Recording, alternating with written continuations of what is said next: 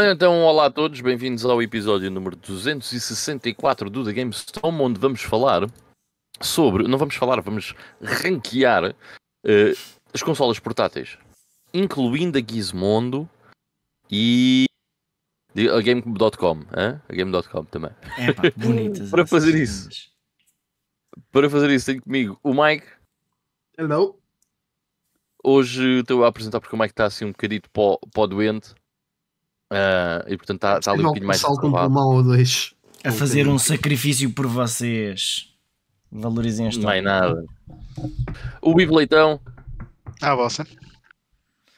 E o mais, o mais bonito de todos, o Carlos Nunes. Alô, pessoal. Ora, um, vamos. Epá, eu não tinha, não tinha aqui o chat aberto, vocês têm? Tenho, tenho. Eu tenho sempre. Eu posso controlar isso se for preciso. Então, se não se importarem, vejam só aí o chat enquanto eu também abro isto aqui, que eu não esqueci. Ok, então temos aqui já o Nuno Lourenço, que foi o primeiro. Portanto, já não é a primeira vez que acontece, nem a segunda, nem a terceira. uh, ele estava a perguntar se hoje alguém foi ao Gaming Experience by Nostálgica na junta de freguesia do Estoril. Portanto, eu não. Mas se não, alguém foi ver, que... escreva aí yeah. qualquer coisa. Uh, o, Luís, o, o Luís Veigas está aqui já a dizer que a melhor consola portátil é a Nintendo DS Lite. Ok, vamos ver, vamos ver. Aqui o Little Brother também está aqui a dizer uma boa noite. Ele pode dizer já que o ranking dele será Game Boy original, seguida Game Gear, PSP e Game Boy Advance. Uh, e também foi as únicas portáteis com quem ele realmente teve bastante contacto. Pois é, é, é aquela coisa da nostalgia aquilo que nós tivemos na mão acaba por ter sempre um valorzinho diferente. Portanto, também está aqui o John Yuri uh, e uh, o João Moreira, também aqui a dar as boas, as boas noites. Portanto, boa noite a todos, todos os restantes que tiverem, força aí no chat, nós estamos a contar convosco para nos ajudar a fazer o rank, uma vez que isto aqui é uma votação de todos nós, incluindo vocês, não apenas nós os quatro. Ah, e está agora aqui o duplo R a dizer que se cruzou com o Ivan na quarta-feira no Porto. Portanto, não foi chatear. É pá, o gajo vê uma, ah, uma figura, uma figura pública e diz: não vou incomodar. Podias ter dito qualquer coisa, na boa. Foi, foi durante a tarde ou foi quarta-feira? Espera aí. A, ver, não lembro. Na semana anterior, não? Vais a ver, nem estiveste lá. Não, não, não, não, tive, tive quarta e quinta, tive no Porto, mas já não me lembro um, ao certo em que dia. Ah, não, foi, fui ao lado B jantar, ali ao lado do Coliseu, se calhar foi, Opa, mas duplo R, se por acaso me vis por lá, estás à vontade. Tranquilo. Tenho todo o gosto em conhecer a malta. Yeah. Uh, Bom, e entretanto uh, também agora, apareceu aqui só... o João Marques a dizer boa noite. A ganda João. Uh, já agora, só, só em relação à cena da nostálgica na, na junta de freguesia. Opa, isso até era capaz de ser uma cena fixe, pá, porque o, o Nostálgica tem, tem sempre coisas interessantes em, em exposição para, para um gajo ver e experimentar. Um, mas eu não sei se sou eu que estou demasiado desligado ou então essas informações não saem, porque não fazia a mínima ideia que ia existir o que quer que fosse relacionado com isso. A questão é, é, sabes, é, acontece o mesmo, Ivan, que é eu não estou atento a notícias, não estou atento a praticamente nada do que se anda a passar. Yeah. Um, e estas coisas depois acabam por passar ao lado, né? Yeah. Yeah, yeah, Mas olha, espero que, tenha, espero que tenha corrido bem, porque o responsável é, é um gajo impecável. Acho que eu curto é, bem. O Mario, ok. Um, pronto, então vamos ao Back in the Day. Vou passar aqui a palavra ao Ivan. Uh, boa noite, Ivan, como estás? Está tudo bem? Tudo. Uh, então vamos começar por falar de um joguinho de Game Boy. Portanto, estamos dentro do tema de hoje já, não é? Exato, portanto. Uh, que faz hoje 34 anos, que é o Nemesis. Uh, ah, é um gajo com bazuca, com uma cicatriz gigante na cara. Não, não, é, é um shmup que na verdade é o Gradius. Só que Exato. se chama Nemesis. Bem, porquê? Uh, quando o Gradius sai uh, fora da Europa, uh, fora da Europa, fora do Japão, portanto, não só o jogo arcade, mas também a versão da MSX e outras versões que entretanto chegaram por cá, tipo a versão de Spectrum, que é fabulosa, aconselho a irem ver. Claro, estava a ser irónico, pelo menos em relação àquilo que, que, que já existia. Uh, esses jogos, uh, os jogos da série Gradius, ou o primeiro jogo da série Gradius, tinham o nome de Nemesis. Depois, eles, para este uh, projeto do Game Boy, acabaram por adotar esse nome mesmo no, para o mundo inteiro. Portanto, esse jogo chama-se Nemesis em todo lado. Mas, na verdade, isto é a versão de Game Boy do primeiro Gradius. Uh, não tem nada de novo a não ser os power-ups dos mísseis uh, que foi introduzido aqui, mas de resto é, é basicamente a mesma coisa. Não é que seja um, um, um port propriamente direto do Gradius, mas é como se fosse uma versão de Game Boy do, do Gradius, ok? Uh, é porque estamos a, é muito difícil fazer uma ponte de uma coisa para a outra, estamos a falar de um Game Boy. Só deixar essa ressalva. Um, Uh, pá, este, este jogo tem 5 níveis, no fim tem um boss, como é normal neste tipo de jogos, uh, e podemos escolher por onde começar, como outros jogos da Konami nesta, nesta, nesta altura. Uh, portanto, podemos, podemos selecionar o, o nível que, que, começamos por, por jogar. Uma coisa que provavelmente o Mega Man popularizou bastante quando saiu. e epá, é um jogo extremamente simples, como eu disse nada de, de, novo a não ser o power-up dos mísseis. E depois tem uma sequela uh, no Game Boy uh, que sai em 1991 com o nome Nemesis 2. Mas pronto, é isso para o Nemesis. Um, ehm, eu experimentei este jogo. It's clunky, uh, mas não é mau. Eu acho que se tivesse este jogo quando era puto, tinha curtido bastante, bastante dele. Uhum. Hoje em dia é que é um bocadinho estranho de experimentar. Vamos passar ao mesmo dia, portanto, ao mesmo dia, ao mesmo ano, há 34 anos atrás. Uh, eu disse 1989 há bocado. Este jogo sai em 90. Se eu disse 89, peço desculpa. Mas em, ainda em 90 sai também o Codename Viper para a Famicom. Uh, que é um jogo de, de ação da, da Capcom uh, desenvolvido pela Arc System Works. Oh, engraçado. Yeah, não só é desenvolvido pela Arc System Works, como tem outra coisa engraçada que é, é o primeiro jogo desenvolvido completamente uh, in-house pela Arc System Works. Porque uh, antes disto eles só tinham feito uh, portes de outros jogos para um, portes de jogos para outras consolas, portes, muitos portes de Master System, e tinham desenvolvido jogos sob a alçada, por exemplo, da Sega ou da Capcom, mas este foi o primeiro jogo que eles desenvolveram completamente in-house, which is cool. E parece fixe o jogo. o jogo... Mas este, jogo, também, parece... este jogo também foi publicado pela Capcom, não é? Foi publicado para a Capcom, sim, exatamente. Okay. Mas lá está, não teve qualquer envolvimento da Capcom já no, no, seu, no seu desenvolvimento. Uh, é um jogo uh, muito parecido ao Rolling Thunder. Foi a primeira coisa que eu pensei quando vi o Codename Viper. Uhum. trivia: adivinhem quem é que esteve envolvido no desenvolvimento do Rolling Thunder? A Arc System Works, exatamente. ah, ok. exatamente. Uh, portanto, há aqui um paralelismo uh, com, com, com o Dame Viper. E realmente é o mesmo tipo de, o mesmo tipo de jogo, portanto é um side-scroller, vocês andam de plataformas uh, para, para, as plataformas superiores, para as inferiores, uh, podem entrar dentro das portas e ganham os power-ups, têm que encontrar um VIP, uh, digamos assim, para, para conseguir acabar o nível. Pá, e pronto, tem aquela, aquela vibe mesmo típica de Rolling Thunder. Uhum. provavelmente o pessoal por por cá lembra-se mais do Rolling Thunder 2 na Mega Drive. É, é o mesmo conceito. É. é a mesma coisa. Muito parecido, sim. Yeah, é muito, muito, muito parecido. É como, é, mas como, um, shino, como um Shinobi de arcade ou um Shadow Dancer. Sim. Sim. Eu, yeah. eu, acho que falei deste jogo num Play Now já, já há uns tempos atrás aqui. Eu tenho ideia de que já tinhas falado nisto, já. Uhum. Não, por acaso não. Mas, é, neste título assumimos o controle de Kenny Smith, nome de código Viper, portanto vem daí o nome do jogo, uh, e nós fomos destacados para investigar um, um cartel de droga na América do Sul. Uh, e pronto, a nossa missão uh, é resgatar um, um, agente que desapareceu e há um agente por cada nível do jogo, que neste caso são seis níveis, portanto Venezuela, Brasil, Chile, Peru, Paraguai e Argentina. Epá, é um jogo que é, é simples, mas parece-me ser bastante divertido. Um, e eh, curiosamente, uh, eu nunca joguei os Rolling Thunder. Uh, é um jogo que eu já tenho debaixo de olho há montes, montes, montes, montes de tempo e nunca o joguei. Um, e ver este Codename Viper só me deu vontade de experimentar o primeiro Codename, Codename uh, Rolling Thunder, depois o Codename Viper e depois o Rolling Thunder 2. Ahm, e pronto, é isso para o nosso Back in the Day. Portanto, hoje é um Back in the Day pequenino. Ah, vou só passar aqui também muito rapidamente no chat. ah, ah, Nuno Lourenço está a dizer que podemos ver o evento neste link. É, Mas eles não podem partilhar links. Uh, Nuno, põe Já, aí não de outra forma qualquer, sem ser tudo seguido, uh, e a gente republica É. aqui. Mete, mete separado. É, o link com espaço. então Yeah. foi. Link, espaço, ponto, qualquer coisa. Olha, o João Marcos está a dizer uma notícia dentro do tema de hoje soube que lançaram um emulador de Virtual Boy para a 3DS. Uma ideia que faz todo o sentido. Tenho de experimentar só por curiosidade. Realmente faz Olha, todo o sentido, mano. Uhum. Não é? faz, Faz mesmo. mesmo todo o sentido. Yeah. Olha que isso hum, acabou de me ter interessado em voltar a pegar na, na 3DS. Yeah.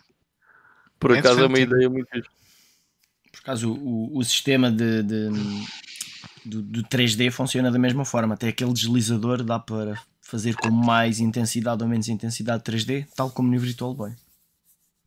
Ok, ok. Fixe. Olha, muito porreiro. Hum, Eu ando um a pensar, ando Brother. a pensar este ano arranjar uma, uma 3DS em condições, porque eu tenho uma 2DS para lá jogar os jogos, só que não é bem a mesma coisa. Tens uma Ah, fake ando a 3D. namorar, yeah. É, a namorar. Sabem aquela versão Super Nintendo?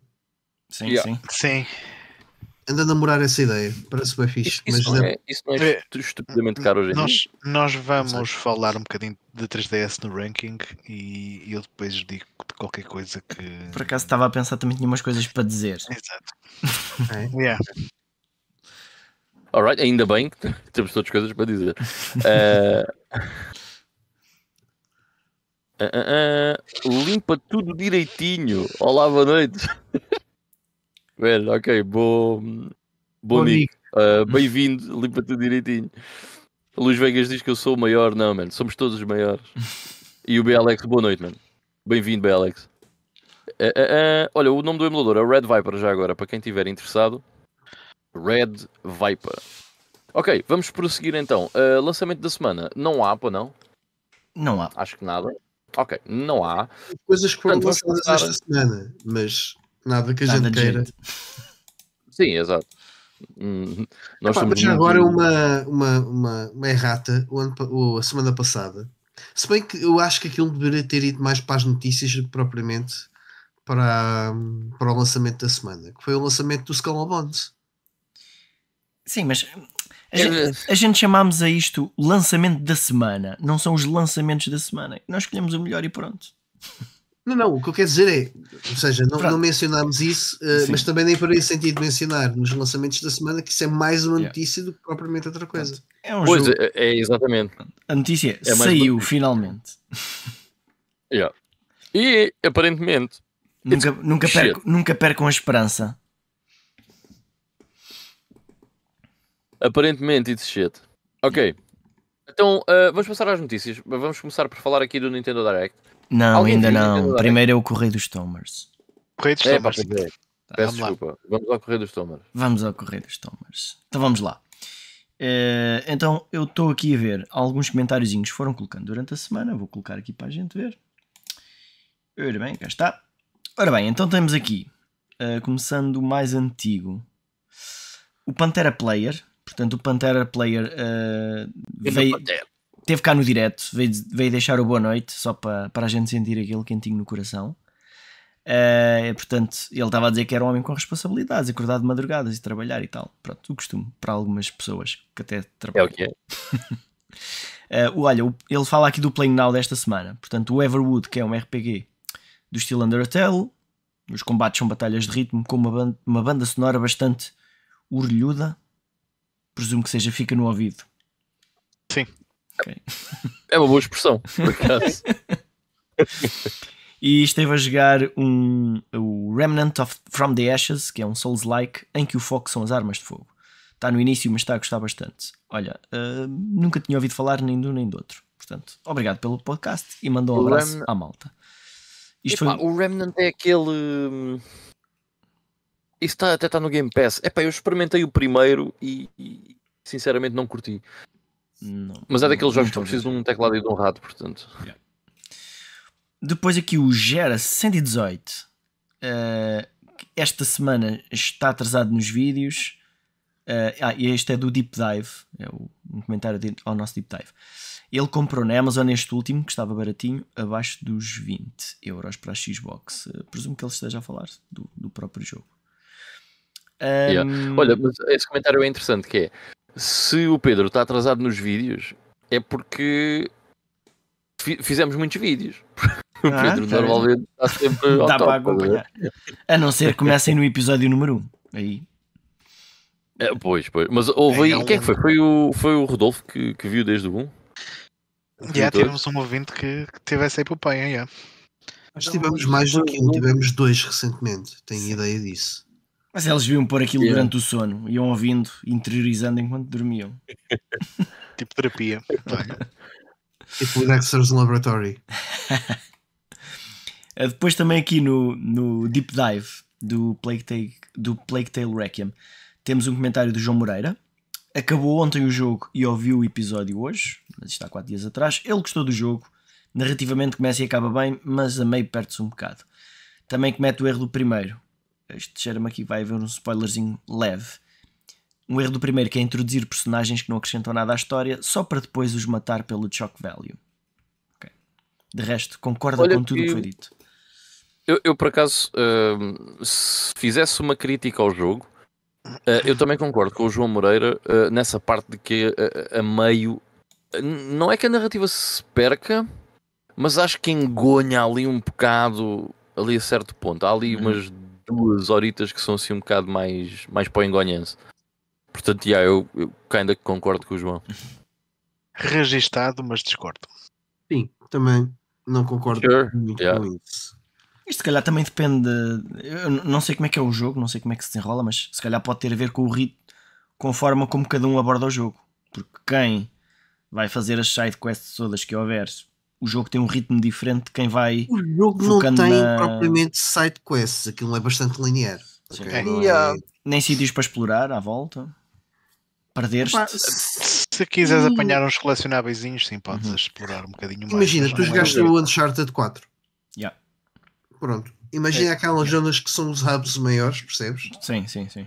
E tu exploras um bocadinho mais essas zonas. É tipo isso, sim. Uhum. Yeah, ok, muito bem. Uh, já agora só um comentário. Eu gosto da personagem em si, daquela da pirata, que é a Sofia. Que ela se chama. Sofia. Uhum. Portanto, estás-me a dizer que essa personagem morre. Não, não, não, não, não comentar, não. mas eu posso dizer que são poucas as que morrem. Não é. Até te leva a, entender que, que é tudo uma tragédia. É uma tragédia, mas pronto. Uh, mas acho que a personagem não tem assim tanto para oferecer quanto isso e é-lhe é dado um destaque da grande e achei uhum. que não fazia muito sentido no final da, da história. Mas enfim. Eu vejo essa Sofia como a irmã mais velha que a Misha nunca teve. Sim, eu acho que elas, elas é. têm propósitos right. narrativos dentro uhum. de, do jogo. Aquilo que oferecem enquanto personagens jogáveis, sim, concordo que não é nada de particular. Não faz, não faz grande diferença, sim, isso é verdade. Sim, agora, narrativamente, há um propósito e há uma razão para elas lá estarem. E, sim, na sim, minha sim. opinião, faz sentido. Atenção. E atenção, respeitando, obviamente, aquilo que, que o João está a dizer. Sim, sim, sim, sim. Muito bem. Então, okay. agora sim, Notícias.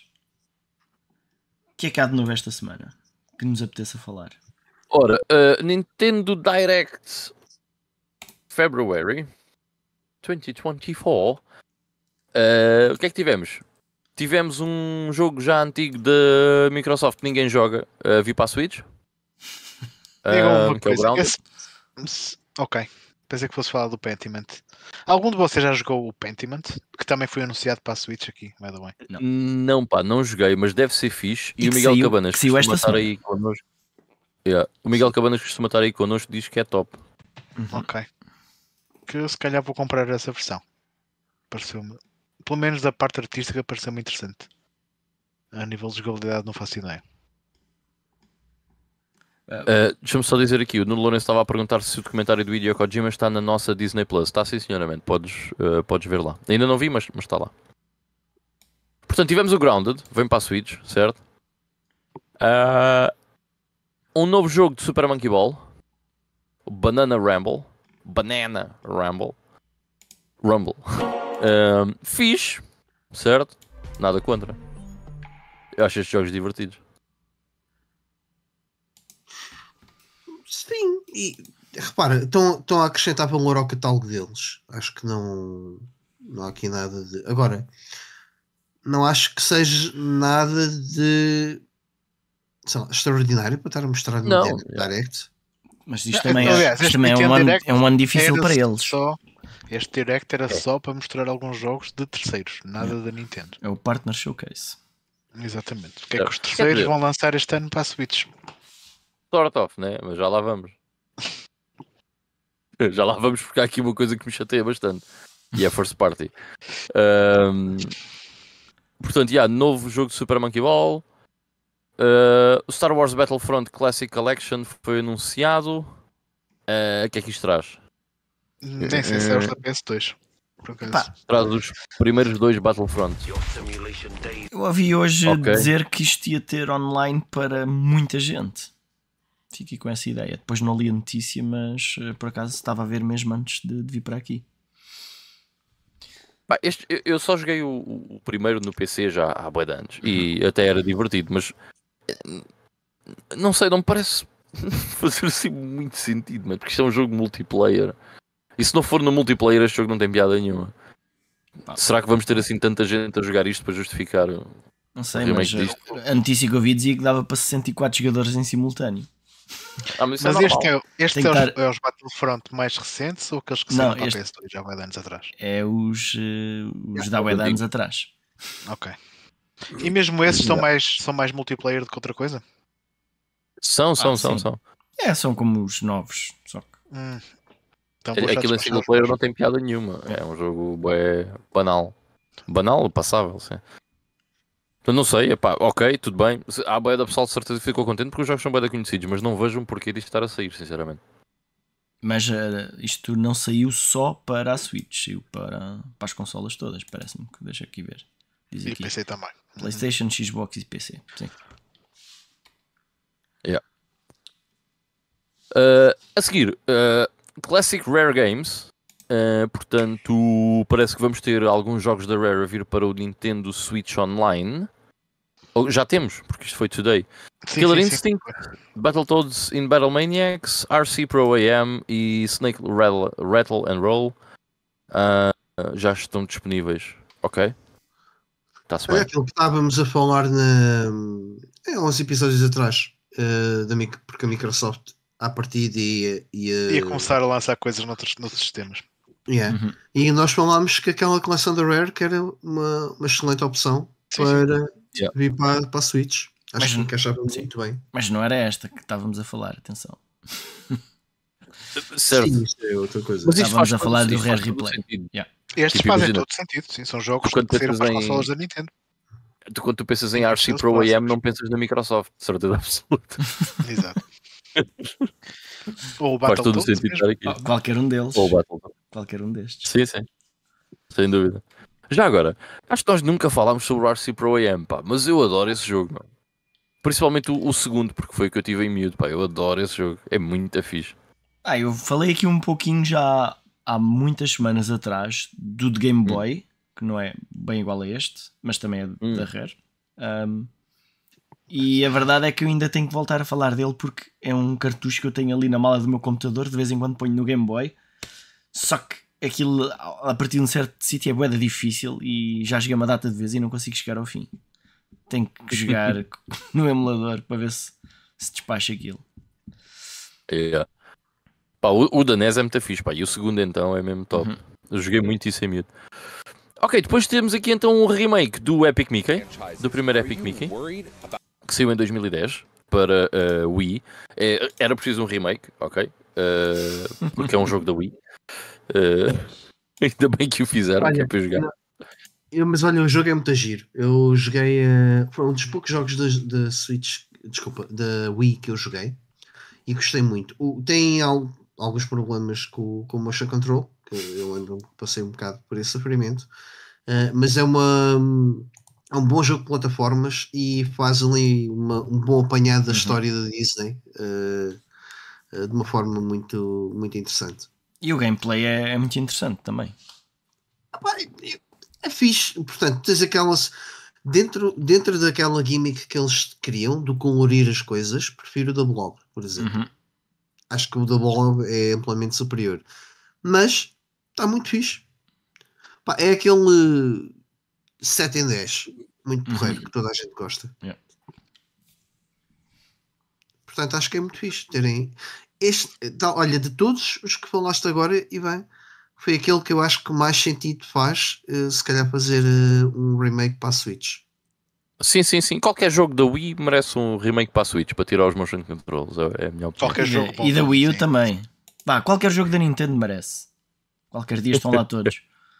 Olha, o, o Vitor estava aqui a dizer que afinal a cena do Hideo Kojima não está disponível cá. Epá, mas eu tenho a certeza pode não estar disponível, mas pelo menos estava anunciado no Disney Plus aqui em Portugal. Uhum. Porque nós estávamos a, a, a, minha namorada estava a ver o que é que, o que, é estava por lá e ela disse: Ah, olha, isto é uma cena do, do Kojima. E eu, ah, é engraçado. Portanto, eu lembro-me de estar lá a thumbnail do Disney Plus. Mas se calhar não. não corrigindo aqui o que disse, se calhar não está disponível. Dar as boas noites também aqui ao Fábio. Como é que é, Fábio? Bem-vindo, meu. Um grande abraço. Uh, uh, uh, ok. Olha, o João Marcos está a dizer este direct, não sendo uma direct principal, confirma para mim que estamos definitivamente no ano final da Switch com plataforma principal da Nintendo. Estamos quase em março e o line-up para este ano está demasiado focado em pequenos projetos e remakes remasters. Não há nenhum jogo grande na perspectiva ainda. Yeah, sem dúvida. Eu acho que o único jogo que eu me lembro que vai sair este ano é o Princess Peach. Sim. Certo? Depois também há, de depois o resto são remakes. Há o, Mas pensei uma o coisa. Paper Mario e. Hum, yeah outros qualquer. Pensei, pensei uma coisa, estou aqui, eu, eu, eu, por acaso vi esse comentário, eu vim aqui ao, ao à, à, lista de lançamentos que vão, que vão para 2025 e assim, ia passar por alto. 5 e 4. 2024, desculpem. Okay. Ia passar assim por alto. Eu não estou a ver aqui nada que me. Não, não, não. Já, já tínhamos comentado é, isso.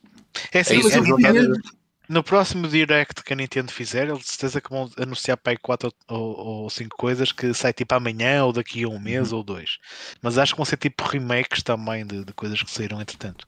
Eu, eu também Olha, eu, eu também estou convicto que é este ano que vamos saber pelo menos alguma coisa uh, do sucessor da Switch. Vamos ver. Agora percebi-me aqui de uma cena. Já, já agora, então, e, da, e, da, e da Sony, o que é que viste nessa mesma lista? Viste alguma coisa de jeito para sair? Eu?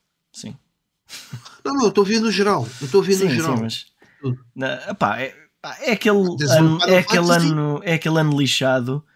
Assim, que... Olha, assim coisas que soaram o, o, Final Fantasy, que vai uhum. sair daqui a uns dias. Ah, estou a dizer no futuro. O é Dragon's Dogma. Um, o Hellblade para maio. Estava a ver aqui, eu tinha ideia, eh, e por acaso é à procura disso. World of Goo 2 achava que era para fevereiro, tenho ideia que tinha anunciado isso para fevereiro e não e está aqui para maio. Não me recordo de, mas isso é a versão Switch. Uh, mas eu realmente eu não tenho ideia de ter visto o World of Goo uh, ter sido lançado. Mas pronto, aqui em maio. Mas, uh, mas, é mas sei que sai este ano, exclusivo para a Switch. Sim. Homeworld 3. Epá, e não é, pra, é, um, é uma coisa que que, ou seja, conheço, conheço os jogos Homeworld, não por jogar, mas uh, conheço os jogos da altura em que eles saíram. Um, Shin, Me Shin Megami Tensei 5, ok? Em maio, em junho, aliás, em julho. calma. Espera, eh, calma. Deixa-me passar até ao próximo. Porque o próximo jogo que eles falaram é exatamente o Shin Megami Tensei 5 uh, eh, Vengeance, que é uma edição uh, com mais conteúdo do Shin Megami Tensei 5. Um, ehm, epá, pois, é, é assim. Que vai ser multiplataforma, salvo erro. É. Yeah, é PlayStation, eh, Xbox e PC também estão incluídos. Opa, um, eu, eu, hoje em dia fico um bocado naquela se devo comprar os jogos Shin Megami Tensei quando eles saem, né? Porque, hum, quer dizer, parece que tem sempre agora uma versão uh, com mais conteúdo. Já, já acho... acontece há algum tempo, já dá uns anos para trás. Mas eu acho que yeah, compensa true. sempre comprar o primeiro, uh, até porque tem menos horas. Assim consegues acabá-lo mais depressa. Nem mais. Isso é um excelente ponto. Bem visto. Tens toda a razão. Portanto, quanto mais depressa compras, melhor. Porque eles dizem, compra já, olha que senão a gente lança outro. E depois estás lixado. Estás Yeah. royalmente lixado. Royally fucked. Pá, eu, eu já tenho o Shin Megami Tensei 5, portanto não, não faço intenções de, de comprar este, mas ok, porra. A seguir, este sim surpreendeu-me. E fiquei bué, a sério? Como assim? Então, vai sair um novo Endless Ocean com o subtítulo Luminous. Eu Fiquei bem à toa. Sério, um Endless Ocean, what the fuck? Ah, mas fixe. Eu não sei, vocês já jogaram os outros Endless Oceans? Não. Não tem interesse. Não. Ah, Ah, Já é joguei um o jogo de explorar os mares. Isto é, é daqueles jogos que, em que já cheguei a ver tipo bué barato e penso assim, mesmo assim não. Yeah. Não sei. não. Deve ser boa, Eu da acho que relaxante. deve ser relaxante. Yeah. Pois, é Deve ser. Eu acho fixe. Eu, epá, eu gosto quando este tipo de coisas aparecem. É, é diferente. É uma coisa diferente. Uhum. Acho fixe. Estás a jogar os Ever Blues da PS2 ou não? Não, não, não. Mas eu também não joguei os Endless Ocean. Eh, tenho ali os dois. Mas acho, acho que é uma cena fixe, meu. Acho que é diferente. Pá, sim, pois. é estar ali com os amigos, agora a nadar, sim. Yeah, a, ver, a ver baleias e tubarões. Come on. That's E a great. explorar eh, navios piratas. Pensa a- assim, é mais seguro do que o fazer na vida real. Sim. Exatamente. Sim. Exatamente. Sem dúvida. ok. eh, a seguir, South Park Snow Day. Eh, o meu comentário ao Snow Park Snow Day é porquê? Eles fizeram dois jogos incríveis com a licença de South Park que tiveram sucesso e agora fizeram este não sei beat 'em up hack and slash com um aspecto 3D Tenho zero interesse nisto. Yeah. Yeah, man, but é estranho, meu. O, o- o, que é, o, que- o que é que não resultou nos outros dois? Bastava, Nada, bastava, são bastava em fazer uma história Não, Ivan. diferente e pronto, estava feito. Não, O, estilo, o mesmo estilo do, do outro jogo, o mesmo motor, tudo Lamento. igual. Lamento, mas estás completamente errado. Então, Vê a listagem toda de jogos de South Park e vais concluir que estranho foi ter acontecido o Stick of Truth Pronto, e ok. o Fractured the Hole, ok. Tá bem, certo. Tens toda a Tens razão. razão. Certo. certo? Epá, Mas habituaram-nos Você- mal, portanto agora lancem jogos de jeito. eu- é que vo- você, eu- vocês já jogaram o Stick of Truth? O Stick of Truth, sim. Joguei os outro ainda dois. não. Joguei os dois. Pá, mas é- Yeah. Não há É nenhum um jogo que vos mata a rir como aquele. É Está no meu backlog Yeah. acho eu, na listagem. Tá, pois temos que pensar nisso para o futuro, mano. Temos É. que pensar nisso para o futuro. Man, é que o jogo é, é fabuloso, man. Eu não, não percebo porque é que não. Yeah. É- é- ainda se, tivesse, se disséssemos que é um flop, foi um flop de vendas, mas não, o jogo foi Sabes que popular. agora há muitos jogos, há muitos jogos que eu vou deixar. Epá, isto é de escolher para mim um dia. Pá, assim, mas é, é que, é que aquilo é, é um jogo que te consegue pôr a rir em todos os momentos, até, até na escolha do personagem. Que aquilo, é, Sim, sim. aquilo é como se Yeah. fosse um, pá, um RPG em que vais escolher o teu personagem se é um guerreiro ou um, Man, eu, eu ou sei, um eu sei. disso. mago ou um sei, judeu. sei. Judeu. Há um O mestre há um do summon jiu-jitsu. é Jesus Cristo. Ao Summon de Jesus Cristo. Sim, sim. Come on, how cool is that, meu? É tão fixe. Não, a cena, eu nem estou aqui a, a expor demasiado, mas há um summon que é Jesus Cristo e aquilo que ele faz é, é South Park. Pá, é muito bom. Esses há um- jogos são há lá um boss que é errado pá, de 10 maneiras diferentes. Era, era motivo para bloquearem tudo por 10 motivos diferentes. Yeah. Tipo, pensem em tudo o que é dia mau, seria pensem em tudo o que é mau e, e inaceitável e, e juntem isso tudo no, no mesmo boss. Pronto, é isso. É por isso que eu Há gosto de South cena- Park. É um, é um, é um giant middle finger na, nesses cancelamentos todos. Há pouco Yeah. tempo ah, tive, tive esta discussão que epá, e realmente é uma, é uma boa discussão que é o que é que é mais eh, over- mais extremo é o Family Guy as piadas que o Family Guy faz ou South Park eu tive a discussão a dizer epá, Family Guy às vezes é um bocadinho savage demais não é que South Park não seja, atenção só que acho que South Park consegue ter classe nos momentos Uhum. e na forma como faz as coisas. Acho que Family conseguem. Guy fosse muito fixe, meu, sinceramente. Diz? Aliás, eu acho que o único, o único, uh, o único desenho desanimado, podemos dizer, é o série vá, com nesse tipo de moldes, que eu acho que ainda hoje, ao fim de tantos, tantos, tantos anos, tem piada, é South Park. Uhum. Mas o, o Family Guy acho que tenta ser uma coisa mais ofensiva do que Simpsons, mas menos ofensiva do que South Park. Sim. Ué, Exato, que no é mais humor. Eles tentam fazer humor, percebes? É Uhum. savage também, mas é humor.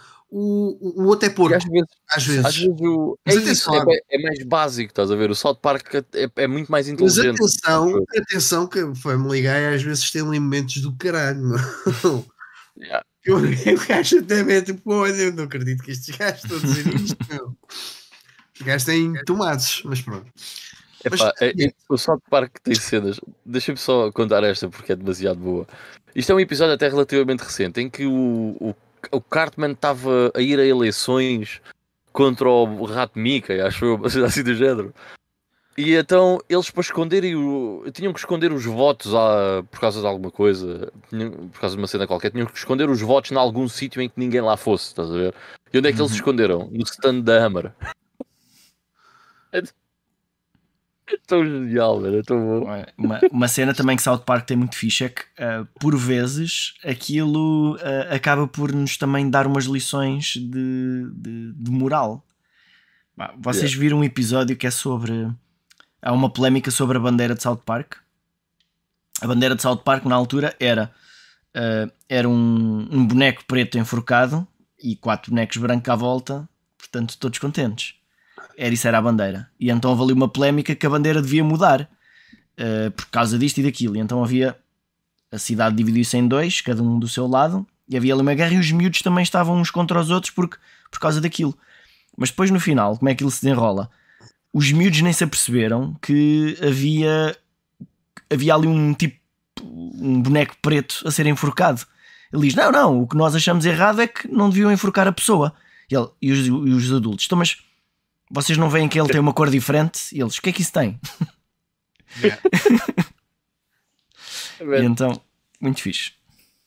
É, pá. South Park é uma cena incrível. Ok, vamos passar à frente. Uh, depois apareceu aqui o Ender, Ender Magnolia.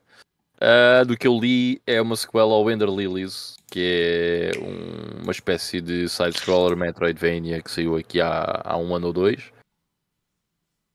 Fixe, I guess. Yeah. Não tenho Eu- grande opinião sobre isto. Eu ouvi falar coisas boas desse Ender Lilies e encomendei Yeah. há umas semanas atrás. Portanto, hei de jogar em breve. Cool, cool. Encomendaste do onde já agora? Ele, ele teve no Limited Eh, Run, mas eu vi no Extra Japão. Life, versão europeia Ah, da deve Extra ser. Life vai estar disponível no final do mês. Ainda podes comprar. Ok, ok. Ok, ehm, e depois, eh, um pequeno rant. Então, ah, Epá, isto, Isto é é, isto, isto é inacreditável. maldade. é inacreditável. Ahm, portanto, first party, certo? Não é só third party, first party. O Madre 3, ou seja, a sequela do Earthbound, is coming to Nintendo Switch Online. Olha agora But um only in bocadinho Japan. abaixo. Já agora, isto é um remake, ok? Não é eh, o mesmo jogo, é um remake. Remake É aí mesmo um remake. é mesmo um remake Ah, ok, Peraí, mas- do jogo. Mas porquê Ah, que só isto- pode sair lá? Isto vai ser Man, cá. Isso, eu acho que isto vai sair cá, mas é do Isto vai porquê? cá. Mas porquê? Porquê que já não, já não fizeram a, a, a versão europeia e eh, vá, ocidental disso, mano? Epá. Oh my god, sério. É- é- não chegaram a fazer. quer isto. Yeah, não Hã? chegaram a fazer ainda. Uhum. Mas eu acho que vai Pois, ser. eu- Eu, eu também acho que vai sair. sair. A cena Mas é é que um vai ser bocado- como um título digital apenas, mais ver. Sim, mas epá, o Earthbound Beginnings também só, só saiu digital, é o que é. Pá, mas eu curti, curtia bem de jogar isto, depois de ter jogado os outros dois, curtia bem de jogar isto. E nunca fiz, eh, na versão de Game Boy Advance, há uma, uma fan translation, podia ter feito. Ahm, mas acho que tanta gente à espera que isto acontecesse e, e depois sabermos que é só no Japão, pelo menos por agora, é um bocado bizarro, mano. Tipo, Eles sabem que certamente um Eles- monte de gente no Ocidente quer Mas, isto. mas eles só podem estar a fazer de propósito. Certo? Eu acho que sim. Eu acho que sim. Olha, Acho que só pode. olha, olha lá os, os gajos numa reunião. Olha, vamos lixar aqueles gajinhos outra vez. Vamos fazer um remake Yeah. deste jogo. Só para o Japão. E eles todos a rirem-se. Stupid gaijin. Filthy Gaijin motherfucker. Epá, é bem estranho. Enfim. Anyway, provavelmente, como o Ivo disse, a, a, a, vai acabar por, por chegar cá. Portanto, no worries. Mas mesmo assim acho estranho eles saberem que há uma fanbase uh, tão grande ou uma demand tão grande por este jogo no Ocidente. Porque este jogo já lá há, não é? Na versão de Game Boy Advance é exclusiva japonesa. Muitas das coisas que anunciaram aqui eh, foram, foram projetos ocidentais. O que é que a Nintendo anunciou para o Japão? Se calhar não anunciaram assim nada assim muito especial. E quiseram meter lá este Mother 3 também para implementar um poucas coisas. Uhum. Mas lancem, lancem um, a personagem que está aí representada do My Hero 3, do My Hero, de estupidez, do, do Mother 3, parece-me bué. Uh, e realmente essa personagem era-me familiar. Um, um dos heróis do My Hero Academia que é um gajo que por acaso do curto bué, que é o Mirio. Agora estava aqui só a pesquisar se havia tipo alguma alguma referência a algum tipo de inspiração. Porque é mesmo bué parecido. Assim, qual gajo? Mas, mas estás a falar do Ness? Já, yeah, esse que estava aí, o loirinho. Ok. O Ness. É igual, a, é, igual a, é, é qual? é o, Togata. o que? O, é o Lamillion? Yeah. É só porque é um gajo louro. Não, não. Os olhos e, a, e as feições. Sim. Acho, acho que ah, ele, ele no anime tem assim um aspecto tipo mais boneco parece, do que os outros. Não, yeah, mais parece um Playmobil, né? Uh, sim. E agora até, a ver esse, esse, esse boneco do, do Mother 3 também tem assim uma polpa. dele. É pá, talvez. Agora, Okay, vou, vou ver se encontro aqui uma trivia disso. Mas vá, continua, desculpem.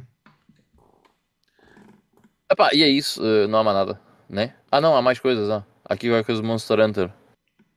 Uh, não vi o que é que isto é. Sabes uh, o que é? é? É um RPG. Ah, é um... Ah, aquele que tinha saído na, na DS, ou o que era. Um remaster yeah, do, do Monster Hunter Stories que se originalmente para a 3DS. Uhum. Já que já o segundo para a Switch, pronto, agora também é o primeiro para a Switch. Yeah. Makes sense. É como eu estava a dizer há bocado, o importante é pôr todos os jogos da Nintendo na Switch. Tudo. Ah, já lembrei-me qual é que é o outro jogo que também vai sair. É o, o remake HD do, do Luigi's Mansion 2.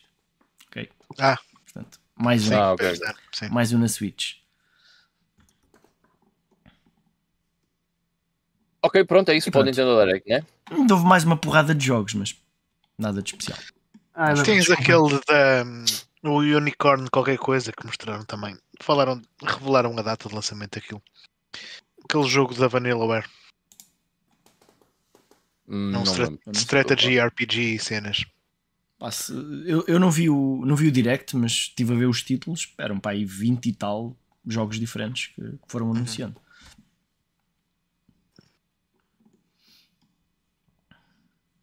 Portanto, uh, e de notícias é só, não é? Uh, não estava ah. a par deste jogo da Vanillaware. Isto parece-me ser tipo grande strategy. Sim. Parece fixe. Yeah, parece fixe. Eu tudo o que joguei deles era. Foi sempre muito fixe. Ainda não joguei aquele último que eles lançaram, pá. Um... O, o das sentinelas. Yeah, o. Um... 13 Sentinels. 13... Ages. Whatever. Ainda não ah, vi isso. Ages Riem cenas. É isso, yeah, whatever. Olha, eu vou aproveitar aqui para. Sentinels Ages Rim, acho que é isso. Yeah. Vou aproveitar aqui para ler o, os comentários da, da malta, estes aqui relacionados com, com o Nintendo Direct. Uh, o John Yuri diz que parece ser interessante o Ender Magnolia e o Another, Another Grabs Treasure. Este nem estou a ver o que é que é. Um, o João Marques, portanto, era aquilo que estávamos a falar também, já foi comentado há bocado, que é o tal bah, a reta final da, da Switch. Vamos ver. E uh, portanto, e diz que estamos quase em março e o lineup para este ano está demasiado focado em pequenos projetos, remakes, remasters. Não há nenhum jogo grande. Uh, pronto, o João Moreira diz que é, há de aparecer um, um direct Pokémon, depois lança um jogo Pokémon novo e pronto, e já está tudo, já está tudo ok de novo. Uh, aqui o Duplo R estava yeah. a comentar o Paper Mario Luigi's Mansion 2, os tais remakes também para a Switch que vão anunciar este ano. Olha, o Dupler está aqui a dizer uma coisa que não sabia. Devem anunciar o remake do Pokémon Black. Isso até é interessante. Porque em termos de história, acho que é o, é o melhor Pokémon. Não é que os outros tenham grande história, mas uh, estes, os, Black and White, são, são fixe nisso. Ainda não cheguei lá. Ainda não chegar. E também e as continuações. Pokémon, agora, yeah. Falar nisso, eu não jogo nenhum desde o desde o Alpha Sapphire e Omega Ruby, portanto o Sun e isso já não joguei, uhum. Sun and Moon, assim. Epá, e não tenho sentido vontade nenhuma de ah, é jogar estes jogos. Os, os Pokémon é daqueles jogos, tu, tu não tens vontade em pegar neles, mas se pegares nele, tens vontade em, em continuar. Yeah. e, gosto, yeah. e acabas por gostar, mesmo sabendo que é. Se bem que os, os Sun e Moon têm ali até bastantes coisas diferentes uh, em relação aos outros, mas nada de, por aí além. Uh, o John Yuri está aqui a, a, recordar, falta saber datas dos jogos da Level 5. Uh, ah, já não me lembro, havia um que tipo, eram com animais, polícias, ou uma coisa assim do género. Já não Era lembro. o Degapolis, sim. sim. Tinhas o Degapolis. Uh, também havia outro qualquer, mas já nem me recordo o que é. Pronto. Então, aguardar para um direct a série, se calhar. Uh, pois, o João, Marques, o João Marques até diz a seguir que era o Decapolis. Uh, e o John Yuri diz que o, o Iwata foi o, foi o produtor executivo do Endless Ocean 2. Estás a ver? Deve ser um jogo interessante. O primeiro não sabe. Ah pá, sim, mas é um jogo que também não é para toda a gente. Uh, yeah. O John Yuri também diz que temos o Unicorn Overlord, que também parece fixe. É o tal da Vanillaware. O Vitor Moreira. Vitor Moreira está aqui a falar, certamente, que é do, do, do South Park. Temos aquela batalha dos tomates que não se esquece. Ok? Obrigado por recordares. uh, portanto, o BLX, esperem, há algum jogo de South Park bom? Pois, a, a, aqueles dois, uh, o, o, Stick of Truth e o, uh, acho que são o Fractured Battle, são bastante bons, bastante bons. Mesmo parece que são jogos a gozar com o próprio estilo, com o próprio jogo, mas ainda assim, muito bons, muito bons. Yeah. Uh, que o João Marques, Family Guy já foi bom, a série já devia ter acabado há algum tempo. Uh, o John Yuri diz que não sabia do remake do, do remake do Mother 3. Uh, mas só tinha ouvido falar do Mother 3 na Switch Online, portanto, da versão original. Mas que não foi, não foi anunciado, pois não? O que foi anunciado foi só esse remake. Eu, o trailer que vi foi aquele remake, certo. sim. Hum. Ok. Um, ele também recomenda que no direct japonês cá sempre coisas diferentes. Ficou curioso com o Renatis, também não sei o que é que é. Eu também não. O Rui Morteiro Gomes está já a falar aqui do tópico da semana, que nós vamos abri-lo já já a seguir, em que a melhor portátil para ele é o Game Boy Advance e a DS.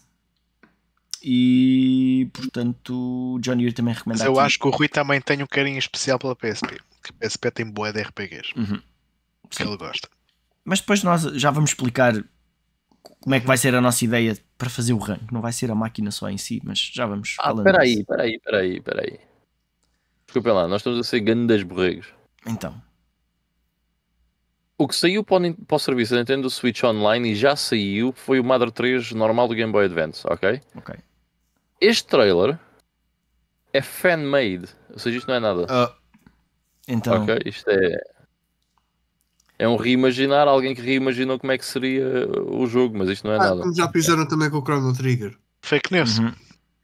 É pá, não devias ter dito isso, porque agora a notícia, a notícia ia espalhar e sabíamos que começou connosco. Era Exatamente. Leak, elegante leak. leak. Yeah. Vai aparecer na IGN The Portuguese Podcast The GameStone. um, fico triste porque estava mesmo bem hyped por ter visto o trailer e pensei que isto era uma cena oficial, sendo que está tá no site do IGN. Certo? Pronto, Pronto, pelo menos assim faz sentido. Porque é que raio fazer um remake e depois iam lançar só no Japão? Certo. Pronto, Pronto, assim faz sentido. Assim faz um bocado mais sentido. Pronto, continuam a ser mauzinhos, mas bah, faz um bocadinho mais sentido. Uh, e pronto. Uh, e aqui o Geekobis, o Fábio, está a dizer que Nintendo Direct igual a qualidade. Pronto, há sempre coisas interessantes, sim. Ah, ok. Não vi ali nada que. Pá, eu vi os títulos dos jogos e, e não, não disse para mim em nenhum: tenho que jogar isto. Yeah. Está de acordo com aquilo que se prevê para 2024. Acho que este ano vai ser um bocado morto. Mas espero estar errado. Vamos ver, vamos ver, Yeah. vamos ver. True, Pronto. true. Eu também acho que sim. Ok. Então, olha, vamos entrar no tópico central. Ah, não, falta só falar aqui do Elden Ring. Portanto, finalmente Ah, é verdade, é Sim. verdade. Ok. Yeah, foi finalmente anunciada a expansão para o Elden Ring de título Heart Tree e Shadow of the Earth Tree.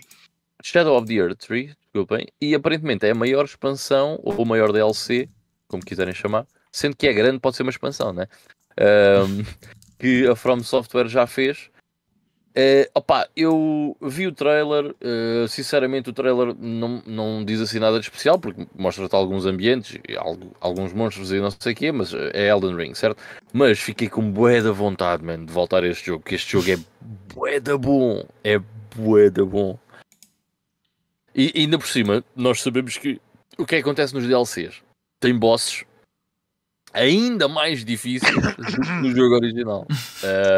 Medo. isso fico, fico sempre. Olha, a gente já yeah, fez aquela algum. A gente já fez algum episódio sobre expansões e DLCs ou não? Não, não mas era um não. bom tema.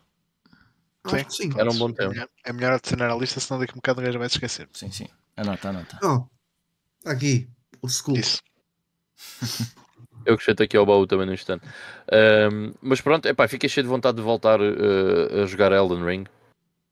Ahm, vamos ver. Pá, eu não sou muito DLCs, eh, não costumo comprar este tipo de cenas, mas, mas o jogo é mesmo muito bom.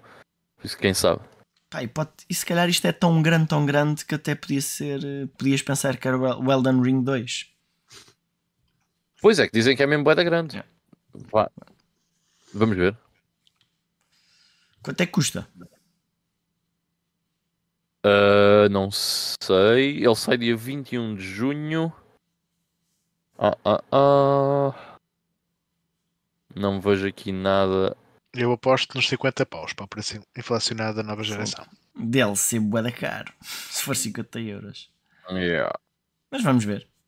Não encontro aqui nada com, com o preço. Deixa-me fazer uma pesquisa rápida. Pode ser que eu. Ah, é- mas eu acho que o lançamento físico disto até tra- traz o jogo base também. Portanto, se calhar será full price, não faço ideia. É 40 euros. 40? Alright. Yeah. Ok. Já vi pior. Já vi pior. Yeah. Opa, pois estava aqui a ver se havia alguma. Ah, ah, ah, mas- Ok, estava só a ver se havia alguma estimativa de quantas horas de jogo é que poderia existir na expansão, mas não, tá, não, não vejo aqui nada. Mas 40 euros ainda é bué de guido. Yeah. Ainda é um dinheiro. E Ok, depois o, vamos- o pior do DLC é que o, vá, o jogo original vai eventualmente baixa, o DLC é... pode nunca baixar. Uhum. Yeah. Bom, vou esperar pela, pela edição física que tem isto tudo e é mais barata. Não, mas é isso. Acho Yeah. que vai ser uma edição física com os dois. Com, com Ah, o isso, pacote. isso sim, de certeza. Mas eu depois compro quando isso estiver a 10 euros. Alright, eh, vamos então passar ao tema principal, que vai ser o ranking das consolas portáteis. Portanto, vocês aí no chat, toca a participar. Vamos abrir aí as votações para a malta toda, como Olha, sempre. começares, o, o, o Fábio está a perguntar se já, eh, se já chegámos a fazer o, o deep dive do Super Mario Wonder, que vocês, tu e o Carlos, iam fazer. Opa, ainda não, Fábio. Temos Mas olha, vários na vamos ver, se calha. esta semana, vamos ver se esta semana conseguimos. Yeah. Há Por de acaso, por acaso temos uns 4 ou 5 projetos de deep dive em mente. hum, portanto, eh, falámos do Sonic, do Super Mario, também falámos do Super Mario World, do Super Mario Wonder. Yeah. Isso o Sonic é para fazer com, Ah, com, com o Mike. Sim, sim, sim, com o Mike. Só estou à espera que o Mike acabe. Exato. E tão Eu acho que ainda pode é fixe um deep dive, um deep dive do, do Sonic com o Mike. Mas, mas é assim, a verdade é que já o conseguimos fazer, porque ele já chegou, ele já esteve no final, só que ainda não o Yeah. passou, portanto. Uh, não tenho a certeza se já tínhamos dado as boas assim. noites. Não tenho a certeza se já tínhamos dado as boas noites aqui ao Rui Morteira Gomes. Ganda Rui. E entretanto também ao Carlos Monteiro, que acho que ainda não estava por aí. Uh, o Carlos, ai, Carlos. Uh, Gonçalo Monteiro, que acho que ainda não estava por aí. Portanto, boa noite, pessoal. Um, e vamos então passar um, ao nosso tema central. Portanto, vamos lá ranquear estas consolas. Carlos, queres explicar aí o processo à malta? Ora bem, então o que é que vamos fazer? Ahm, nós temos aqui uma, uma lista de consolas. No entanto, esta lista de consolas nós vamos reduzi-la um bocadinho. Portanto, vamos falar do Game Boy, não vamos falar do Game Boy Color e do Game Boy Pocket e do Mini Game Boy e do Game Boy retroiluminado. Ou melhor, não vamos falar, nós eu vamos acho que falar. Eu mas... acho que vamos falar do Game Boy Color, desculpa. Não, E há o Collar. Eu... ah, sim, o Collar, sim, porque sim. o Collar tem jogos. Então, olha, vamos fazer dessa forma. Se uma consola tem jogos específicos para ela, nós falamos dela. Vais falar da DSi? Existem jogos que só funcionam na DSi, Pronto, tal como há jogos que só funcionam na New, New. Nintendo 3DS. Mas, mas it's, but it's the same, come on. Certo, é mas DS são mas- tipo 7 jogos, a, a- a nossa ideia também é não é falar só da máquina hardware, mas o tu- os, também ter os jogos em conta, certo? E, e se estivermos Claro. a analisar as a duas máquina consolas, não é nada sem os seus jogos. Se estivermos a analisar a, a, a 3DS e a New 3DS, na verdade a biblioteca é diferente, não só as características da consola. Então talvez essas pudessem ser exceções, certo? Bah, mas de resto, não vale Eu- a pena falar dos modelos todos da PSP. Mas, mas se quiserem, Opa. sure. Mas, Mas, mas faz sentido nós falarmos das diferenças entre modelos Sim. que Ah, sim. Sim, sim, sim. Acho que sim. certo? Sim. Ah, desculpa, eu tive que ir mandar um bocadinho de um pulmão fora. Ah, Estavas a dizer ah, se a consola teve lançamentos exclusivos, é considerado, certo? Certo. Mas vamos excluir a New, a New 3DS. N- Neste caso não excluiríamos. Eu acho que a New 3DS fazemos uma menção. Não, ok. Fine. Let's go with it. ok. Depois logo se vê. Mas já agora, Mike, já que estamos a falar disso, devias comparar Ela essa. vai ter que fazer refill. ok. Devias comparar essa, a New 3DS, não a 3DS antiga. Mas A pronto, gente já falou já falamos isso. disso. Ok, portanto, eh, então eu vou colocar sempre uma destas consolas aqui no bom e depois nós iniciamos a discussão e depois damos aqui uma votaçãozinha. Cada um, cada um de vocês vai dizer onde é que acha que ela encaixa. Isto vai abrir aí a votação. Nós os quatro também damos a nossa opinião e depois fazemos aqui uma vá, uma, vá, uma média entre as nossas opiniões todas, em que a nossa opinião vale a mesma coisa que a vossa, ok? No entanto, nós podemos desempatar se houver algum empate, que às vezes acontece. Ahm, então, nós vamos começar eh, pelo Game Boy mesmo. Sim? Alguma Ah, antes relevante? Não vamos começar Game pela Watara. Supervision? Watara Supervision. Supervision sai depois. Game Boy. Não, a Watara Supervision.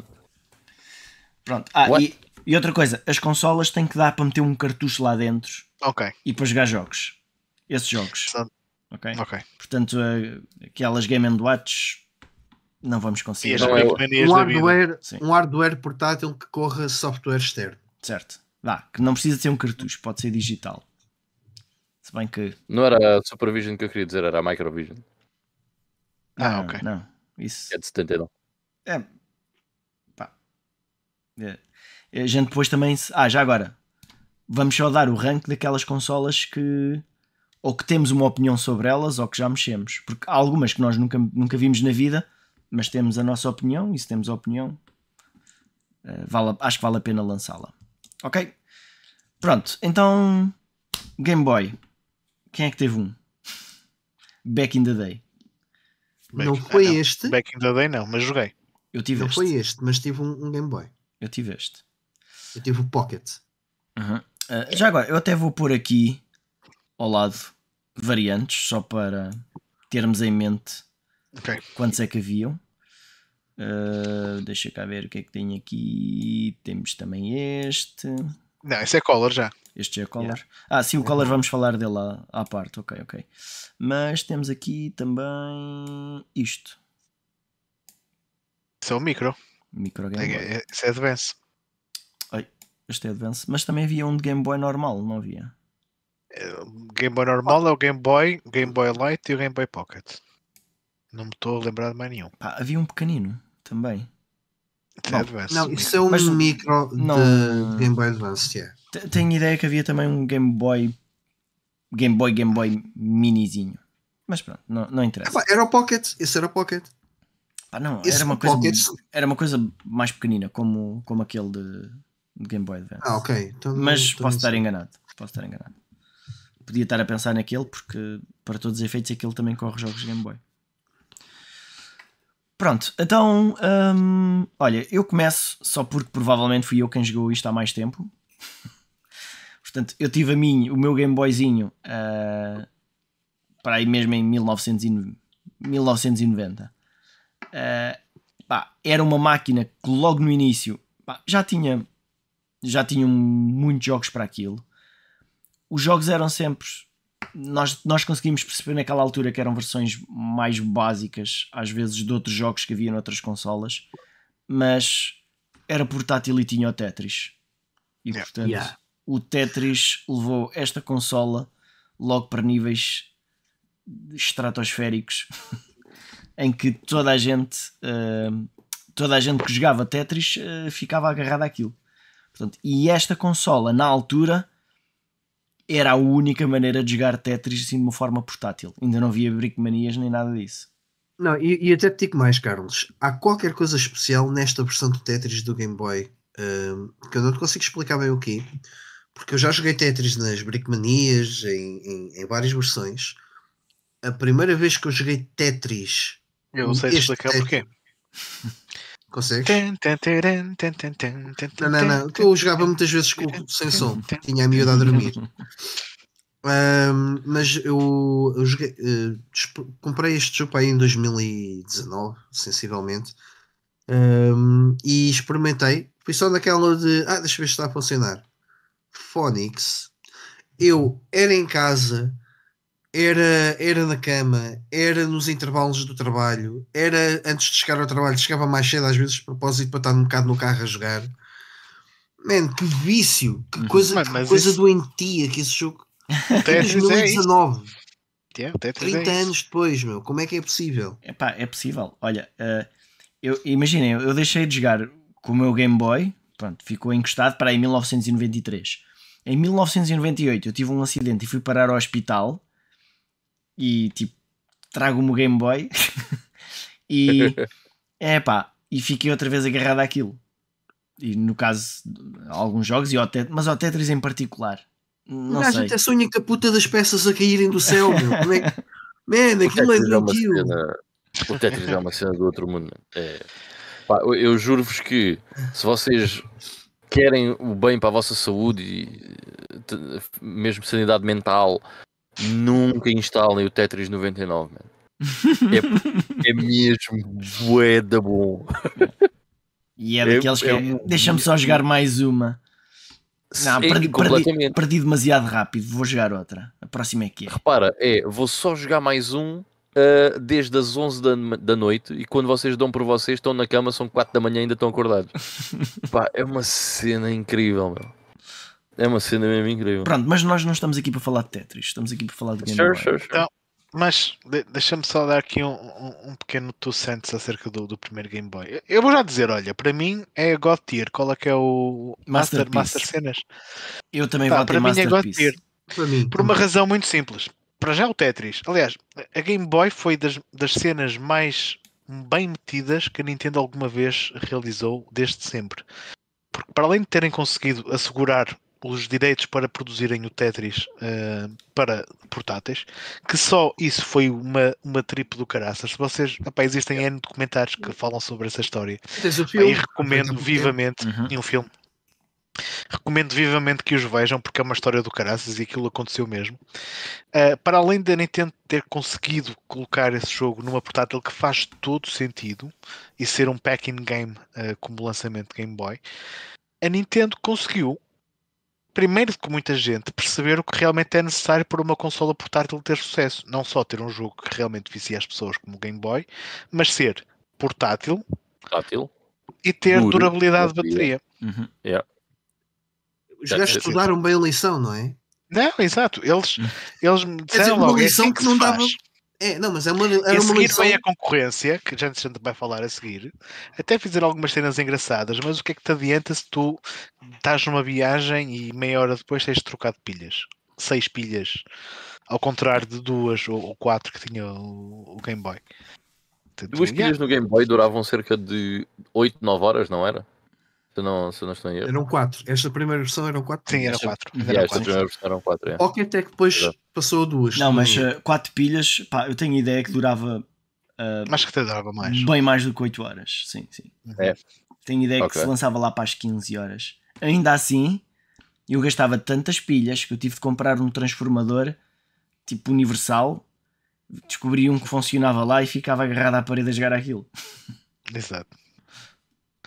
É, Pá, pá, isto diz aqui que mais ou menos 11 horas já. bons momentos, bons momentos. Então, olha, hum, eu, eu vou. Vocês estão a. Também vão pôr lá a votação ou dizemos aqui e não põem lá? E depois vimos só o do público. Ah, se calhar ponham lá para ser mais fácil. Então, olha, Hum. eu- estou a votar mesmo como o de GameStone. Vocês votem como nos vossos, ok? Só para não ver Ok. misturas. Ah, e, e só, antes de, de passarmos à próxima, um gajo pa- parece que só falou que o Tetris, parece que só o Tetris é que é a cena relevante do Game Boy. E não. Ahm, a Nintendo depois também conseguiu, ah, in- ah, dentro da própria, dos próprios IPs, fazer coisas incríveis, como o, o segundo Metroid, que foi canon, ah, ou seja, oficial e lançado em exclusivo para Game Boy. E depois, além de Pokémon, que é, que é toda, outra, toda uma cena, no, no final de vida de uma consola que lhe estendeu mais, sei lá, um par, de- um par não, uns 3 a 4 anos, um, fazem um jogo incrível que é o Link to the Past. Ou, desculpa, o Zelda, hum, sei lá, um par, de- um par não, que era essas, uh, ajudem-me. Link's Awakening. Link's Awakening, é isso. Que é Man. também fantástico. O meu primeiro jogo de, de Game Boy eh, não foi o Tetris. O primeiro jogo que eu joguei na Game Boy não foi o Tetris, foi o Spider-Man. Que na altura achei um bocado podre, mas divertia. O segundo jogo que joguei numa Game Boy foi o Wario Land, que é um dos melhores jogos de plataformas eh, do sistema. Yeah, e é excelente. yeah, yeah. Não fica nada atrás a qualquer jogo de plataformas. eh, Já jogaste do segundo? Ou não? Wario Land 2? Joguei, joguei, joguei dos outros depois todos né, em emulação. Mas esse, o Wario Land foi um dos jogos que eu joguei muito em miúdo. eh, em Game Boys que não eram meus, mas, mas joguei mesmo bastante e adorava esse jogo. Fantástico. Ah, Já agora, eu, eu não tive Game Boy quando, quando era miúdo, tive um Game Boy Color depois, muitos anos depois. Mas lembro-me de jogar eh, o primeiro Mario Land e eu, na altura, para uma consola que era portátil, o primeiro Mario Land nem sequer era um jogo nada de outro mundo, Não. mas para uma portátil, na altura achava aquilo espetacular. Top. Ahm, eu não tenho grande história com o Game Boy eh, antes de ter o meu Game Boy Color, portanto lembro-me de jogar eh, Game Boys de, de amigos meus, às vezes na, na escola ou nas férias, mas não tenho assim grandes histórias com, com ele. Mas ahm, só dar um shout-out eh, muito grande àquele que eu acho que continua a ser o meu jogo de Game Boy favorito, eh, que é o Super Mario Land 2, da Six Golden Coins. Que acho que é um jogo fabuloso. Esse, esse Super Mario é muito, muito, muito fixe. Olha, eu gostava de referir os jogos mais antigos. E os Pokémon. Espera aí. Yeah. Essa, essa, Isso essa é- série é- Pokémon. Isso é incrível o quão diferente a nossa experiência é, porque eu quando penso em Game Boy, eu penso nos jogos de 89, 90, 91, 92, no máximo. É, Tipo, para é. mim, Pokémon era como se nem fosse daquela consola, não é o que eu conheço. Para mim, Era o Super Color. Mario era o Super Mario Land o primeiro, apesar do, do Yeah. segundo até ter saído eh, ra- razoavelmente cedo, mas aquele jogo que hoje dizem que é mau do, do Super Mario, Super Mario Land, pá, Eu não acho mal. eu jogava aquilo e era espetacular. Yeah. Hoje em dia é visto Eu- eu como também não muito bom porque era muito diferente do, do outro, mas pá, era Meu, é, é um jogo de lançamento do, Yeah. Um jogo com Exato. lançamento da Game Boy, ninguém sabia muito bem o que é que aquilo ainda podia fazer. Agora, se compararmos o Super Mario Land 1 com o Super Mario Land 2, lado a lado, Yeah, não tem nada a ver. é um salto gigantesco. É Mas comparar do Super Mario Brothers com o Super Mario World. E não estou a exagerar. se- eu acho que ainda é mais. Acho que ainda é um salto maior. Acho que ainda é um salto maior. Acho Porque- também não ia tão longe. É pá, mas já, olha, já é um salto caraças. é pá, basta olhar para, o- para o, o Mario pixelizado do Super Mario Land 1 e do Super Mario Land 2. Muito Sim, eu, eu não tô- nem estou a falar só em, em- em termos de aspecto, estou a falar mesmo daquilo que o jogo acaba por fazer e Ah, como está desenhado. Sim, mas, mas é? pronto. É, porque o primeiro é muito diferente, até tem uma parte de shmup. Certo? Tem, tem, tem. Tem. Então, Aliás, tem uma parte num submarino, tem uma parte num avião. É- eles tentaram fazer uma coisa ali mesmo bastante diferente. E é fixe. E acho que nem sequer teve a mão do Miyamoto esse Super Mario Land. Acho que Não. foi Não, não, não. o Foi segundo, feito mas teve. Foi feito pelo pessoal do Metroid, acho eu. Mas, eh, olha, eu estive aqui a ver a votação e a, a média dá Masterpiece. Portanto, Yeah. aqui o nosso primeiro, Masterpiece. Acabámos por falar aqui, se calhar, muito tempo do Game Boy, mas ele merece. Nem que seja pelo staple que, que a Nintendo colocou de como é que se faz uma. Novamente, a Nintendo tem estas. É uma, é uma obra de engenharia notável. Este, esta máquina. O Alexandre, já agora boa noite, Alexandre está a dizer que chegou ao fim do Mario Land sim, umas 50 vezes. Pá, eu também cheguei muitas vezes. não é? Mas, eh, Agora até voltando ao filme do Tetris, eles lá falam mesmo do Game Boy também como se fosse uma coisa que ele- como eles nunca tinham visto, uma coisa do outro mundo. Como é que é possível isto funcionar? É. Olha, Marcos também havia, aqui. alguma, havia alguma portátil bastante conhecida antes do Game Boy? não, n- não desta forma. Hum, sim, Mas Não. saíram coisas antes. Mas Não, isso saíram, não, saíram. é. não desta, não desta maneira. Toda a gente conhecia isto, mas outras- aquelas cenas da Tiger, talvez, nem sei se a Tiger veio depois. Ah, mas, mas isso Não, são mas aqueles tinha- jogos, isso são aqueles jogos eletrónicos. eh, Sim, mas já tinhas consolas de LCDzito. cartucho. Sim. Lá está, eu há bocado mencionei, a Microvision era de 79, portanto, desde 79 que tinhas, portanto, de certeza que tínhamos Malta, mais Vou coisas. só fazer um refill já bem. alright. Uh, Microvision, Adventure Vision, uh, Poundtex Portable Video Game System. Ok, basicamente, não. Foi o Game Boy. Acaba por ser o primeiro de destaque. Tens coisas antes, mas não é nada de, Sim. de especial. Ah, Mas está, aquilo que eu disse, o, o Game Boy criou um staple. Yeah. Ah, sim, sem dúvida. Amigos, é assim que se faz. Criou um Bom. mercado que não existia. Tipo, olha, a partir de hoje temos aqui mais um, um mercado para explorar. E pronto. E os outros vieram atrás. Agora, quem é que foram os outros? Eu penso que se calhar agora a seguir na lista vem a Atari Lynx. Uh, deve ser de certeza absoluta. Deve ser de certeza absoluta, porque a Game Gear é de 90 e a Atari Lynx sai no mesmo ano do Game Boy. Agora, uh, por falar que sai no mesmo ano do Game Boy, uh, portanto, a Atari Lynx já é uma consola uh, a cores. Portanto, A algo cores, que sai no mesmo ano. Uh, epá, também era uma coisa impressionante para, para a altura. Um, Ah, era. Yeah. pá, Sem dúvida. No entanto, acho que acho que acaba por ser a Nintendo acaba por ganhar, não só por causa da, dos jogos que eles próprios lançavam, mas porque tinham um apoio das third parties muito grandes. Ok? É um bocado o contrário do que acontece hoje em dia. Ah, Eu não sei se, se era o caso da Atari Lynx ser ah, difícil de fazer jogos para ela ou something, mas foi uma consola que teve. Quer dizer, eu acho que foi. Eu acho que é o sucesso do Game Boy, man, certo? É assim, quantos Game Boys é que há no mercado? Tipo, não sei quantos milhões. E quantas Links? Ah, vamos fazer um jogo para quem? Muito pouco. Pá, Muito é pouco. assim. Aliás, a- Atari Lynx, do que eu estou a ver aqui, também só durava 3 a 4 horas de bateria. Estamos a falar de um ecrã cor, ok? de pilhas. Ahm, Olha, eu tenho aqui a minha para mostrar. Eu tenho aqui, eu, eu pus aqui ao pé de mim algumas das consolas menos comuns ou que o pessoal não, não conhece bem, só para, para ficarem a conhecer um bocadinho melhor.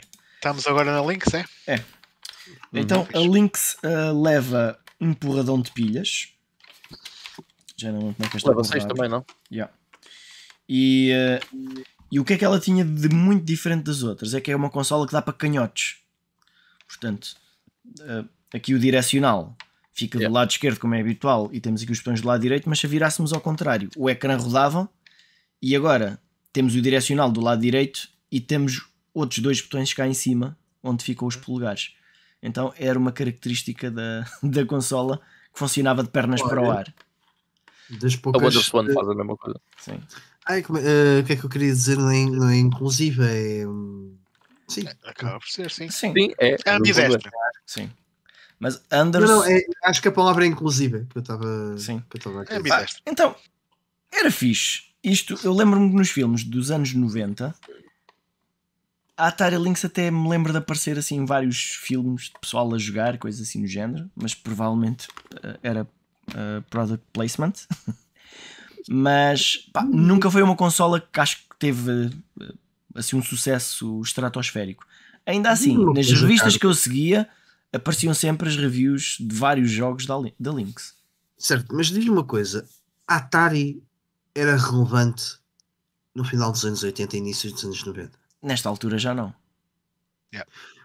Eles tiveram ali uns 6 anos a achar que eram alguém, não foi? Pelo menos é a sensação que me dá um bocado. Se calhar no mercado americano ainda tinham uma, alguma relevância, mas uhum. eu, eu, eu, sou muito sincero, é uma das coisas que eu ia falar depois eh, em relação à, à Atari Lynx é que não tinha muito apelo pelos jogos que a Atari produzia nessa altura. Uhum. Nem mesmo na, na Jaguar, nem sei o que. Foram máquinas que passaram completamente ao lado. Os jogos é que fazem a máquina, certo? E hum, o problema da, da, Atari, desde, desde a Atari VCS, certo? Ou, ou melhor, depois da Atari VCS, é software. Uhum. Não é? Eu, eu não acredito que, uh, se estivéssemos a falar da, da, Atari Jaguar, não acredito que não fosse uma consola com potencial. É, não, mas, um, olhando assim de, de um panorama geral e sem saber grande coisa, atenção, mas a ideia que dá é que a Atari morreu com, a, com, o, crash, pá, com o crash dos videojogos que afetou sobretudo o mercado americano e eles não conseguiram. Ah, foi, sim, foi, já não se puseram, já não, coisas... não foi fácil porem-se em pé. Yeah, ainda lançaram algumas coisas nas arcades que tiveram um, sucesso moderado nas arcades, uh, tipo Hard Drive e assim. Mas não sei, meu, eu sinto que os jogos que eles produziram depois disso não tinham um apelo, não tinha é, nada a ver com os jogos japoneses que parece que ficaram um bocado ali à sombra da bananeira, não é? E Namco os faziam e Nintendos e Segas faziam nessa altura. Acho que ficaram muito atrás. Sim. Mas, mas nesta e consola. Os americanos que surgiram fizeram muito melhor que a Atari, na minha opinião. Nesta consola, eu tenho a ideia que a maior parte dos jogos que eu me lembrava de ver eram, uh, eram third party, não eram jogos da Atari propriamente dita. Uh, pá, se calhar. E agora, a Atari, eu não sei se ainda existe, eh, eu creio que sim. Sim, uh, sim. Mas sim, sim. no fim de passar de mão uma data de vezes. Mudou, não? Mas uh, olhem, o, por exemplo, um dos melhores jogos da Lynx é o, por exemplo, se formos ver em algumas listas, é o California Games. Não é que seja mau, mas. Pá. O California Games acho que chegou a ser um pack-in com a Atari Lynx, se eu não me engano. Eu acho que é por sim, sim, porque gente... a consola em si foi engineered, foi arquitetada pela Epix. Uhum. A Atari Lynx teve quase para ser a Sega Game Gear. Eu, eu acho que acaba por ser batota. há, há, há, dois jogos, por acaso, que eu gostava muito de experimentar na Atari Lynx. Aliás, a Atari Lynx é uma das consolas que eu tenho mais curiosidade uh, de, de um dia ter e comprar alguns jogos para ela e experimentá-la. Um, como a Jaguar. Só que hoje em dia os uhum. preços, enfim, é, é o que nós todos sabemos. Mas um, há dois jogos que gostava de destacar: o, o Todd's Adventures in Slime World. Uhum. Parece-me interessante e parece-me diferente. Um, e o, há um jogo do Drácula para Atari Lynx que é uma aventura gráfica e pá, tenho curiosidade em experimentar. O Batman Regressa também é um jogo fixe para esta consola. É diferente dos outros. Mas de resto, eu para isto só tenho pá, uns 4 jogos. Mas nada. Pá, nada de especial. acaba por ser muito mais divertido pegar num Game Boy por algum motivo. Apesar dos jogos, alguns parecerem até mais básicos, mas bom, acho que acaba por ser bastante mais divertido o Game Boy do que, do que era a Lynx, apesar de ser a cores, independentemente do, da duração da bateria. Pá, desculpem lá, eu não abri a votação, vou já fazer isso.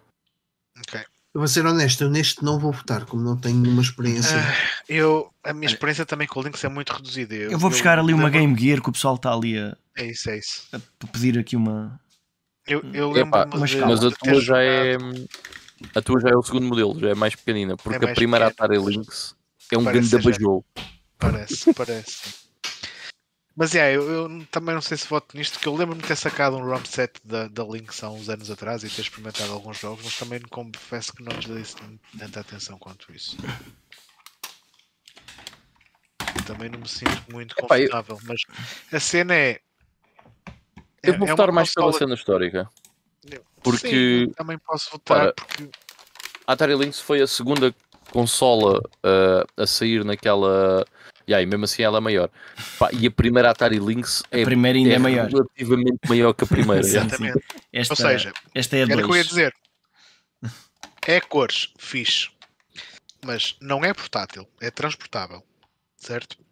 Isto dá para pôr perfeitamente no bolso. Claro que dá. Do casaco. Exatamente. Está ótimo. E quanto é que dura a bateria de uma? Do primeiro modelo? Uh, do primeiro modelo, uh, uh, 3 a 5 horas. Ok. Not so bad. Mas muito abaixo da- do Game Boy.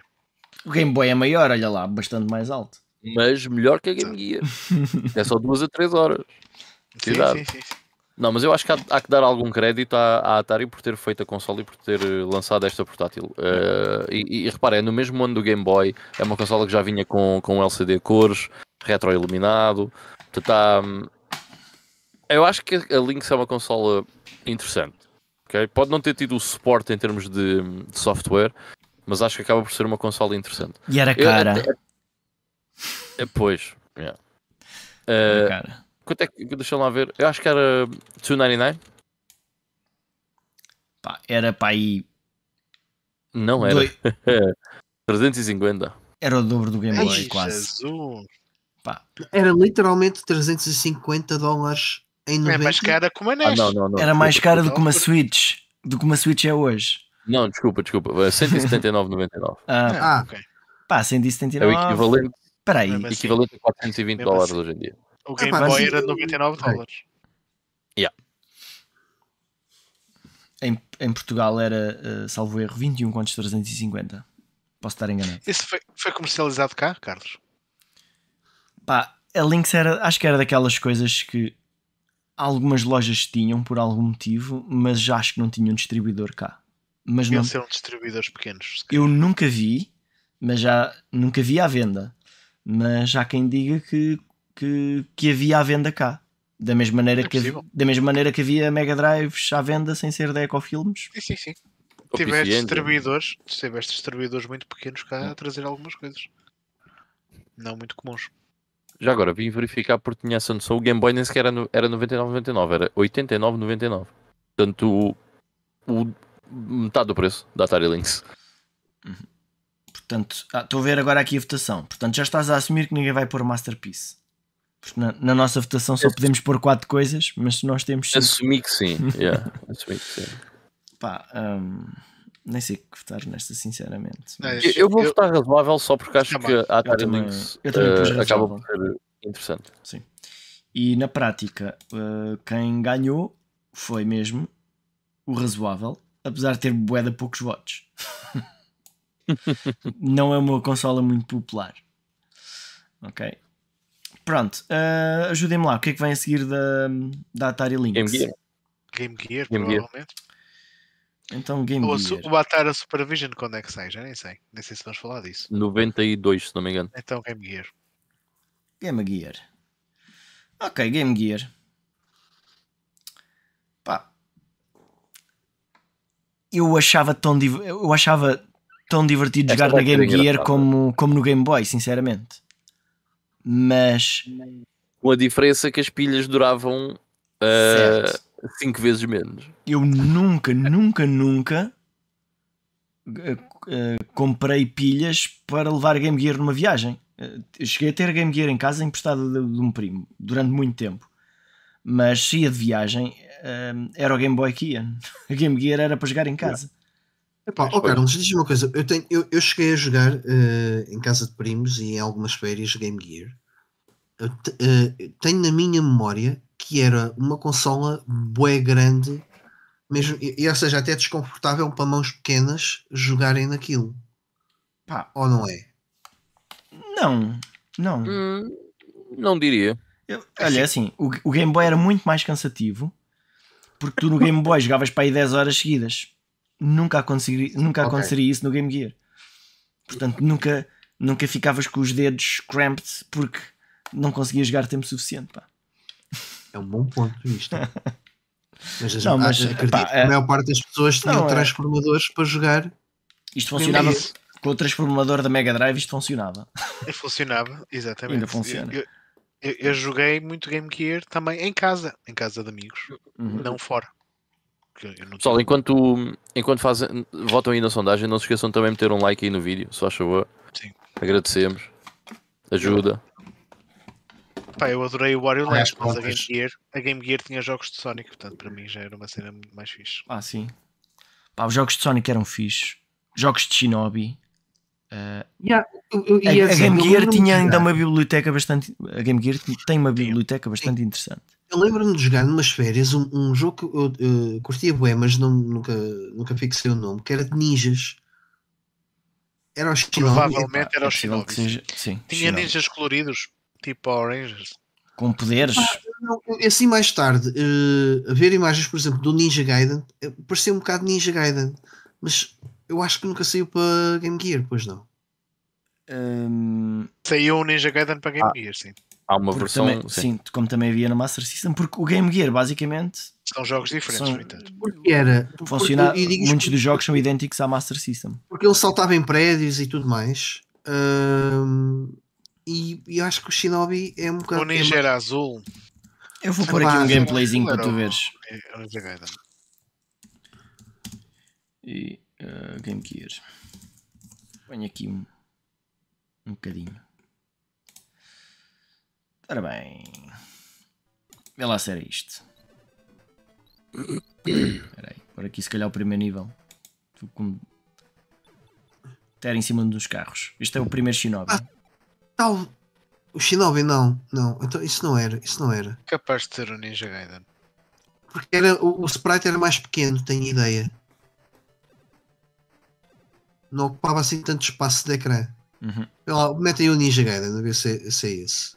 Ou então, se calhar nem era nenhum desses dois e havia outro jogo de ninjas na, na Não, Gear. não, não havia Hum, muitos. Não havia muitos, não.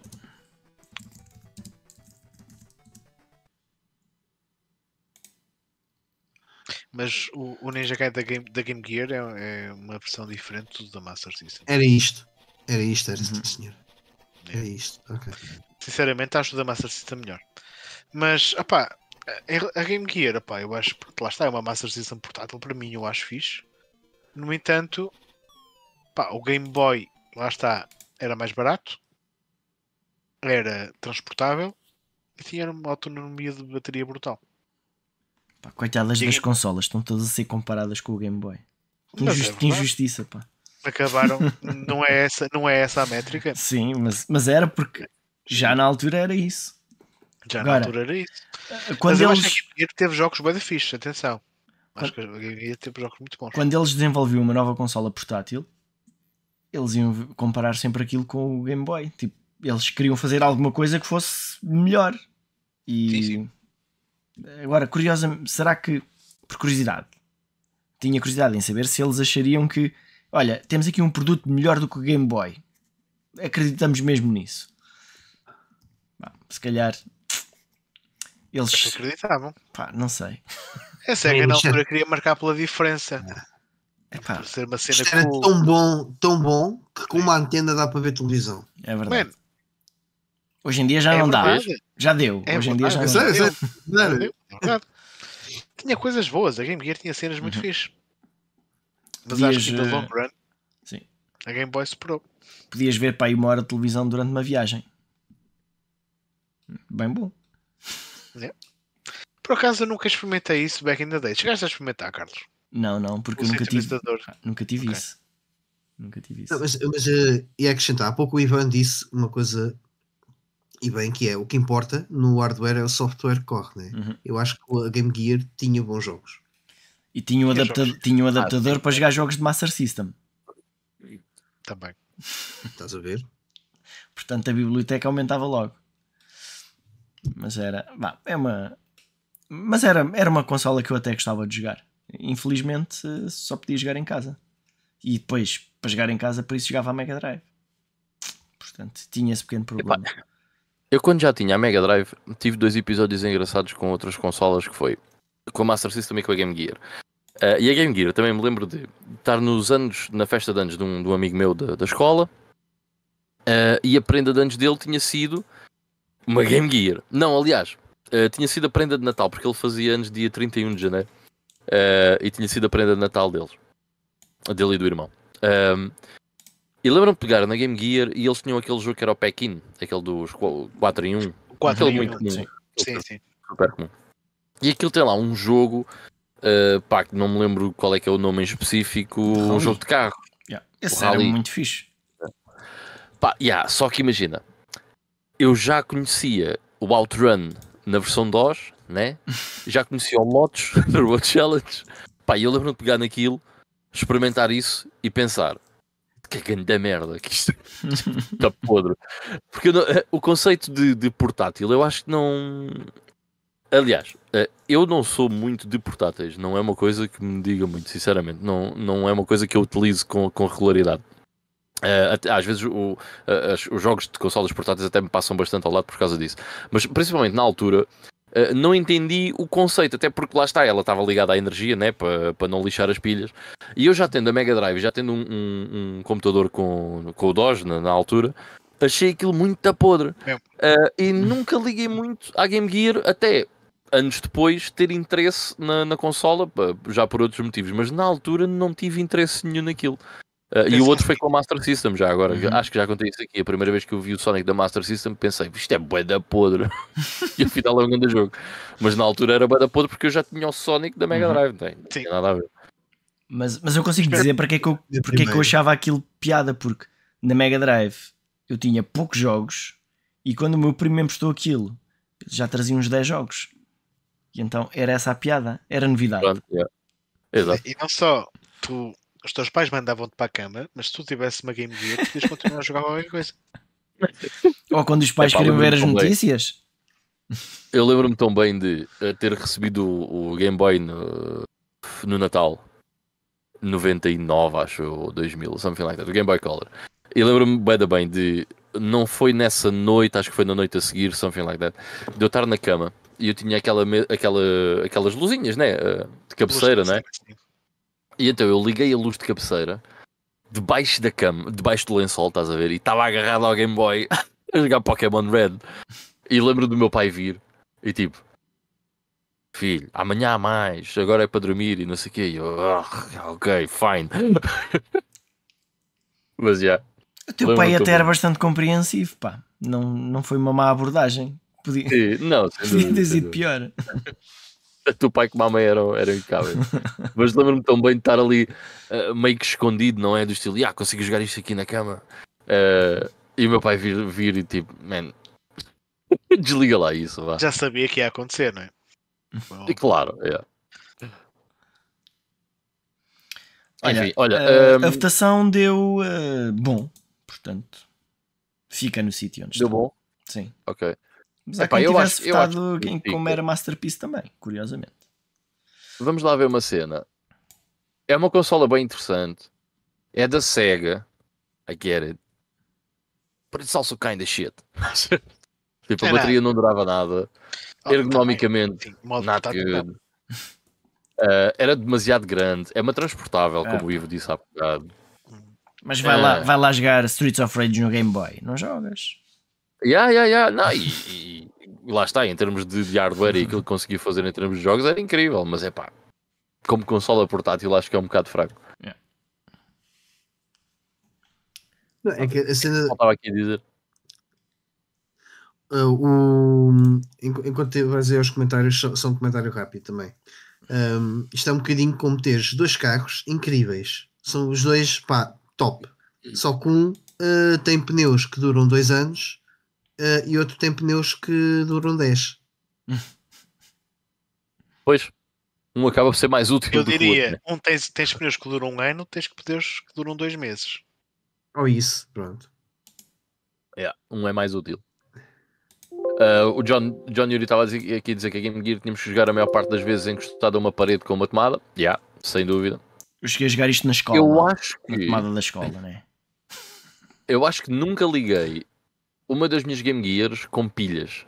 Acho que sempre foi à tomada. Nunca liguei com pilhas.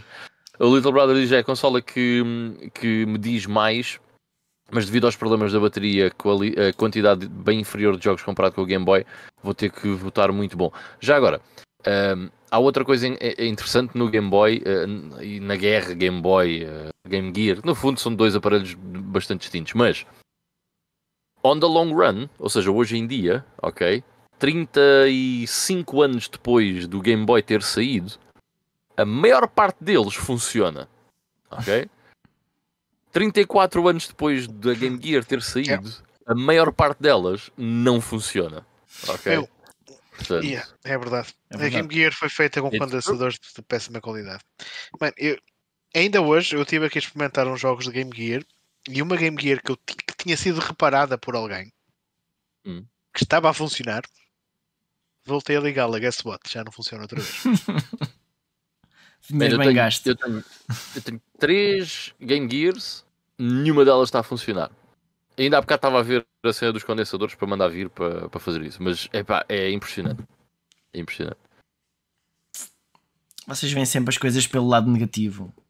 Olha, uma cena que acontece com muita eh, frequência num Game Boy é que perde a tampa das pilhas, ou se parte, certo? Isso é um, é um e o pro- ecrã, o ecrã também e se isso, isso é um problema.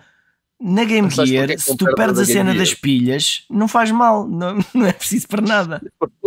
Mas sabes porque é que tu não perdes na Game Gear? Nunca usas as pilhas. nunca mexe, aquilo nunca se parte. Sem dúvida. Ah, olha, está aí o Miguel Cabanas. Boa noite, Miguel. Como é que é? Ele está a dizer: eh, Não sei se consigo ver até ao final, mas deixo já aqui o meu voto eh, da Switch para Masterpiece. Não só das melhores portáteis, como das melhores consolas de sempre. Uhum. Obrigado, Miguel. Um abração. Vamos lá chegar. Sim, provavelmente Eh, isto vai a ser. dizer- Vamos falar da Switch para aí às 8 da manhã. O Fábio está a dizer que o único feito da Game Gear é ser da SEGA. É pá, Fábio, não sejas mauzinho, meu. Não sejas mauzinho. Ahm, do que me lembro ah, é que as cores da Game Gear chamavam a atenção. Ah, jogar com álcool colorido era top, mas as pilhas, puxa, ah, era uma desgraça. Por acaso esqueceram-se de falar do acessório do Game Boy, só aquela impressora e a câmera. Acho que o Vitor tem. Opa, o Game Boy teve bué de acessórios. De e, acessórios, ahm, Sim. Para ficar. Até uma de máquina de costura, meu. costura. Sim. yeah, É. uma máquina de Até coisas mais Sim. básicas, como uma lupa para o ecrã ficar maior, ou uma luzinha Sim. para apontar para o ecrã. Tinhas Yeah. todo um kit Transformer para, para o Game Que, que na verdade também há para Game Gear. Eu por acaso tenho um desses. Fica. eh, A lupa eu tenho, yeah, lupa. para a Game Gear. Só que aquilo Alright, deixa- vamos para a seguinte. Yeah. Vamos, vamos, vamos. vamos. Eh, qual é que é a seguinte? O Atara Epá, Tá lá? eh, Turbo Express. ou Turbo Express? Turbo Express é capaz de ser. Turbo Express. Ah, Já não me lembro do aspecto disso. Mas se vamos falar do Turbo Express, vamos falar na Sega Nomad também, certo? Claro Parece que um sim. Game Boy preto, basicamente. Turbo Express. Espera aí. Oh, nem tenho aqui. Vocês estão a vê-lo aqui. Pá, basicamente é uma, tur- uma Porque, é, porque PC é, é vertical, não é? é vertical, é. sim. Não está aí, não. Pá. Não, não está aí. Ahm, Caga, avançamos. Pronto. É uma, é uma PC Engine portátil. É isso. Literalmente. Algum Uhum. de vocês jogou, eu não. sim. Não, Também não. nunca peguei numa. É cores, é, é uma PC Engine portátil. Cores, corre os jogos em É. o card, lá no cartuchinho, não corre mais nada. E é isso. Então, vamos passar à Game.com. Uh, Game.com é isto. Yeah. Então, Game.com. Uh, eu não tenho esta consola, mas tenho jogos para ela e já joguei jogos dela. É porque há jogos do Sonic. Sim. que é o pior jogo Eu do Sonic de sempre. e não tenho interesse nenhum em Eu jogar tenho muito Eu interesse, aí é que está. Eu, eu, eu tenho, Tenho interesse pela bizarria. eu de vez em quando vou à procura desta consola para tentar comprar. Já há vários anos que o faço e nunca comprei. Para já porque tem que ser sempre dos Estados Unidos e é sempre um problema. Mas hum, o que é que esta consola tem de especial? É da Tiger, que era a marca daqueles joguinhos eletrónicos que muita gente tinha, eh, que tinha muitas IPs conhecidas, tipo Double Dragon, Street Fighter, Shinobi. Pronto, não sei como é que eles arranjavam isso, mas eles arranjavam. E com o Game, com a Game.com eles faziam exatamente o mesmo. Portanto, temos jogos de Sonic, temos jogos de Resident Evil, só que todos eles muito a maus. Portanto, Yeah. eh, aquilo também tem uma, uma stylus, porque a ideia era ser tipo como um PDA, PDA, Uhum. coisa tão antiga. Eh, Uma, uma agenda. Laptop. Yeah. Portanto, e eh, portanto, acho que era demasiado cedo. Portanto, não era nem uma boa agenda, nem uma boa consola de jogos. Mas olha uma coisa. Porquê que estamos a falar na Gamecom agora Não sei, porque e não vi- no Virtual Boy? Ou, No já que estamos a falar da. Tiger, eu nem sei quando é que Color. isto saiu, o game, a Game.com. Epá, Game Game Boy Boy- Mas eu presumo que tenha sido muito depois, porque tem o Resident Evil. exatamente. Parece- Antes da é assim, Game.com, a Tiger fez outra cena que foi o Warzone. E esse sim, esse eu joguei. epá, isso é horrível, meu.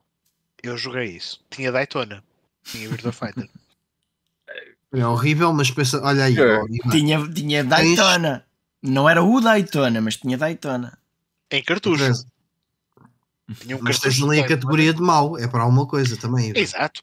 Exato. Então, vá. alguma coisa. Não, Vamos- mas vamos, vamos a sério, vamos estar nisto. praticamente- Não, eu, eu por acaso. Epá, eu nunca joguei. Mas tudo o que vi daquilo parece-me. Pá, eu acho que vamos pôr aqui no mal à confiança e, e Sim, avançamos. por favor. Vá, mas. Eu acho uh, que nem vale a pena abrir a votação, pessoal. Acho que toda a gente está, está de acordo connosco. Pá, por acaso há, há consolas que não estão aqui nesta lista que eu estou a ver, mas Virtual Boy deve estar aí, digo o eu, né? Virtual Boy está. Portanto, vá, vamos fazer agora. O John. Yuri está-nos a pedir aqui para depois meter um gameplay de um, de um jogo de, destas consolas, se calhar mais Olha, vou, eh, vou pôr sim, senhor. desconhecidas. Uh, deixa cá ver aqui. Então, long play. Vamos pôr mesmo o Sonic Jam. Estão a ver aquele Sonic Jam, aquela compilação de jogos? Mas para a game.com. Game.com. Deve ser fabuloso. Epá. Não é. Não é. É lag ou é. É mesmo assim. É mesmo assim. Uh, isto parado não parece mau, ok? Mas a mexer. Este era o tal que também tinha o Symphony of the Night. É um protótipo, já. É possível que Ok. sim. Pronto, eh, pá, este jogo não faz justiça porque pode, até pode parecer que é bom. Tipo, ah, mas não é mau, não parece mau. Mas é mau, é mau, é mau. Já agora vamos por aqui um. Há emuladores disto, presumo eu. Ah, sim. Pá, nunca experimentei. No emulador também é mau. Resident Evil. Game.com. A versão do Resident Evil 2. Eu até acho que é interessante. Sinceramente. Se, se não jogares, se jogares é pior. Pois. Oh vá. Enfim. Man, Olha, entretanto já abri aqui a votação para o Virtual Boy. Se quiserem votar. Uh, Virtual Boy. Então, vá, falando um bocadinho do Virtual Boy. Era uma consola que tinha um grande hype na altura. Uh, sempre que a gente ouvia falar, sempre que aparecia nas revistas, as notícias da, da como é que se chamava aquela feira SES. Consumer Electronics Show, pá, que apareciam as últimas novidades, que ainda hoje existe. Uh, e então o Virtual Boy era uma dessas coisas que sempre se falou muito e depois ali grande sucesso, não sei o quê, até sair. Depois quando saiu, desapareceu logo. Já não foi um grande sucesso. Também não é daquelas consolas que não é propriamente portátil, porque nem a consegues ter na mão. Ela tem que estar apoiada numa mesa, ou no chão, pelo menos. Uh, e, e aqui acho que nem vale a pena trazê-la outra vez. Já, já a mostrei aqui, mas basicamente tu metes a cabeça dentro da consola, como se fossem os óculos de realidade virtual. Em Yeah. que tu vês um jogo em com uma Ou seja, mais uma vez é Perspectiva 3D. transportável. Sim, e mesmo transportável Barely. não é muito fácil transportar. Barely. O, o comando ah, também leva umas 6 pilhas ou 4, eu não me lembro, mas também leva um porradão de pilhas, porque é o comando que alimenta a consola. Vocês estão a imaginar Bem, alguém no, no metro de Lisboa com a cabeça dentro do Virtual Boy? Man, eu, eu juro que não sei o que é que a Nintendo estava a pensar. Não sei isto. Pô, não, mano, Pá, Tem alguns jogos, tem alguns jogos. Aquele jogo do Wario parece bué da fixe. Uhum. No entanto, só a ideia de eu ter que enfiar a cabeça num, num- num capacete e jogar um jogo vermelho e preto que me vai dar dor de cabeça ao fim de 30 minutos desagrada-me. Deixa cá pôr aqui Virtual Boy Sim, será que Mario. a morte do Gunpei Yokoi foi mesmo um acidente? Depois do Virtual Boy, será? Aquilo. Game Boy, grande peça de engenharia. Este aqui. Ainda, ainda teve mão na, na concorrência. Teve sim. No Já quê? lá no quê? Mas- WonderSwan. Ah, no WonderSwan, sim.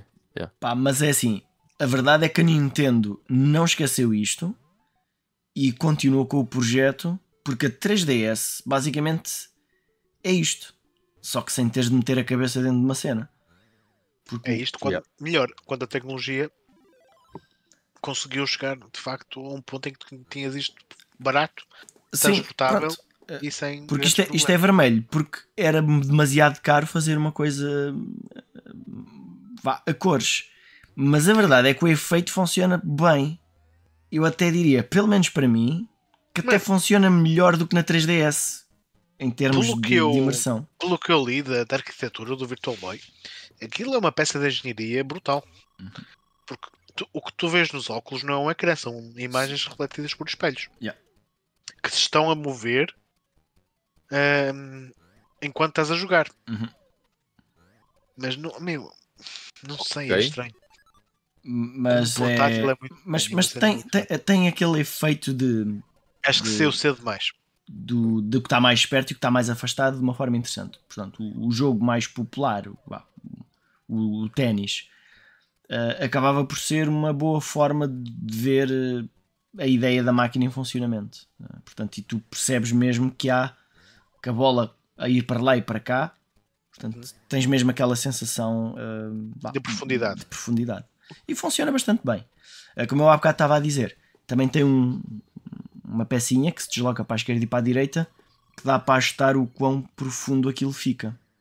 Ok? Tal como na 3DS. Eh, e ah, também não é uma consola que dava para jogar durante muito tempo. E a partir de certa altura, ou mesmo no início, eh, aquilo não era recomendado para crianças pequenas. Logo, Uma grande fatia do mercado. um insucesso eh, à vista. Portanto, Yeah. the writing was on the wall. Ah, uma curiosidade, isso, é- o Virtual Boy é region free? Vou assumir que sim, mas. É, Acho que é, sim. Não ligas a uma TV, logo é. Yeah. Ok, como é que estamos aqui nas votações então? Olha, nas votações. Mas eu gostava, eh, eu tá gostava mal. que a Nintendo relançasse alguns jogos deste sistema em emulação ou que seja para Switch Online. Uhum. Porque este jogo do Wario parece muito fixe. Mas qualquer Pois, Vi um, um emulação Ou melhor, e nu- nunca mais. a, a maior É. parte dos jogos funcionaria bem eh, em, pá, com 2D normal. ok? Há alguns que não funcionavam tão bem, mas este do Wario que estamos a ver pá, funcionaria perfeitamente. Aliás, era o que estávamos a ver. E, é só fazer um comentário rápido hum, em relação ao, ao- não, não só ao Virtual Boy, mas a toda, a toda a cena do 3D, realidade virtual e tudo mais.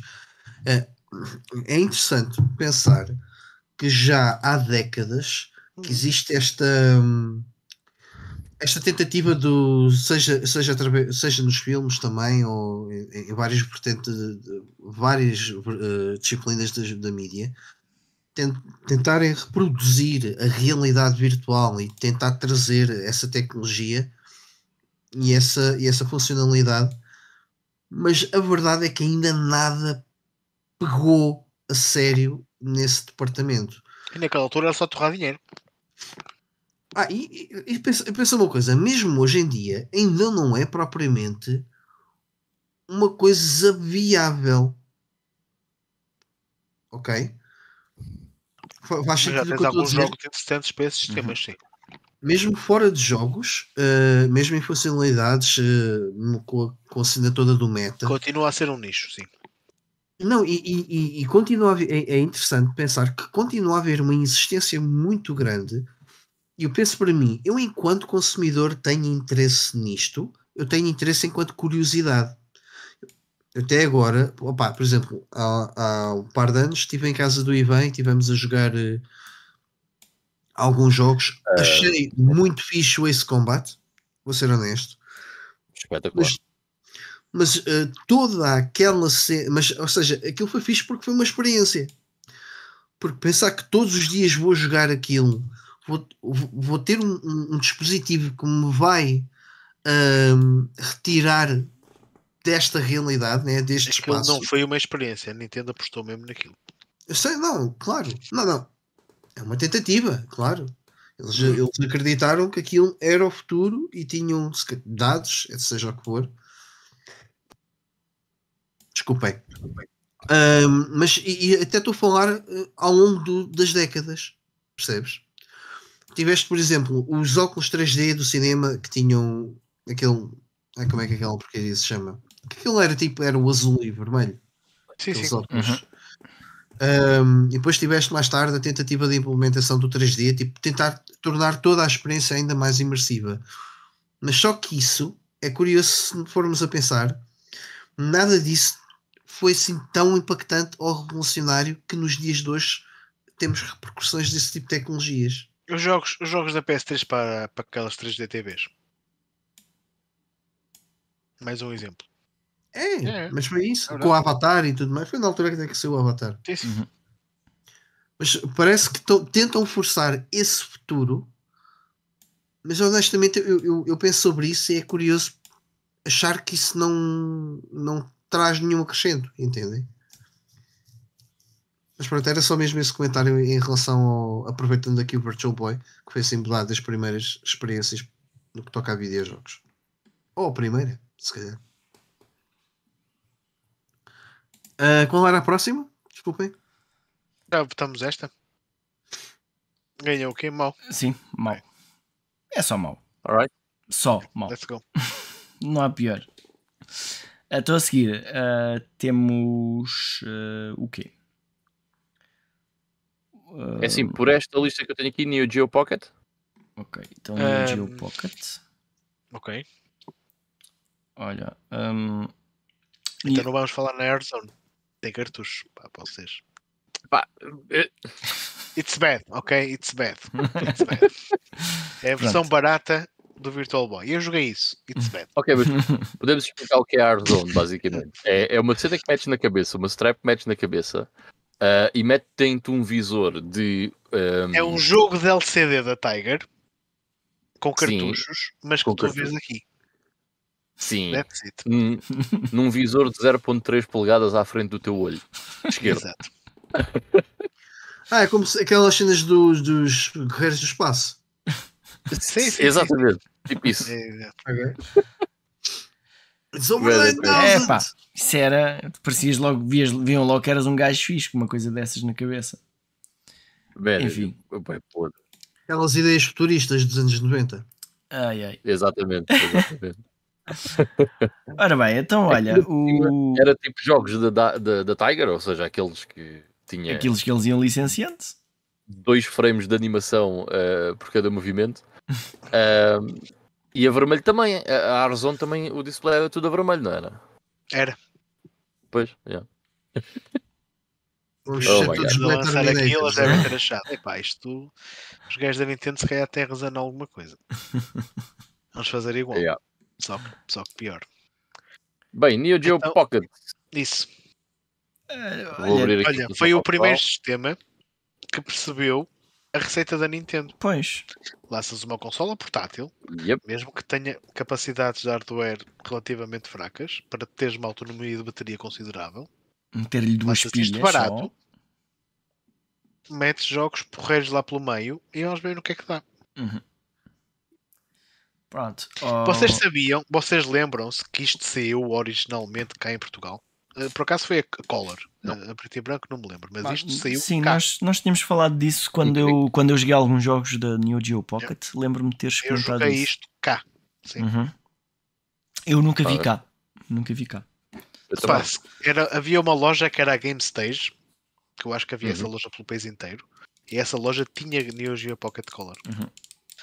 Mas pá, se calhar era a única loja que tinha isso, se calhar era. Para terem noção do tamanho, uh, em, em jun- ao junto de um Game Boy original. É Não é muito maior. isto. Ah, é até mais pequenino. É, essa Pensei mesmo. que era ligeiramente maior. assim, isto é o, ga- é o Neo Geo, Po- um, é a Neo Geo Pocket Color. Portanto, é mais pequena do que um Game Yeah. Boy em, em, todos os, em todos os aspectos. É de que ano? Esse uh, Neo Geo Pocket? 98, 97, salvo erro. Oito. Ok. É para aí. E o ecrã é ligeiramente maior. Ainda assim, o ecrã é ligeiramente maior e leva duas pilhas. Duas pilhasitas e mais uma pilha para o relógio. Ah, pá, e os jogos que isto tinha, em muitas situações, eram jogos da SNK que nós conhecíamos das arcades, só que em versão chibi. Sim, com Portanto, os bonequinhos com as cabeças sim. grandes. Ah, o- aqui o, o direcional parece um analógico, mas pronto, é, é digital, mas pronto, tem assim um aspecto de joystickzinho pequenino. É tipo aquele da PSP, não é? Ah, da PSP, Uhum. não propriamente, porque este aqui até sentimos mesmo os estalinhos, Ah, tem, tem, tem micro switch, ok. então é, é é mesmo digital. Ah, pá, é uma coisa básica. No entanto, pá, tem jogos que até são divertidos. Ah, muitos deles simples. Ah, tem, ali, ah, vem, tem ali alguma variedade daqueles jogos de luta da SNK, Uhum. tipo Fatal Fury e ah, Samurai Showdown. Os Só que- Metal Slugs também. Sim. Uh, os Metal Slugs por acaso até são assim um pouquinho mais originais até- até em relação aos, aos jogos de arcade. Pá, mas o resto pá, são coisas simpáticas, fixe, para ter assim numa É assim, consola portátil. E esta consola tem- dava mesmo para meter no bolso. Tem o Neo Turf Masters. Uhum. Portanto, eu acho que a partir daí Tem um jogo já vale a pena Sonic, ter a tem, um jogo, e tem um jogo do Sonic. Tem um jogo do Sonic. original, feito para aquilo. Oh, yes. Exatamente. Uh, eu de outra vez uh, e eu até as caixas são bué da fixe. Estas caixas são das mais fixe que há. São tipo shock, shockboxes da AES, só que É. pequeninas. Yeah. De- deixa cá ver se eu tenho aqui. São muito fixe, já. Aqui o. Tu- tu- The Match of the Millennium. Espera aí, deixa eu ver aqui. Ah, ah, já está grande. Tem É aqui só um- uma cena que destranca e é uma caixa plástica. Uhum. Muito fixe. Yeah, são, são muito nice. Yeah. Eu não tenho qualquer ligação à, Neo Geo Pocket Color. Uh, portanto, eu não vou votar nesta. Pá, é uma eu, consola que eu isto, nunca experimentei. eu joguei isto em. Pronto, joguei naquela loja para experimentar, mas depois joguei também em, em emulação. Uhum.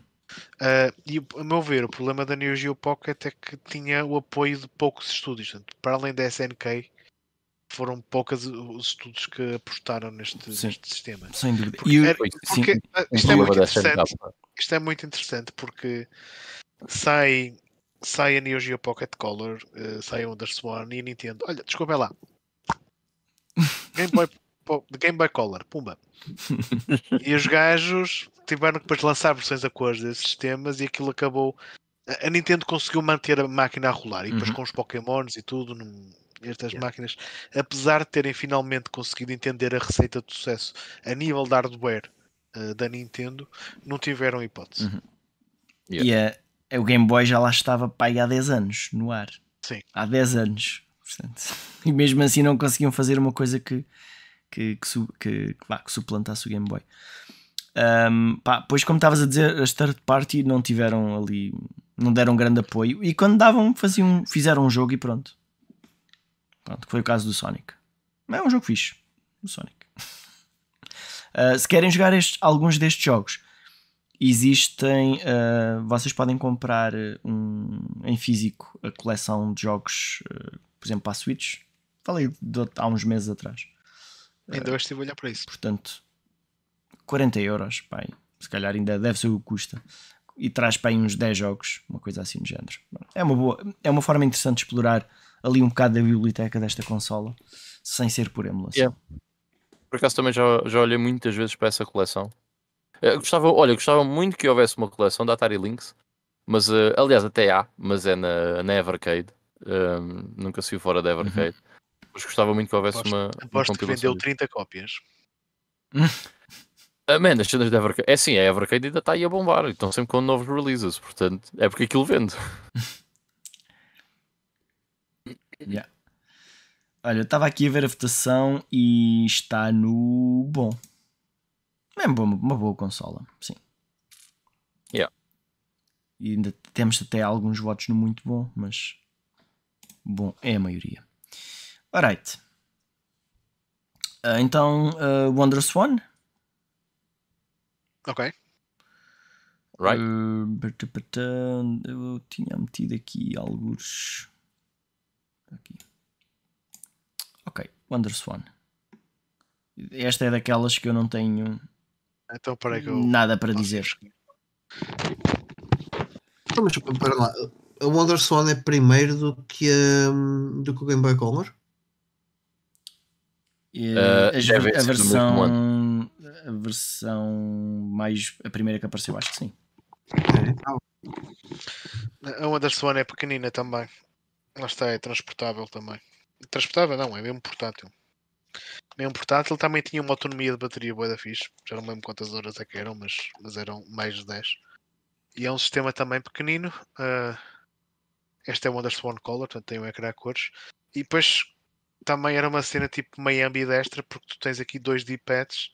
Hum. Um, aliás, não, não, era ambidestra. A cena é que tu podes jogar na horizontal e na vertical. Uhum. Portanto, há jogos que são só para jogar na horizontal, depois há outros em que te mudam, uh, mudam o teu ecrã para Mas funciona de pernas para o ar?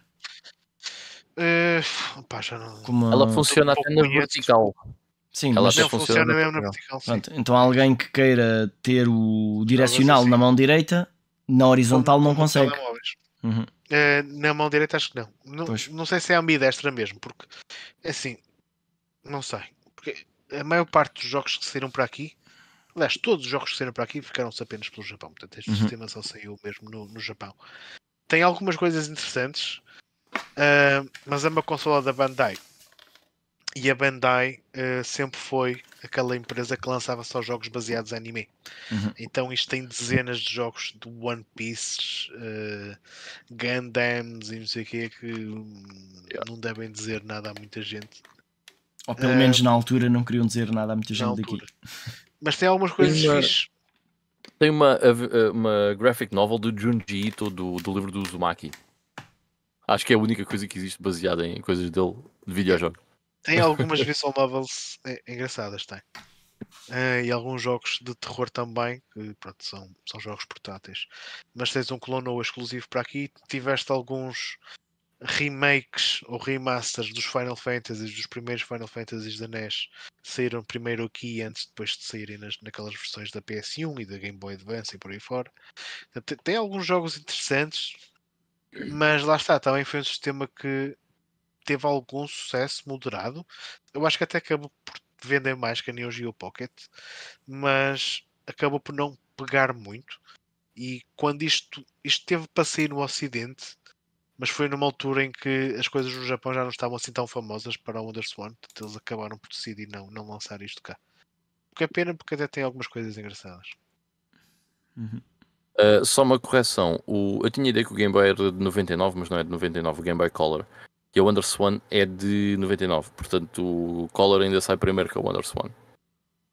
Sim, pois é. Eu tinha essa ideia, mas hum, por acaso pensei que a versão de cores é que tinha, que tinha sido depois, mas que. Não, não, não, não. tens razão, tens razão, tens razão. É isso, é. O Swan a preto e branco sai uns meses depois, mas é mesmo pouquinho tempo depois do, do Game Boy Color. Grande azar, pá. Yeah. Eu, fogo, pá, nem temos direito a dois mesinhos de descanso. Então vá, põe lá aí a votação aí da Wonder Swan. Uh, Até estou curioso pois. em ver quantas pessoas é que vão votar que tiveram contacto com isto. Ora, Wonder Swan. Já Mete fechou? Masterpiece ou mau? Já fechou? Põe mal. Ainda não abriu. Não, não, peraí, peraí. Pá, eu nesta também não vou votar porque não. Sim. Não tenho experiência nenhuma com a consola. Apesar Pá. de já ter jogado um jogo dessa consola, pelo menos não foi no sistema original. E aqui também acho que para mim é importante, ou, ou tinha uma experiência muito grande naquilo que é o software, Uhum. eh, mesmo nunca tendo pegado no, na, na consola em si, ou, ou vice-versa. Ou já tinha tipo a consola na mão, já tinha experimentado e já podia dar um feedback um bocadinho mais construtivo. Isto até devia ser uma consola fixe para shmups. De- que dava para horizontais e verticais. Yeah. Yeah. Não é? Eu vou Sem votar razoável nesta. Com base nos poucos jogos que já joguei.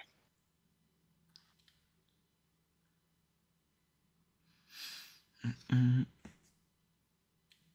Mas é mesmo por causa da barreira linguística. Acima de tudo.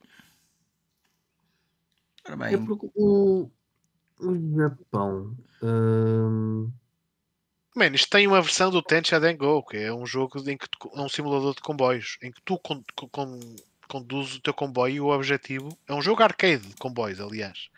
Em que, De o objetivo, não, o teu e- e objetivo assim, é parar na estação, no sítio certo, no tempo certo. o, o Japão sempre foi um, um- ou seja, o- as consolas portáteis no Japão sempre foram um mercado com, com grande potencial no Japão, porque eles lá utilizam bastante os transportes públicos para se deslocarem de um lado para o outro. Sim. Ou, ou vivem em divisões muito pequenas e, portanto, ter uma consola em si às vezes não é tão vantajoso quanto ter uma portátil para passar um bocadinho do seu tempo. Nem que seja naquelas empresas em que já têm lá os cubículos para dormir, enquanto não veio o sininho, é um bocadinho da. Portanto, lá, lá obviamente este tipo de mercado sempre foi muito, muito mais tenso.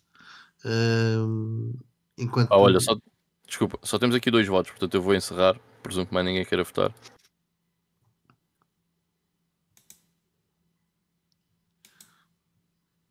E vai, isto vai, é assim, tem 50-50 para Masterpiece, ai, para Masterpiece, para bom e razoável, portanto, então, eh, não sei, é, a nossa, aí. é, a nossa, é a nossa opinião que desempata. Neste caso é a do Ivo. Portanto, ele votou razoável. É razoável.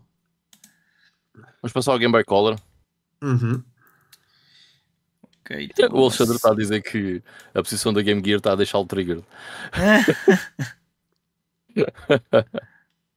Sabes que isto, eh, portugueses e Sega tem sempre aquele. Sobe sempre um nível.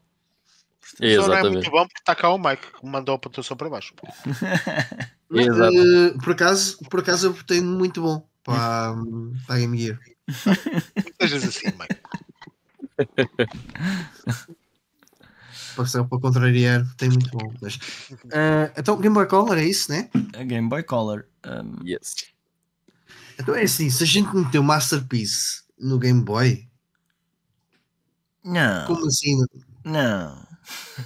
Yeah. Color é bom. Eu não acho, não acho uma plataforma assim tão apelativa quanto isso, para ser sincero. Yeah. Dez, Eu acho que 10 anos depois vamos fazer uma coisa igual. Mas a cores. não é, não é igual. Atenção. Ah. Uh, a questão é: eu acho que o mercado, nesta altura, muito provavelmente não estava virado pa- para, as, para as consolas portáteis. Eu acho estamos a falar de 98, eh, isto vai, vai de 98 até 2001, este, o range da- do Game Boy Color.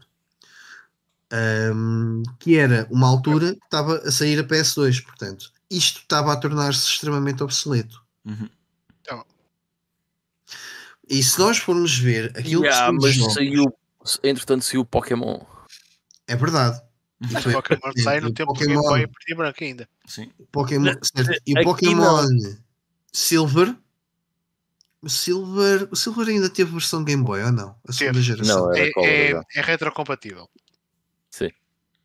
O Ok. Gold e o Silver Não. são retrocompatíveis, não são aqueles cartuchos É transparentes. isso. Tens Yeah. razão, tens razão. Não houve uma. Mas já, mas já é Game Boy Color. Na, é Game a Boy caixa e tu já dizes Game Boy Color. Mas o, eh, o Pokémon quando sai, já o, o Game Boy Color está cá, portanto. Quando o Pokémon sai cá. Não. Yeah. Porque sim, porque o Game Boy é de Eu lembro-me- 96 do Japão, se não estou em erro. Eu lembro-me de ser, assim, não estou a dizer cá, eu lembro-me de ser uma autêntica craze na altura Ok. e corrida ao Game Boy Color por, Eu por causa vou do Pokémon. um pau neste. Dê-me só um minuto que eu já volto, ok? Ok.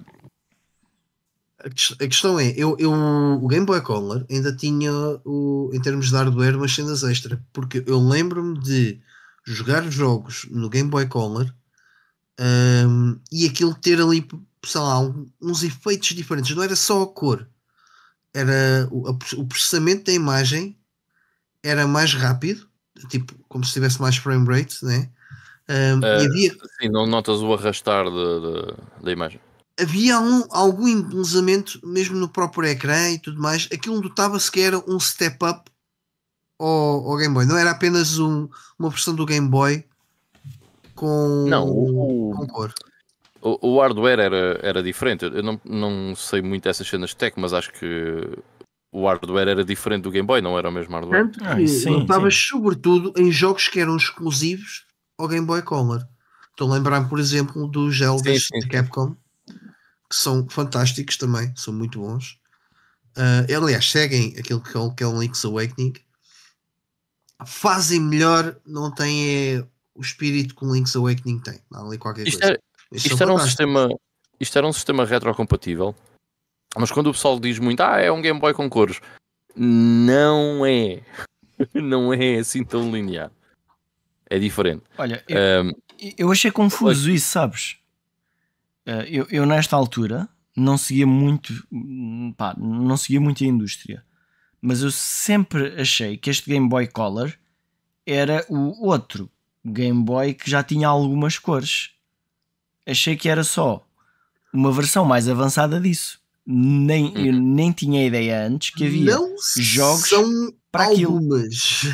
Sim, sim, sim, mas eh, não, são era, não, era, algumas, é. não era muito óbvio para quem estava um bocado a leste. Estão a ver a Wii e a Wii U, em É, que sim, há alguém que não eu perceba que a Wii U é uma consola diferente. Portanto, foi Sim, assim sim, que eu sim, me sim. senti nessa altura. Portanto, só depois, ah, só cena, só muito aqui- mais tarde é que percebi que era uma, uma consola diferente. Estava aqui a ver, o Game Boy, por exemplo, tem 8 KB de RAM e o Color tem 32. Portanto, tem 4 vezes mais RAM do que o normal. O CPU é o mesmo, curiosamente. Eu- o, o que eu acho é que para um 10 anos de evolução não é um grande É salto. yeah, sem dúvida. Se pensares num PC de 89 Mas também é um mais PC de eficiente. 99, sim, sim, mas pensa em termos de PC.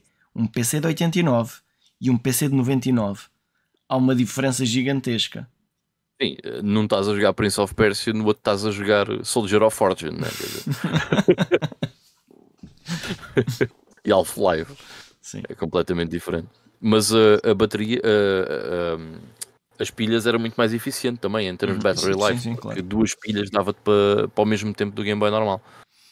Yeah, yeah, yeah. Duas AA. Epá, se formos a ver, é quase uma, uma espécie de. Não, ia dizer que era uma espécie de versão Pro da PlayStation 4, mas eh, acho que consegue ser um bocadinho mais do que isso, este Game Boy Color, em relação Eu acho ao- que era mais uma New Nintendo, como a New Nintendo 3DS. Sim, certo? é- Parece que é a mesma coisa, só que em termos de hardware é um pouquinho mais avançado e há jogos que só funcionam na, mais, na, na, na consola mais recente. E depois eh, tinha uma coisa muito gira que é: tu tinhas os cartuchos pretos, ou seja, que tanto davam para Game Boy como para Game Boy Color, eh, nas releases que eles depois acabaram por fazer. Ah, e outra coisa, e a Nintendo depois reaproveitou muita coisa das versões deluxe de, de, de Super Marios e tudo mais Yeah. eh, para lançar para o Game Boy Color. Eh, e, e tentava dizer: tinhas os cartuchos pretos e depois os cartuchos transparentes que eram exclusivos de. Que tinha um, tinha uma- formato, uma tinha um formato diferente, portanto Era, nem, era. encaixa, nem encaixam nos outros Game Boys antigos. Não encaixam. Acho que não. Posso Não estar enganado. certeza. Espera aí, a gente experimenta já isso. Deixa cá ver. Aqui um Eu copo. diria que encaixam. Curioso. Tinha ideia que não. Mas sim, mas tinha um formato diferente. Tinha ali uma parte mais oval.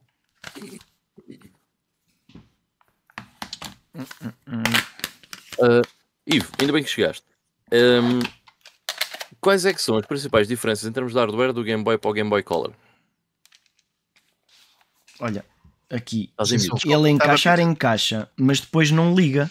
Não liga, não. Eu calha Não. mesmo bem que eu tenho estado aqui a ler uma série de artigos de hardware de consolas e, e li o do Game Boy Color esta semana. E a nível de hardware é, é, é o mesmo hardware do Game Boy original, mas mais turbinado. Mas é é um processador da, da, da, mesma família.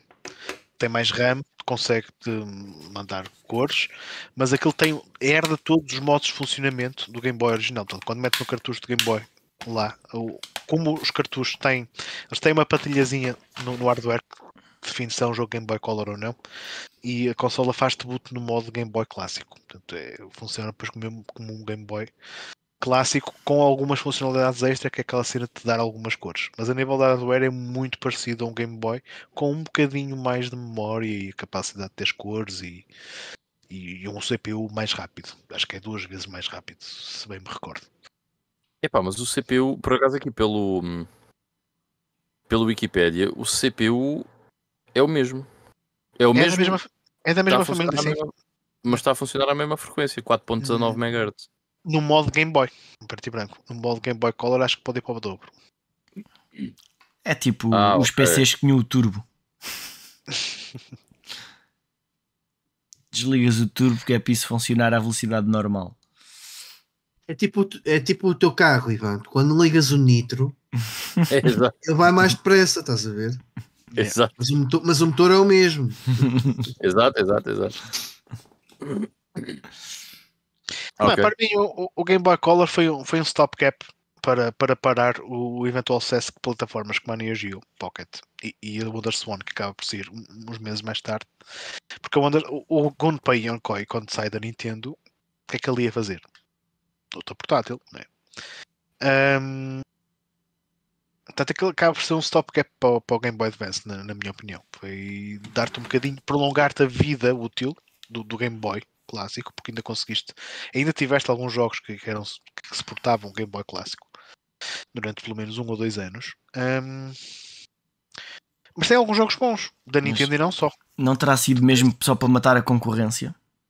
Foi para matar a concorrência. Tipo, Mas é é, que foi tipo, mesmo isso. Foi um vamos, stopgap. vamos acabar com os gajos. O tempo de vida útil do Game Boy Color em comparação com o Game Boy normal e mesmo com o. Game Boy Advance é consideravelmente É curto. Tem Uhum. 3 É. anos, é o que eu estava a dizer. Foi de 98 a 2001. Ainda assim tiveste dois Zeldas fantásticos. Para, É isso, para é, sistema. E... Pronto, e os Pokémons e aquele Metal Gear Solid também é fixe, mas tirando isso, eu- eu não consigo dizer-te assim jogos de Game Boy Color que eu tenho achado realmente fascinantes. Ah, os Warriors são fixes. Usuários, sim, usuários são bons, mas. Ah, não. Pokémon Mas Crystal. nada de especial. Sim, Pokémon Crystal, yeah, Pokémon Crystal. nada game changer, na minha opinião. Em Não, comparação yeah, com outras, outras consolas da Nintendo. Então vá. Ah, aqui a votação deste está. Peraí, peraí, peraí, que não fecha. Uh, uh, Eu não sei. ok. Ah, ai. Pronto, eu também já votei. Então então parece-me fechar. que está no muito bom. Portanto, muito bom. Foi Olha, o duplo R estava aqui a dizer que que tinha infravermelhos, que não era preciso o cabo. Sim, para jogar. tinhas, eh, tinhas uma porta de infravermelhos em que Uhum. tu conseguias eh, fazer Eu cenas. nunca consegui usar essa cena. Já tinhas de pôr aquilo lá bem alinhadinho e muito quietinho. There you go. É que eu cheguei a estar com- Color. Eu cheguei a estar com um amigo meu, uh, literalmente com o Game Boy colado um ao outro, com a cena de unidos infravermelhos em frente um ao outro e aquilo não dava para O protocolo de comunicação daquilo não era nada reliable. Por isso é que a Nintendo também não, nunca mais eh, ligou essa tecnologia. Yeah. A não ser para o Wii, mas isso pronto, é outra questão. Pá, mesmo no Game Boy original, eu só me lembro de ter jogado uma única vez na vida ah, com o cabo ligado a alguém. Não havia muitos Game Boys na altura. Não, Eu só usei mesmo para o Pokémon. É pá, eu usei só mesmo para o Tetris. Epá, eu diria que 90% dos cabos Link que foram vendidos foi para o Pokémon. Yeah, sem dúvida. Ah, mas ah, isso não vinha no pacote? Não. No meu Mas tempo a vinha. parte. Ah, no meu tempo vinha. O quê? O cabo. No Game Boy original? Cabo? Ah, dentro da caixa do Game Boy? Sim. Quase certeza absoluta. Não havia nenhum motivo para eu ter o cabo. No Color não. Aliás, no original. Nem no Eu Pocket. tenho, eu tenho uma caixa do cabo de transferência que é do Game Boy Color, que provavelmente é aquela que o Ivan vai buscar. Vamos já, Então, vamos já ir isso. Mas já não me lembro do. Bem, é assim, lá está. Também não tive nenhum Game Boy em em 89, 90 ou 91, né?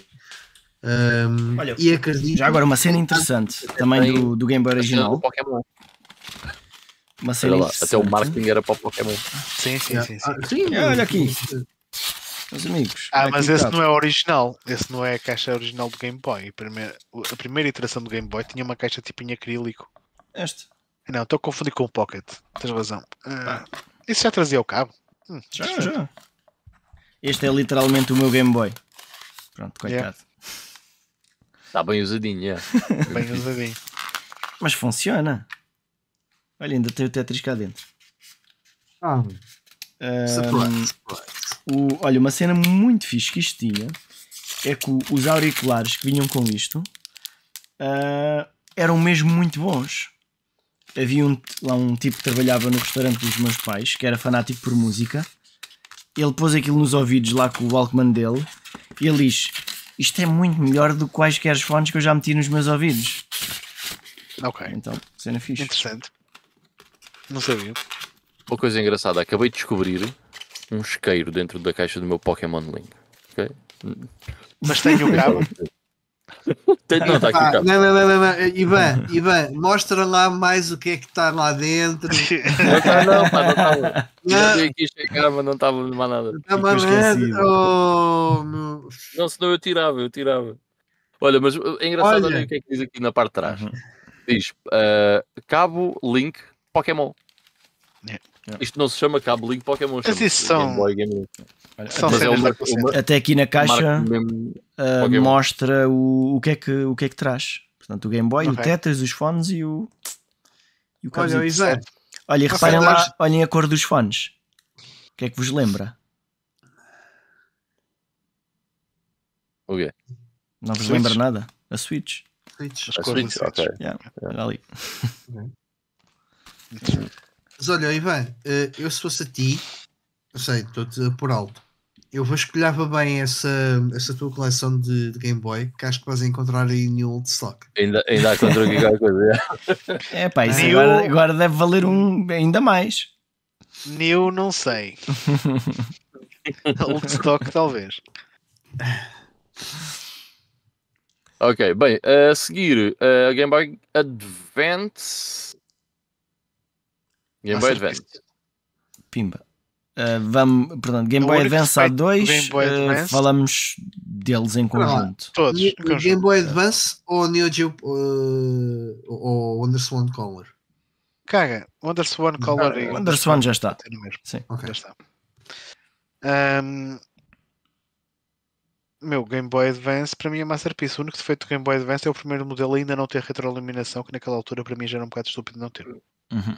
Yeah. Pois. Um, ok, a minha cena, exato, eu, eu ia por um bocado por aí. Eh, Para mim é Masterpiece USP. Portanto, E, e atenção, não é só pela questão da retroiluminação e tudo mais. O Game Boy SP é a única portátil, a única que, independentemente do número de horas que eu lá esteja, não fico com os meus dormentes.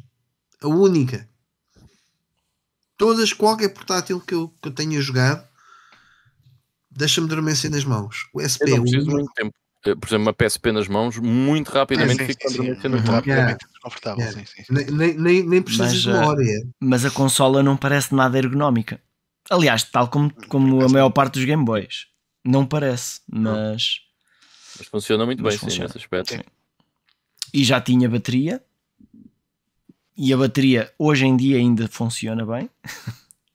Curiosamente. Pelo menos do, do meu. Bastantes horas. Sim, E, sim, é sim. é assim, depende dos jogos. Eu acho que o, o, o SP já se notaram em algumas diferenças. Por exemplo, se jogares um jogo de Game Boy, ah, yes. Que é retrocompatível. Compatibilidade. Yeah. Uf. Se jogares um jogo Game Boy, ela dura muito mais do que se jogares um jogo de, de Game Boy Advance. Uhum. É natural, porque em termos de recursos também puxam muito mais. Mas eh, eu também tenho ali duas, nunca troquei as baterias. Pá, eu digo, eu digo pelo menos 3, 4 horas num jogo Game Boy Advance Uhum. durante seguido. E as baterias, atenção, já não devem estar Sim. no seu melhor estado, né? Não, mas é. A portátil em si é muito fixe. E tem um catálogo de jogos brutal. Essa é a outra parte que Sim. que me leva para o, para, o- para o Masterpiece. A única coisa que eu acho, na minha opinião, que faltou no, no Game Boy eh, Advance foi um jogo do Mario novo, a sério. Yeah. Foi a única coisa que a Nintendo falhou ali, na minha opinião. E há, porque só tem aqueles remakes. São muito bons, atenção. Principalmente, eu, eu adoro, eu adoro o Super Mario Advance, eh, que é um remake do, do Mario Brothers 2, do, do Doki Doki Panic. Uh, por sua vez, era um jogo que é um que eu tenho um carinho especial mesmo do original de, da NES. E eu acho que esse remake para Game Boy Advance ficou muito fixe. Mas sinto ali falta de um Mario novo, eh, como eles depois fizeram Uhum. para, para a DS. E por aí. Mas o Wario, né? mas sim, não é. O Wario Land é fantástico, mas não é o Mario. Ah, Na, na prática, é- esta consola eh, tinha muitos portes de jogos de Super Nintendo também. Também. Eh, portanto, qualquer jogo de Super Nintendo podia ser colocado ali e ainda, e ainda, lhe, ainda lhe acrescentarem algum conteúdo. E tem, Não, e... e- tem muitas versões interessantes de alguns desses jogos. Sim. Não, e mesmo o recuperar algumas, alguns, alguns clássicos como os Final Fantasies, os Breath of Fire. Ah, não era Breath of Fire. Sim, Breath of Fire saíram para a Game Boy Advance, são as as versões que eu tenho. Mesmo Tales of Fantasia, a nível de RPGs, a Game Boy Advance tem muita coisa fixe. Seja remake, seja coisa inteiramente nova. Tem. Aliás, qualquer, qualquer género de jogo que vocês possam pensar, a Game Boy Advance tem jogos bons. E acho-. Os- E mesmo os jogos em 3D, eu acho que são bem interessantes. Meu. Aquele, aquele isométrico, aquele. Não, tiveste mesmo jogos em 3D poligonal no, Uhum. Game Boy Advance, Sim, sim, que, apesar de serem assim um bocado mais arcaicos para a altura e não é que era pequeno, eram impressionantes. Sega Rally da Game Boy Advance é, é incrível. Eh, não, atenção, não são as melhores versões, mas Não? o Tony Hawk's ou o Max Payne do, do Game Boy Advance, eu, eu, acho, eu acho bem interessante. Eu, visualmente, acho. Não, acho não, estás a perceber? não é oficial, ok? Uhum. Mas fizeram um port do primeiro Tomb Raider para o Game Boy Advance. Um fã. E não está muito longe daquilo do, do, do Tomb Raider do, do N-Gage, por exemplo. E pronto, eu Estava-me a lembrar agora de uma lista de Tem um grande Zelda, tem. se calhar é um, um Zelda que se calhar muita gente não jogou, mas experimentem. Vão ver que é, É um um jogo jogo muito fixe. Golden Sun, que é um dos jogos que eu também Golden Sun, sim. Yeah. Curiosamente, os- o Pokémon do Game Boy Advance, a terceira geração, eu acho que é o menos, a menos interessante. Yeah. Eu adorei. Os do Game Boy Advance foram dos que mais gostei. Por acaso eu Eu não tenho a sei, ideia que o pessoal no geral gosta deles. yeah. fiquei assim um bocadinho. No entanto, o remake que eles fizeram do, do Fire Red e o Leaf Green está muito fixe. Olha, estava agora aqui a pôr isto no Masterpiece ali por causa da votação e agora tá, uh, lembrei-me de uma coisa que nós estávamos a fazer. Dentro de cada tier também podemos tentar ordenar entre o Game Boy e o Advance qual é que é o melhor? Ah, mim, Game o Boy. Advance. O Masterpiece Boy, dos Masterpieces. É o valor histórico Game Boy. Então, Yeah. Gosto pessoal, Advance. Porque o Advance Também tem o. Advance. Eu aqui vou meter. Muito bem. Então, e, e entre Game Gear e a, e a Neo Geo Pocket? Game o que é que é Gear, mais bom? Bom Game bom? Gear, claro. Pelo catálogo de jogos. E entre a Lynx e a Wonder Swan? Wonder Swan. Eu votava a Links. Eu votava Under Swan porque Eu votava que tem Wonder alguns Swan jogos também. Sim. Uma biblioteca mais porreira e. Apesar de estar tudo em japonês. Mas tens, um, é. tens um, um Ghosts and Goblins uh, da Wonder Swan, que é uma versão, apesar de preto e branco. E muito qual é que é o menos mau entre o Game.com e o Virtual Boy? É, Aqui é Pá, difícil a nenhum. escolha. Mas eu Mas diria, eu diria que Virtual Boy. é, o, é menos mau. É menos mal. Olha, o, o João Moreira está-nos aqui a dizer: o, o Game Boy Advance tem os melhores jogos de Dragon Ball já feitos. Yeah, tem bons jogos de Dragon Ball, é verdade. Bem, Não sei se são os melhores já feitos, mas Tem bons jogos, sim. Uhum. O, o único problema que esta hum, biblioteca do Game Boy Advance tem, mas lá está, isso também acho que é injusto avaliarmos por essa forma, senão o PS2 é, uma, é um sistema horrível. É o shovelware que acaba por ter. Sim, mas isso também. Yeah. Acho que isso nunca é problema. tiveste, Joga quem quer. Que eu é que é gosto, uma, o que eu gosto se nos com outras jogos consolas que tipicamente têm bué, tipo a PS2 e a Wii, e a 1, não é. não, não me ofende nada. não, também não. O que eu mais gosto no, no, no catálogo de jogos da Game Boy Advance é que é, é trazer os 16 bits, que é a minha geração de jogos preferida, Yeah. para, o- para, para os portáteis. Muitos jogos de Game Boy Olha, o Advance têm F-Zero. mesmo aquele feeling do. Tens o, o Maximum. Velocity também. E o Legends também. yeah. Pá, e um, eu, eu este, desculpem, mas tenho que referenciar eu gostei muito e é o meu jogo favorito da série, que é o Zone of the Enders. Estava à uma espera que fosse falar nesse. Yeah. Que, que dos três Zone of the Enders, este é o que eu mais curto, é o que mais me impressionou. Ahm, porque é uma, uma graphic novel com um sistema de RPG tático, basicamente é isso. Ah, que se puderem, eu, eu recomendo. E há vários eh, jogos eh, que se calhar eh, de, de séries conhecidas que se calhar não, não, não sabem que saíram na, no, no Game Boy Advance que eu, eu aconselhava espreitarem. Pronto, este é um tanto ou quanto conhecido, claro que sim, mas tens o Chain of Memories, da série Kingdom Hearts. Um, olha, os Clonoas do Game Boy Advance também são muito bons. Um, Olha, um jogo, um jogo que eu gostei muito de jogar no, no Game Boy Advance foi o Final Fight. Tem uma versão muito fixe. Ah, Bast- sim. é, se calhar excluindo a da Mega CD, pronto, também é uma comparação injusta. É capaz de ser a melhor versão de todas as consolas do, do Final Fight. Naquela consola pequenina. Pá, eu joguei muito pouca coisa de Game Boy Advance, já tinha partilhado isto aqui. E é uma consola que eu acho que tem jogos que parecem bem loucos, mas joguei muito pouco da consola. Mesmo muito pouco. You're in for a ride. Ah, e os, os Castlevanias, né? já falamos. Yeah. Yeah, sim.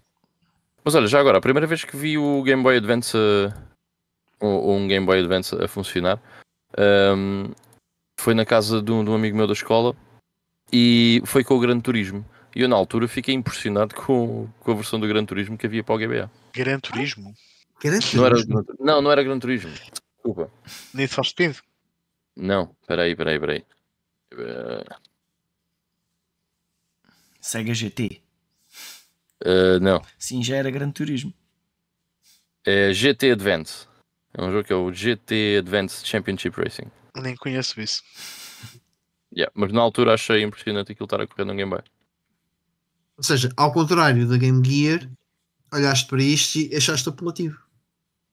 Sim, sim, sim. Não, não tinha nada a ver.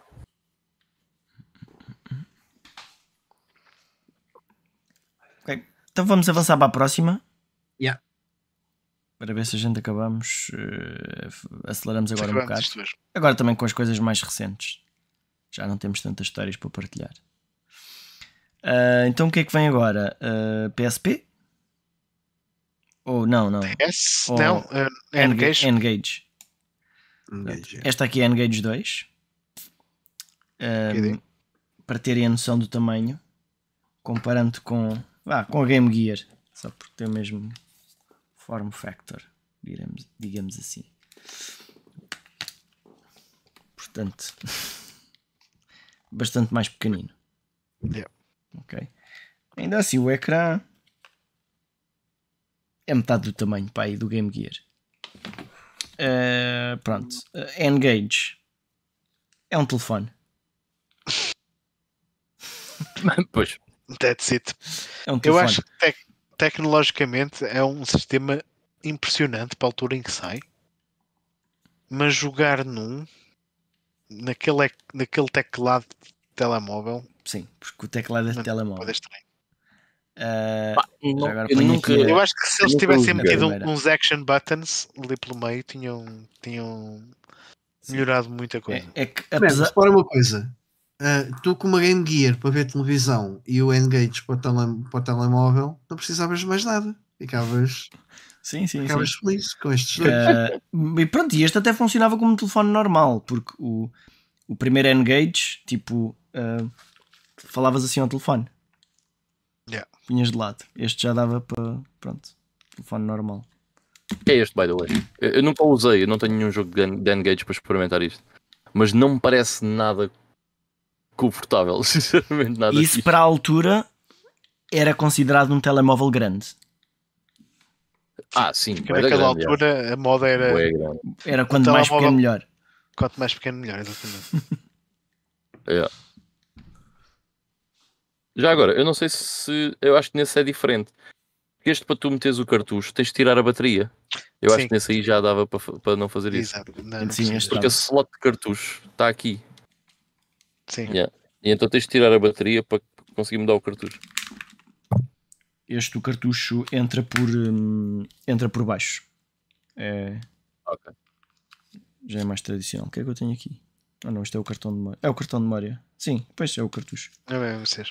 Neste caso é o cartão de memória que tem uma data de jogos. Já nem me lembrava que isto estava aqui metido dentro. Eh, Mas acho que isto já nem funciona. Tenho que experimentar a, arranjar um, um carregador de Nokia. Que antigamente toda a gente tinha, aparentemente agora ninguém tem. É muito fácil arranjar um. Sim, mas é Mas a fácil qualquer arranjar. feira, feira de balharias encontras de carregadores desses. Ora bem, eh, eu não sei o que é que é de votar nisto. Mixed feelings. Pá, eu não voto porque, again, não tenho experiência. Tenho um e nunca, nunca experimentei. Não tenho nenhum jogo para ele. Mano, eu- o meu, infelizmente, está variado, como eu já vos partilhei, mas eu, eu joguei um Mas bocadinho olhem. isso de amigos na, na altura. Este está Eu- a eu funcionar. sei. Eu nunca joguei de amigos, mas curiosamente na, na, na secundária onde eu andei ainda vi bastantes, eh, bastantes, sei lá, se calhar uma, uma dezena de pessoas com N-Gage. Porque não era um, não era um telefone caro. Não era um telefone muito mais caro Yeah. do que os outros. Não, mas lembro-me de ver a malta a jogar na paragem do, do autocarro, Uhum. enquanto estava à espera do autocarro para, para ir para casa. Porque ah, para quem não viveu nesta altura, Sim, sim.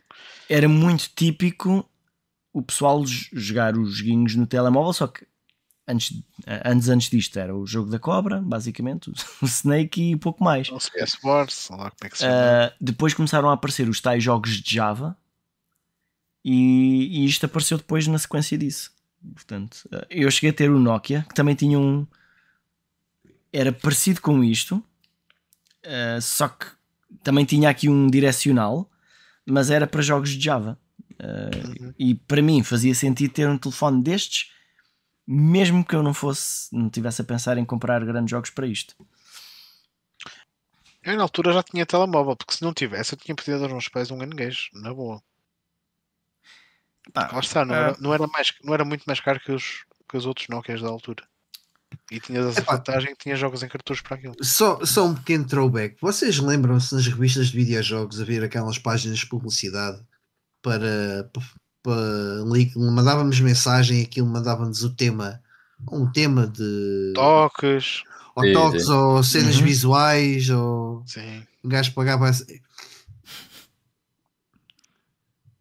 Também dava para ligar para gajas. É isso que vais dizer a seguir. Eh, n- nunca cheguei a fazer. Eh, mas não. Quer dizer, ligava para várias gajas, sim, mas não, não eram essas que estás a falar. Essas, acrescentado. essas não diziam o que tu querias ouvir. Mas pronto, olha. Ah, e é uma consola que também tem jogos do Sonic. Ou um jogo do Sonic. Curiosamente, agora que estou a olhar para Tem um Elder isto, Scrolls. epá, há aqui bué de consolas com jogos do Sonic. Game Boy Advance Eu- tem jogos do Sonic, bons jogos. Eu acho que só comprasse essas, essas, essas consolas porque tinham jogos do Sonic. Epá, pois se calhar, é possível. Não confirmas nem desmentes, né, Carlos? Exato. Pá, por acaso tenho aqui uma que eu comprei ahm, porque tem jogos do Sonic. Esta não faz parte da lista. Que é isso? Ei, o que, que, que é isso, bizarria? É a Lipster 2, também há a Lipster 1. É uma consola portátil ah, que tem a finalidade de ter jogos educativos, só que licenciados, tipo jogos de Star Wars, só que para, sei lá, escrever palavras letras, fazer Nunca contas, coisas assim. coisa. Lipster.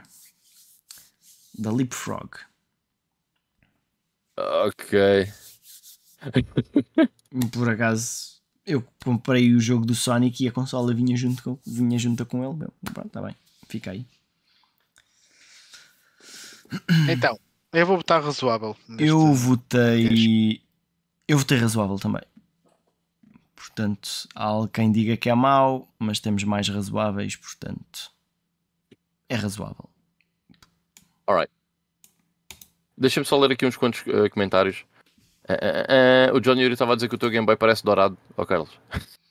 Já é do amarelo. Já é do amarelo. É, que é a versão, é a versão especial do Zelda. Eu também tenho ali um bem amarelado e é bem engraçado estar ao lado de um que até está em bastante bom estado e a diferença é enorme. Ah, ah, olha, o Fábio estava a dizer que os Metroids são grandes jogos, até nem, nem mencionámos o- os Metroids, Metroid Uhum. Fusion e Zero Mission Zero no Mission, GBA. Yeah. Eh, o João Marcos estava a dizer que tem uma biblioteca absolutamente incrível, o GBA, para os 4, 5 anos de suporte que teve. Pois, não foi assim tanto tempo quanto isso. Acho que é o tempo a normal dizer, atualmente, não é? Pois. A malta mais nova, quando jogou os remakes do Mario Advance, pensava que eram jogos novos. Enfim. Ahm, e o João Marcos diz ainda que o GBA foi quem, a, a console que introduziu os Advance Wars e Fire Emblem ao Ocidente. Porque lá já eram franquias que estavam no, no, no Japão. Ah, ah. Ah, o Little Brother diz que não considera uma masterpiece. Ah, é muito bom, mas eu acho que hum, esse lugar estava reservado para o Game Boy e para a PSP. Ui, já lá vamos. Qual é que vem a seguir? É a PSP? Deve ser. DS. Ah, Ou. Giz- Vocês estavam a falar no Gizmondo, também é dessa altura. Epá, Não vale a pena. Eu no não, mal, tenho nada, não tenho nada a dizer sobre isso, que eu nunca joguei. passemos à frente, já. Ahm, ah, ah, ah. O João Marcos está a dizer que a Engage eh, é uma boa ideia, mas foi pessimamente executada. E o Little Brother está a dizer que, sem dúvida, para a altura era impressionante. Hum, Acho que a N-Gage custava 200 euros. O Little Brother está a dizer: ahm, pá, se vão meter telemóveis no ranking, deviam pôr a calculadora da Texas Instruments. Man, muito joguei eu aquele clone Boulder Dash que existia para, para as consolas da Texas Instruments. E havia Ah, um tem- do Mario também. Havia um do Super Mario também para aquilo. É. Também joguei. Já não lembro como é que o pessoal ia buscar essas cenas. Mas, pronto, mas aquilo era um Net. programa que se metia na calculadora. Alguém tinha tirado, e- 89. alguém tirava e depois ia passando de calculadora em lá, calculadora. Sim. A minha calculadora Doom. tinha, tinha software para, para PC, então ligava aquilo, sacava os jogos. Doom, dava para correr nessas calculadoras ou não? De certeza. De certeza. certeza, eu é, não sei se certeza. na TI, na- nas TIs 83 e 84, que eram os que a gente usava no secundário, tens, mas deves ter pai para de- do nível a seguir. Não era 89, era. Acho, que- acho que era 84. Yeah, era isto, era. TI 84 Plus. Yeah. Grandes memórias. Parece que já foi noutra vim só- vida. Vim só aqui rápido ao, ao YouTube e confere, existe, sim senhor. Yeah, normal. Parecendo que não, estas calculadoras faziam bem de coisas, meu, era impressionante. Faziam, faziam. Até faziam o contas. custavam, meu. Elas custavam para aí 60 e poucos euros na altura. Yeah. Eram bem da caras, meu. Era daquelas coisas que tu chegavas a casa e dizias: Oh pai, o setor disse para eu comprar que eu preciso de uma calculadora gráfica. E depois tu ias de ver os modelos que eles recomendavam e o teu pai grita, passavas, que é isto, 100 e tal paus para uma calculadora, está tudo louco. Havia umas um bocadinho mais baratas que eram da casa e o que o pessoal acabava por comprar, mas não tinham esses jogos. Pá, depende, depende da, da perspectiva. Uh, Eu com essa calculadora já não precisei de nenhum explicador. Man, uh, não é dinheiro. preciso ir tão longe. O Spectrum também era educativo, não é? Pois, mas, não, mas não dava para usar no exame nacional. Exato. Man, eu até, eu até arranjei programas para converter PDFs para, para calculadoras mesmo. Eh, ok, então vamos lá passar eh, à DS que sai, portanto, no mesmo ano da PSP, mas sai antes. Então, DS, vamos pôr aqui no bom por enquanto. Acho que a DS foi um gamble muito grande da Nintendo. mas correu bem. Porquê é que dizes que foi um gamble o- grande? O Rui Santos está a perguntar se essas calculadoras usavam o Z80. Usava. Eu vou já assumir que sim. Pois, é tudo, usa tudo o Z80, man. Eu aposto que hoje em dia ainda há coisas a usar o Z80. Não? Não, por acaso, havia tens, a, Game, o, a NES não usava o Z80, por exemplo. O Game Boy usava. O Game Boy usava, sim. A Master System usava. A Mega Drive usava, ainda que um não como chip principal. Uhum. Impressionante. O- Mas respondendo à pergunta de Carlos, porque é que eu achei que, que a, a Nintendo fez um gamble muito grande com a DS? Eles próprios disseram, se bem te recordas, quando eles apresentaram a DS, que a DS seria um terceiro pilar da, da Nintendo e que uma Game Boy Advance nova estaria a ser projetada para ser lançada a seguir à DS. Eles estavam a lançar. A Nintendo DS foi lançada como um gamble, mas correu-lhes bem. Eles não precisaram de lançar. Um- mas que qual era a ideia deles? Bom, olha, vamos lançar uma consola morte pa- para matar. Não, não é para assim. matar, era, é, é tipo, olha, uma consola que vai ter como foco um, um público mais casual. Vai ter jogos para, para os jogadores mais hardcore, mas vai, Uhum. ter, vai ter um foco também maior para o público mais casual para atrair outros jogadores que tradicionalmente não jogariam videojogos. Então foi aí que eles aprenderam que não vale a pena fazer consolas mai- muito potentes. Acho que sim. Vamos fazer Acho jogos. Ok. Se tu pensares bem nisso, sim. Porque depois o sistema que eles lançaram foi o Wii. Exato. Mas aquilo já estava tudo planeado.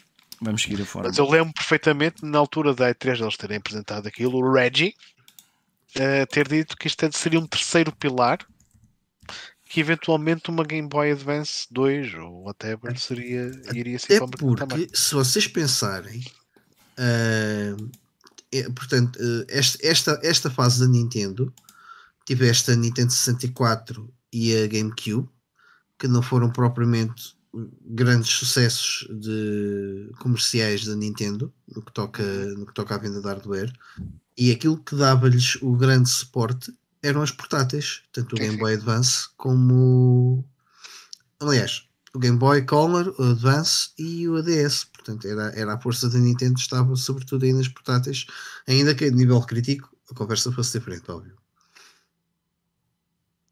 E a, e a Nintendo DS aca- acaba por ser o sistema da Nintendo mais vendido sempre ainda. Se bem que pá, também é é um bocado injusto porque tens aqui uma data de iterações. A DS vai desde a, da, daquele modelo mais velhinho, aquele primeiro, até ao DSi. Sim, DSXL. Uh, By the way, mas pronto, Eh, eu, eh, a primeira vez que me lembro de ver uma DS era esse primeiro modelo e foi muito perto dela ter sido eh, lançada.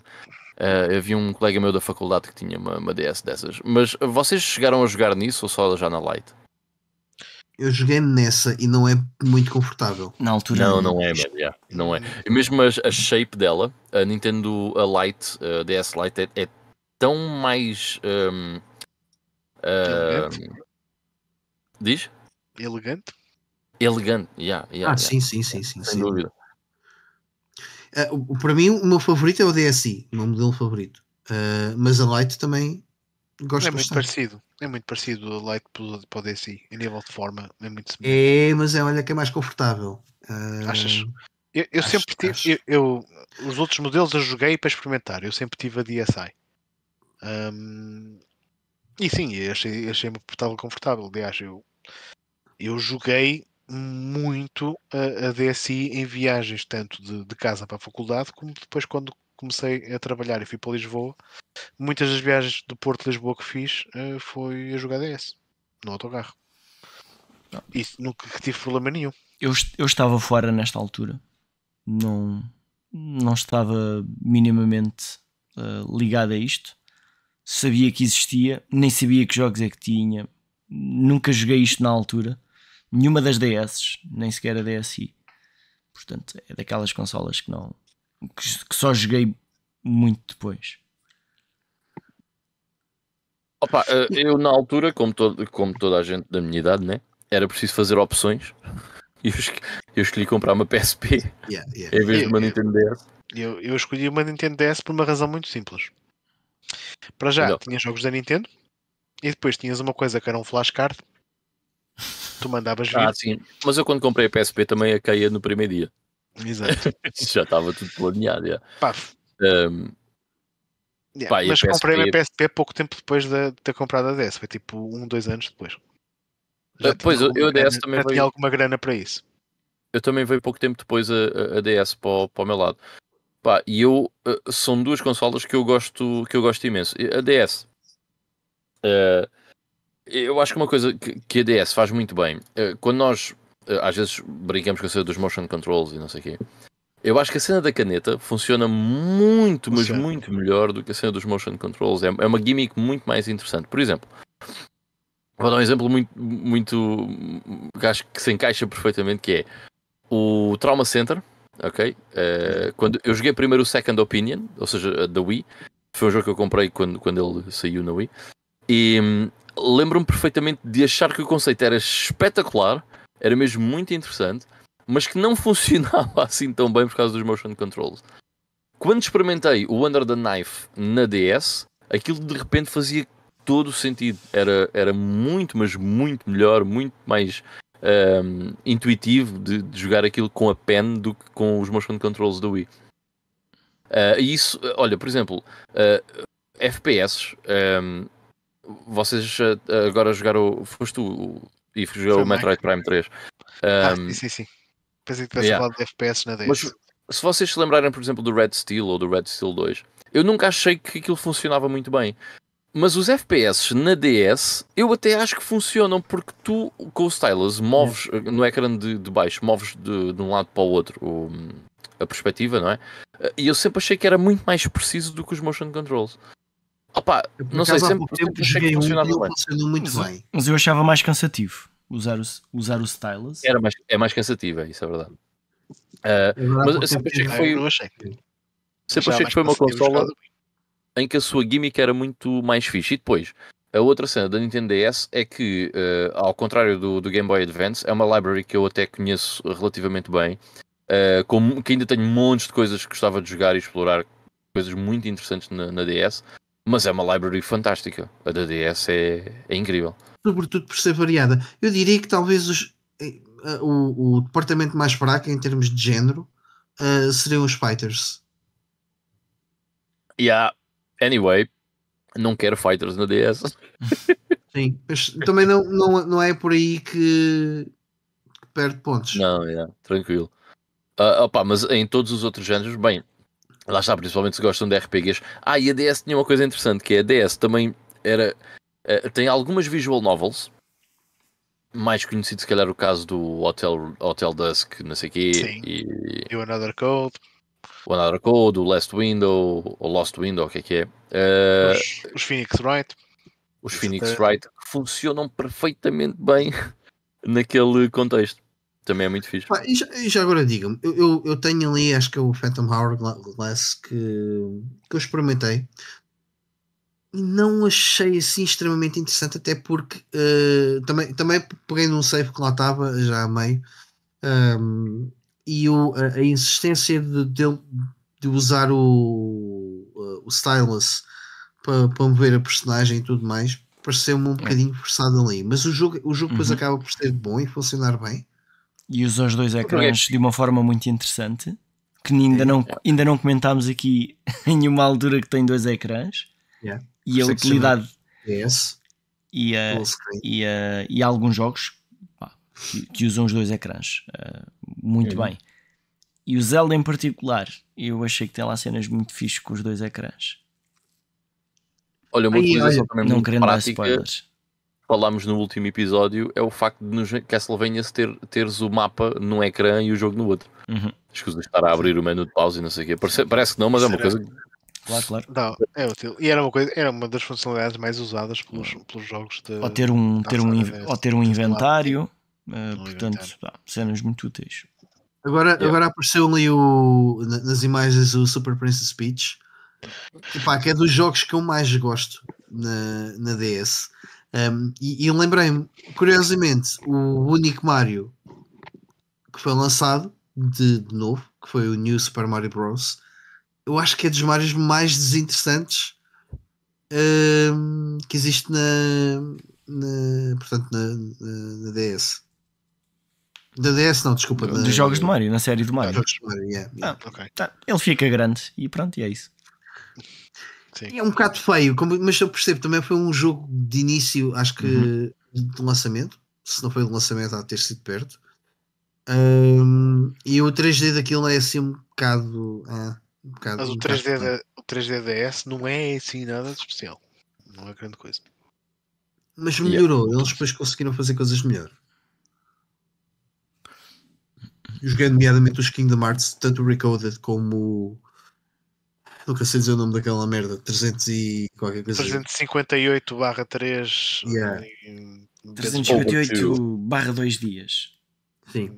Já agora, Ah, esta consola tem um dos melhores jogos de Dragon Ball Z que eu alguma vez joguei, que é o Attack of the. Science, Ah, ok. que é um jogo de Dragon Ball uh, que é um RPG turn-based, puramente turn-based.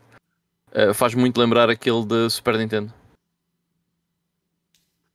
Eu nunca Ih, sei qual é que é o título do da Super Nintendo. É o jogo de RPG Dragon Ball da Super Nintendo.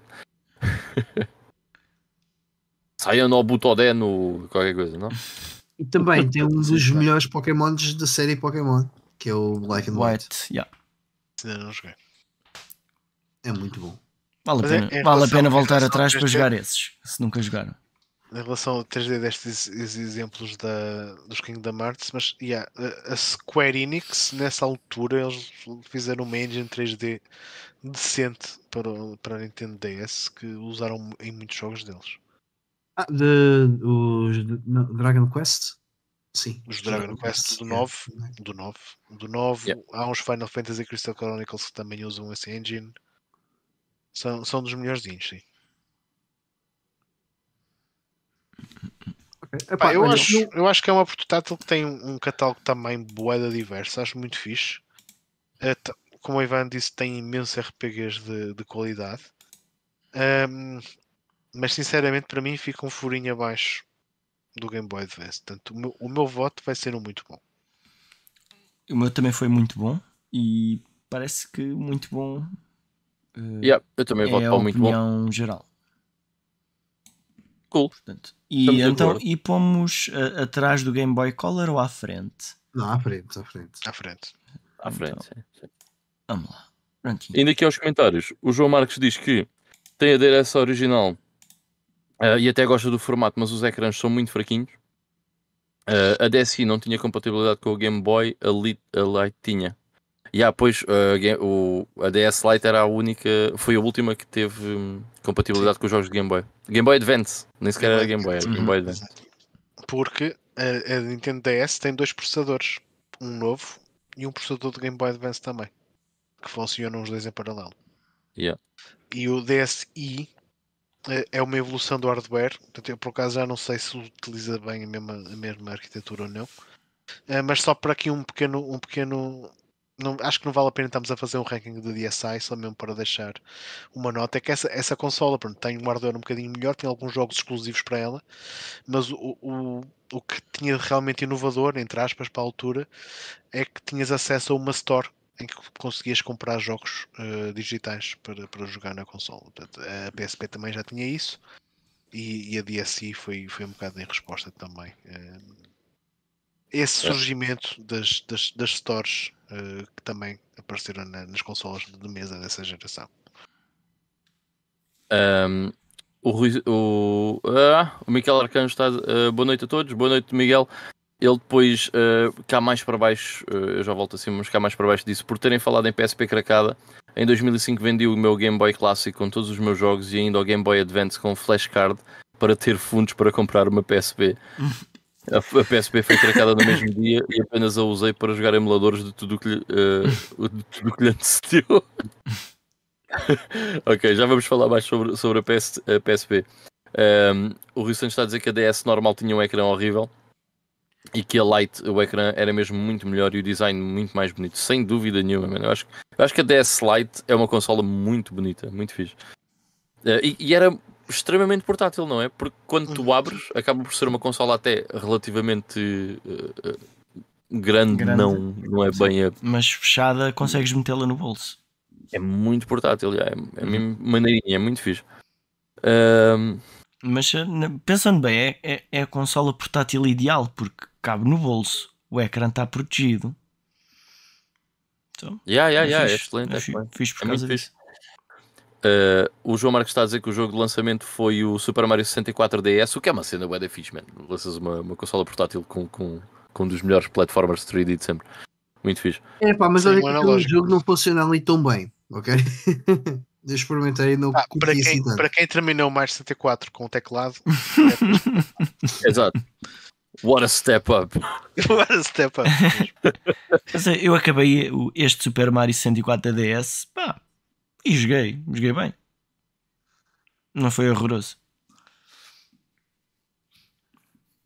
Ok, vamos passar então à, à PUSP. Ps, Psp. Espera aí, O Nuno o Nuno estava aqui a perguntar se, se hoje não vamos para a cama.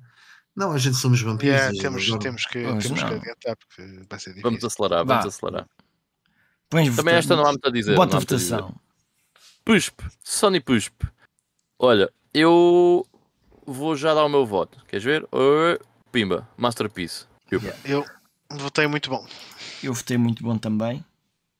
Só não Epá, dou Masterpiece eu estou a votar os- ficou mão dormente. Ficou mão dormente muito rapidamente. Estou a poupar os meus masterpieces. Pá. Mas a massa, eu, eu, eu adoro a PSP. E uma- acho que uma das coisas que me fez gostar mesmo muito da PSP na altura é que parecia que eu finalmente tinha ahm, videojogos normais, não é? Porque os jogos nas portáteis eram sempre ah, versões inferiores ou uma coisa assim. E naquela altura eu parecia que tinha jogos normais na minha mão. Uhum. Uh, quando eu vi o, o Liberty City Stories a correr pela primeira vez na PSP, aquilo para mim foi revolucionário. Eu disse, oh meu Deus, o que é isto? Eu preciso, preciso de uma PSP porque eu quero levar isto comigo. Tenho uma PlayStation 2 nas minhas mãos. Yeah, exatamente. Pá, eu achei isso uh, espetacular. Era Um, a sensação que dava, assim. Felizmente foi uma consola bastante popular Epá, e tem tanto jogo tão fixe a PSP, Tem. mas mesmo bué.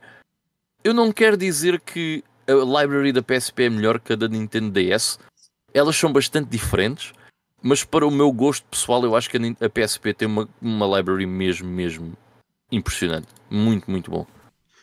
Eu acho Muito que boa. eh, não, tem uma vantagem em relação à DS, sobretudo nos dias de hoje, quando tu vais a uma loja de segunda mão comprar alguma coisa, acho que vês um bocadinho menos. de- Não, e vês um bocadinho menos de shovelware do que vês na DS. Ok. É pá, porque na DS há muitos jogos daquele de veste a princesa e Yeah. quer Yeah. ser cozinheira, Hum. coisa assim do género. Me and my horse. Sim. Assim. Ah, vocês Ah. lembram-se daqueles jogos Mas, que é- havia mas que era o- esse o propósito da consola. Era, exato, O exato. propósito sim, da sim. consola era ter, pelos vistos, só ter esses jogos. Vocês lembram-se daqueles jogos que havia aí na game, uh, já mais para o fim, que era o Oktoberfest, o Astrology, não sei das quantas. Sim, sim, Uhum. sim. Com Pronto. gajo. Pá, eu conheço pessoal que trabalhava na game nessa altura que fazia apostas em co- quem é que conseguia vender o próximo Oktoberfest. Estás a ver? Era muito mal mesmo.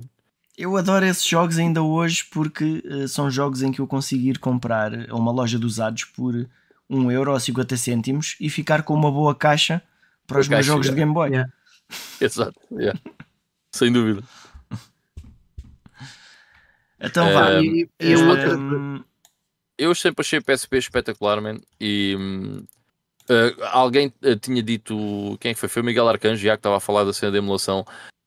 Isso era incrível na PSP, man. Eu tinha os emuladores todos na PSP, Game Boy Advance, Game Boy, hum, eh, PS1, que aquilo corria nativamente jogos de PS1. Man, aquilo corria nativamente jogos de PS1. Come on. Sim, sim. Isso era, Incrível. era muito fixe. Muito fixe, man. Sim. Hum, pá, yeah, Mega Drive tinha, tinha bué de emuladores naquilo. Atenção, e era, um, e era um sistema de mídia portátil. Porque ouvias Era. música, Eu usava filmes. para ouvir música também. yeah. Eu, por exemplo, quando ia a caminho, eu tinha uma PSP quando estava na faculdade pá, e, e usava muito a, a PSP, incluindo para ouvir música, só tinha um defeito. Para quem anda no metro de Lisboa, ok, que não é um sítio calmo, certo? É bem da barulho. hum, o volume da PSP eh, era sempre um pouco baixo, nunca era espetacular. Mas pronto, É o que é. Mas andava Pelo muito menos dava para ouvir as paragens. Ficavas sem bateria É. rapidamente. Mas aquele mais alto. Pá, olha que a bateria daquilo ainda durava muito tempo, porque assim, eu, eu jogava ahm, nos transportes, depois ia ouvir música também nos transportes, depois na- nas aulas jogava sempre, estás a ver? Estava cá atrás, tipo, a jogar. Porquê que ias para as aquilo aulas? É, Ficavas, em, mais quentinho. ficavas estava em mais casa. agradável. Não, ficavas em casa. Não passavas Não, pelo não metro, ouvias bem. É. Um gajo também nas aulas ainda tirava uns apontamentos, estás a ver? Mas pronto, depois tinha que continuar a jogar, mas tirava uns apontamentos. Lembro-me bem estar a jogar louco rouco na sala de matemática, e na, numa aula de matemática, e hum, o, o, o prof, tipo, a perceber-se que eu estava a jogar coisa. Eu- mas o gajo não me disse nada, mas olhou para mim com uma cara do estilo, pá, sério. E eu, yeah, tens razão, desculpa aí. É, é. Mas yeah, eu adoro a PSP, mano. A PSP curto também tem jogos do Sonic, curiosamente. Pois tem. Sim, senhor. Jogos de Sonic eu não vou obrigar o Mike a jogar. Mas tem jogos de Sonic. Eh, eu acho que a PSP tem um catálogo de jogos mesmo muito fixe também. E, e falaste bem no facto daquilo emular PS1, porque para além de emular PS1, teve, tiveste lançamentos de jogos de PSP que eu na altura adorava jogar, que jogos que saíram originalmente para a PS1, mas custavam um rim. Yeah, Tipo yeah. o Star Oceans, o Valkyrie eh, Profile eh, da PS1, que já, na altura era um jogo caríssimo e não saiu cá, e tiveste um porte para a PSP. Uhum. A PSP teve ali uma série de jogos um bocado mais de nicho também, eh, que de facto para mim era espetacular. Mas Yeah, eu, eu é- continuava a gostar mais a, a nível de portabilidade, a Nintendo DS para mim resultava melhor. Yeah. Se bem que a PSP, hum, em defesa dela, eu por acaso, como estava a dizer, andava sempre com a PSP do, de um lado para o outro uh, e eu metia sempre no bolso do- dos casacos e normalmente não era uma coisa que fosse incómoda. Uhum. Porque é fininha. Pá, esta, a PSP, na verdade, Ah, eu, isto eu tive, só- eu só tive uma uma mesmo. A minha era Diz, diz. a grande, a, a mil. Portanto, mesmo assim não era a mais Mil. pequena A possível. Pá, Yeah. eu, eu tive, eu, eu cheguei mesmo a ter uma, uma PSP. Pá, já não foi no lançamento, mas vá, ainda durante a sua vida. Mas nunca foi uma consola que me, que me puxasse muito para, para jogar nela, hum, para levar para outros sítios. Não, não me lembro de andar com ela para a frente e para trás. Acabava por ser mais uma coisa que eu usava para jogar, tipo quando estava deitado, ou uma coisa assim do género. Mas pá, ainda assim eu aproveitei para jogar algumas coisas de PlayStation 1 que nunca tinha jogado. Foi aqui que eu joguei e acabei o, por exemplo, Final Fantasy VII. Foi na PSP. Ok. Porque se calhar eh, de outra forma não terias não teria vá, voltado a esse jogo tão cedo, uma vez que não, não tinha fascinado muito na- no, quando joguei no PC. E, e tem uma e tem muitos jogos fixes e que em alguns casos eu até achei que eram melhores do que o que havia na PlayStation 2 ou na PlayStation 1. Por exemplo, eu gosto muito do Metroid, do, oh, disparate, do Metroid, do Metal Gear. do Metal Gear, o Peace Walker. Eu achei um jogo bastante mais interessante hum, do, que, do, que, do que o Metal Gear Solid 1 na PlayStation 1 ou o Metal Gear Solid 2. E tens os God of War também são incríveis. Uhum. na Sim, sim, sim. São muito bons. yeah. Principalmente o Ghost of Sparta. Pá, a, nossa, a nossa parte aqui nos comentários explodiu, portanto deixei-me ir aqui um bocadinho aos comentários, porque a malta aparentemente gosta mesmo da PSP. Ahm, ainda completando o que o Miguel Arcan já estava a dizer, ele diz que o ecrã era um espetáculo, e era, mano, o ecrã era muito fixe.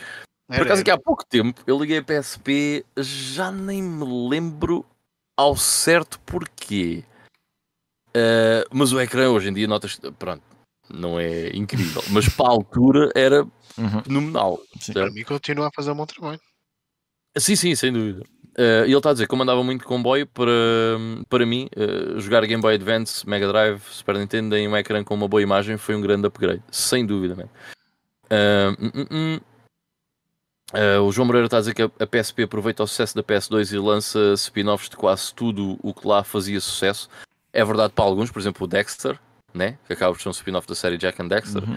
Ah, tens o Secret Agent Clank, da série Tens, Ratchet um- and tens um Clank, Jack and Dexter mesmo, o Lost Frontier. o o é. Lost Sim. Frontier. Tens o Final. Fantasy. O Crisis Core, Crisis que Core, só, sim. que só por acaso é um jogo fenomenal, mano. O Crisis Core é muito bom. Curto bué desse jogo. Acho que é o meu jogo esse do que favorito Final. Fantasy VII. Ui. Hum, Epá, eu, mas não precisas, não, eu, não precisas eu- sim, eu gostei, eu sim, acho que eu gostei mais. Hum, Assim, divertiu-me mais, vá, digamos assim. Talvez, eu- talvez eu não, tá não acho que é um melhor jogo, mas pelo menos divertiu-me mais. Pois, eu vou andando. Vá, tchau, fiquem bem. é qualquer dia. Eh, mas é um jogo muito fixe. Eh, ah, ah, ah, desculpem lá, perdi-me entretanto. Yeah, João PSP Marques. para mim era GTA portátil. Pois, man, yeah, era incrível, meu. Aquilo a correr numa PSP era incrível. E eu na altura estava. me- Era mega fã do- dos jogos de GTA, porque o 13, o Vice City e o San Andreas eram. Era o que é, não é? Uhum. São jogos estupidamente icónicos. Ahm, era basicamente uma PS2 portátil, para o meu gosto também. Ah, provavelmente ele está-se a referir à Library, aqui o Little Brother. O defeito da PSP, diz o John Yuri, era o belo cartão de memória da Sony, um bocado carote. E há, Ah. mas eu, eu por acaso não me lembro de, de necessitar muito do cartão. Também não. É, era só Não necessitavas, não necessitavas basicamente. muito, só que precisavas de um. Portanto, Pois, Ainda tinhas que ir é. comprar aquele. Porque eu arranjei um adaptador de cartões SD para, para os memory sticks. Epá, mas na altura isso não existia. Isso- Quando a consola estava na BR, isso não existia. Mas eu, eu acho que tinha um cartão de 4 megabytes, eh, 4 gigas, desculpa. Ah, eu como tinha, eu como tinha uma máquina fotográfica da Sony, é- era pacífico. Pois, nisso. Eu Aquilo também, só era que era, o cartão de memória de- dessa minha máquina fotográfica era tipo 32 mega, uma cena assim, era mesmo antigo. Uhum. Esquece. Pá, eu vou dizer uma coisa, para quem já trabalhou no retalho, os Memory Stick Pro Duos não são exclusivos da PSP, dão para outras coisas, certo? Não, Mas eu acho que para cada 757 cartões que eu vendia Memory Stick Pro Duos para meter numa PSP, vendia um para meter numa câmara. A verdade era essa. Ahm, o Louis Master está a dizer que ainda tem a PSP dele e não vende por nada. Eu também não, mano. Eu tenho a minha, funciona perfeitamente. Adoro a consola e é aquela branquinha. Pá, adoro, acho lindíssima a consola. E também não a vendo por nada. Pá, gosto mesmo muito da minha PSP. Lá está, estamos a falar de portáteis. Foi a única portátil que eu alguma vez andei com ela de um lado para o outro. Eu nem, com a, eu nem a Switch anda de um lado para o outro comigo. a no minha entanto, a Switch também PSP nunca, nunca entrou em Uhum. modo portátil, mas, mas já lá vamos. Pois, a PSP andou comigo para trás e para a frente um monte de tempo. Ah, ah, ah. Olha, o Miguel Arcanjo está a dizer que a única coisa que não gosta da PSP é o analógico. De resto, uma consola incrível. Só jogava emuladores e via filmes. Pá, eu realmente também não gosto do analógico. Acho que não é fixe. Mas o Pá, form tinha que factor ser, do tinha que ser uma coisa sentido. com um perfil baixo e logo. É, tem que ser. Aliás, se olharmos para o da 3DS, no fundo, acaba por ser uh, Uhum. A, a mesma coisa. Uh, o, o Rui Santos está a dizer que não era bem uma PS2, era mais uma PS, uma PS 1.7. Mas era uma excelente consola. Uh, defeito era mesmo só ter uh, É. não ter os dois pads analógicos, de resto uma seja, consola um pouco à frente. Que as consolas tinham que ser pequenas, portáteis, aliás, pequenas e portáteis é igual, mas com uma, uma longevidade de bateria e não podiam ser muito caras. E- Uhum. E a PSP nisso Sim, sim, sim. também, também teve lá. Apesar da durabilidade da bateria não ser tão boa como a da DS, mas também era uma consola muito mais potente. Normal. Uh, yeah. O Nuno Lourenço está a dizer que já sabem no fim disto tudo vai ganhar uh, a que vai sair a nova Ambernick, Ambernick ou Ambernick, que vai sair em breve. Uh, epá, eu tive com uma consola dessas agora há umas semanas na mão e realmente achei aquilo impressionante, meu. Mesmo em termos de qualidade de construção, aquilo é uma é uma, uma consola de emulação, certo? Mas por acaso era, era muito fixe. Não é, não é um produto para mim, mas era uma cena porreira.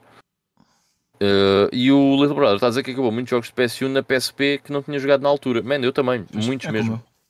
Olha, um que me lembro de jogar muito, passar muito tempo com ele na PSP foi o Chrono Cross. Muitas viagens fiz eu de, para a faculdade uh, a jogar o Chrono Cross. O Chrono Cross, man, RPGs que existem na, na PSP, uma coisa impressionante. O Chrono Cross, estou a falar mesmo de jogos de PSP, PSP, mas, mas mesmo assim joguei muito Uhum.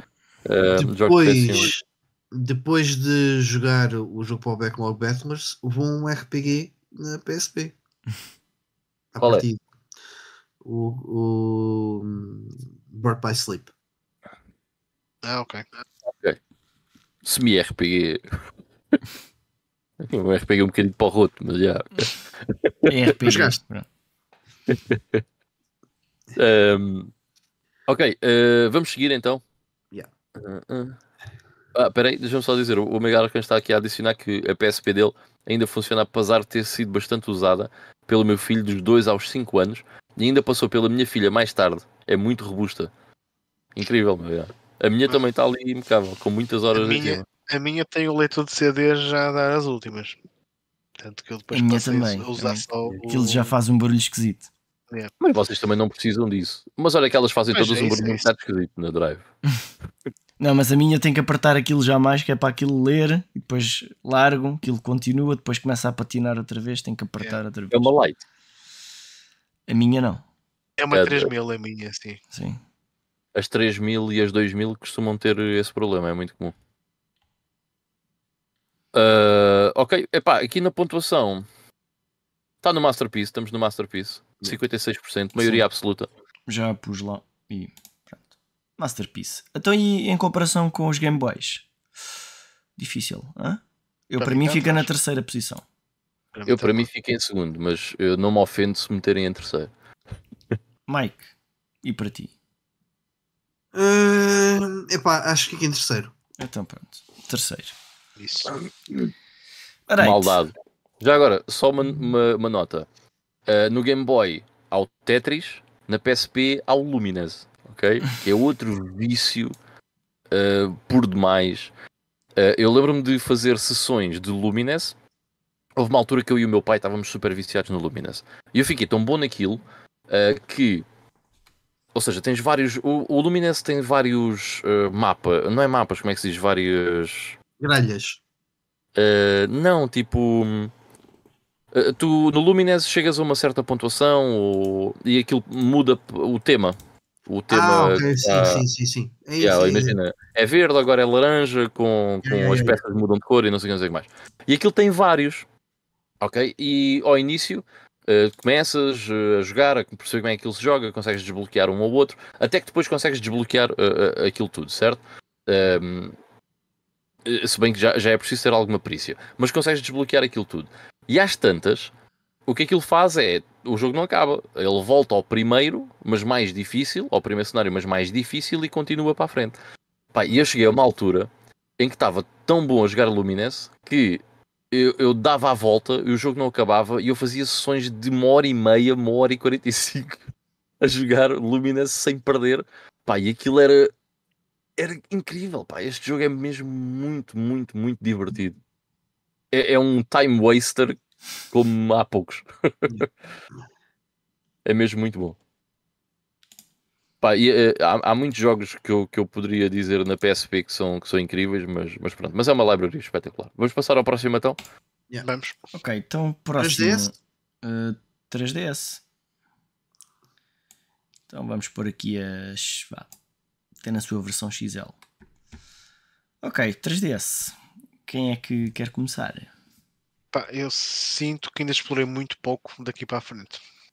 Yeah. Eu tenho uma Eu 3DS, joguei algumas coisas, mas ainda explorei muito pouco do sistema. Uhum. Mas uma coisa posso dizer: raramente tenho o efeito 3D ligado.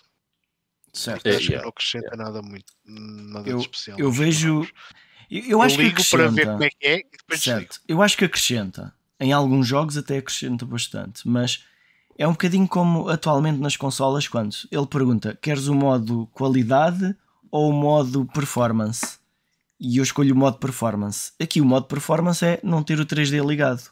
Porque quando ligamos o 3D, a qualidade da imagem fica logo um bocado pior, independentemente do efeito ser melhor ou pior, mas a qualidade fica logo pior. Isso já Olha. não acontece na nova 3DS. Na nova 3DS já é muito melhor nisso. Eu tenho uma New 3DS e por acaso não tinha reparado que a imagem piorava. Mas causa aí é que está. Na New não piora. Ah, na, na V, na, pá, na normal, nota-se bastante. E é isso que me incomoda. Que senão eu até jogava mais alguns jogos em 3D. Deixa-me dizer-te já uma coisa em relação à 3D e tem uma, uma discussão que eu tive com o Ivan. Não sei se foi aqui no GameStone, se, se foi no outro espaço, uh, por causa do Super Mario 3D Land. Que eu joguei o jogo na 2DS epá, e não achei o jogo nada de particularmente interessante. É um bom jogo, uhum. Mario, só que. Tipo, ok, yeah. Esse tem partes e, em que o 3D é quase essencial, não é? E que faz a diferença para para tornar o jogo mais interessante. E foi uhum. precisamente isso que o Ivan me disse: Man, tu devias ter jogado isto na 3DS, que eu acho que era aí que tu irias tirar proveito e ver a genialidade do jogo. Um, mas pronto, não, na mas, altura tinha, era a 2DS que tinha, era a única, não, não foi possível.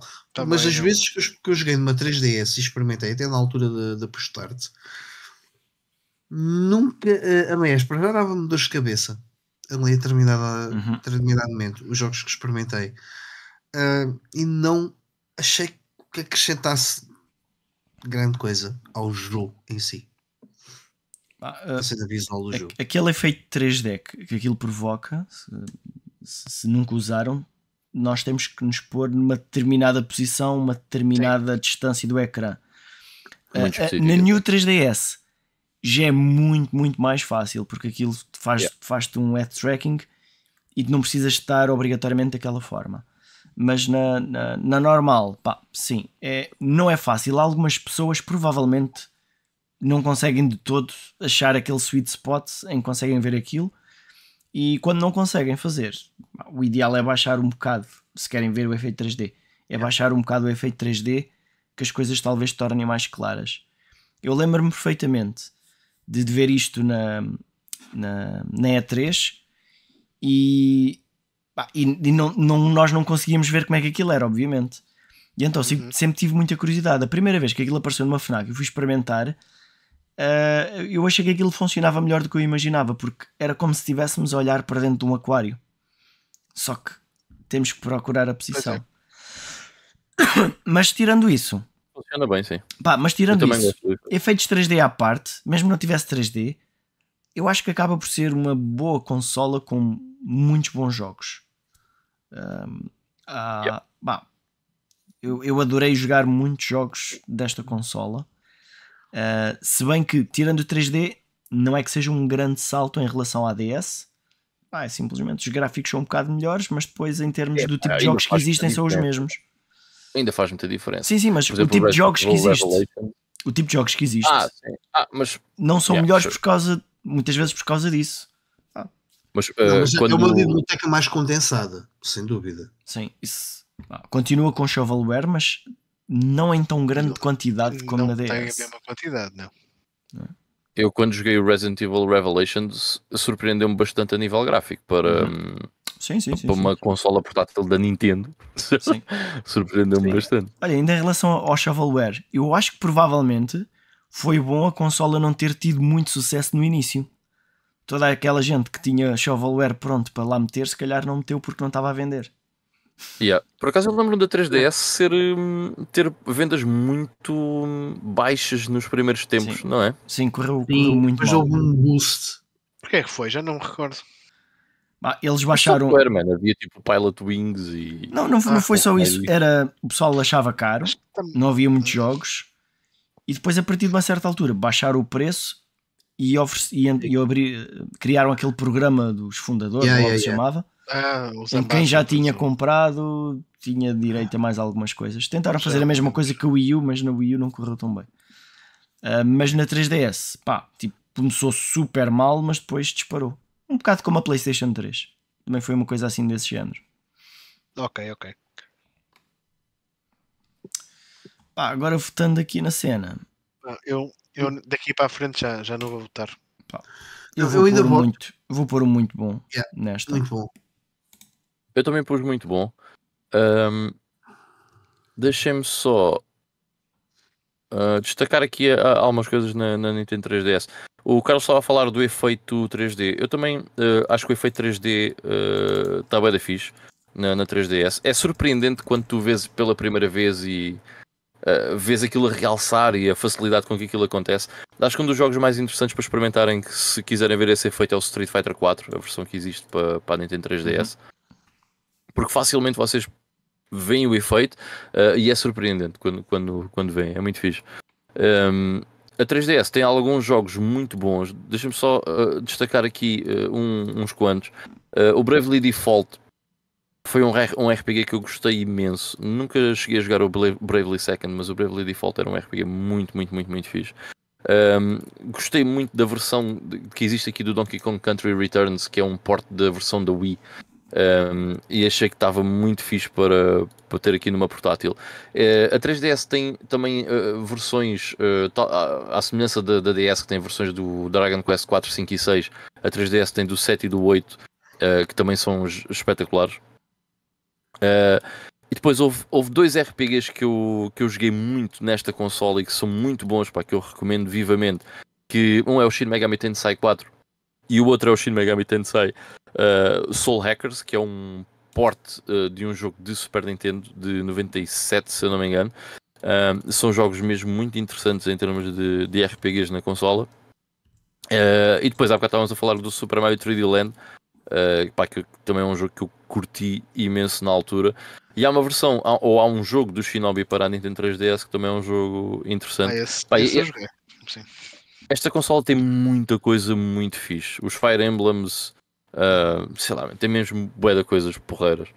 Portanto, recomendo vivamente que vejam a, a library desta, desta Nintendo 3DS se não conhecem. Agora deixa-me acrescentar Luigi's Mansion 2, que também é um bom título de, de 3DS. Yeah. Muito uh, fixe aqui nos nossos tem, comentários. E tem jogos de Sonic também. Só para saber. Uh, o John Yuri diz que curtia tanto ter uma uh, New 3DS, mas acho que ainda estão muito caras. Uhum. Pá, não faço pois, a mínima ideia. Eu também não tenho. Se ainda estão, ainda se vão manter. Pá, Sim. Já agora. Quando uh... comprei a minha 3DS, fiz questão de comprar esse modelo. Because of reasons. Uhum. E aliás, comprei mesmo o New 3DS normal, sem ser com Sim. o XL, com a ecrã maior, porque acho que o que era maior, mas a resolução não é tão. não é maior, portanto a imagem fica um bocadinho mais pixelizada. Sim, mas eu acho que o efeito 3D resulta melhor no ecrã da XL. Pois, talvez. Na, na pequenina.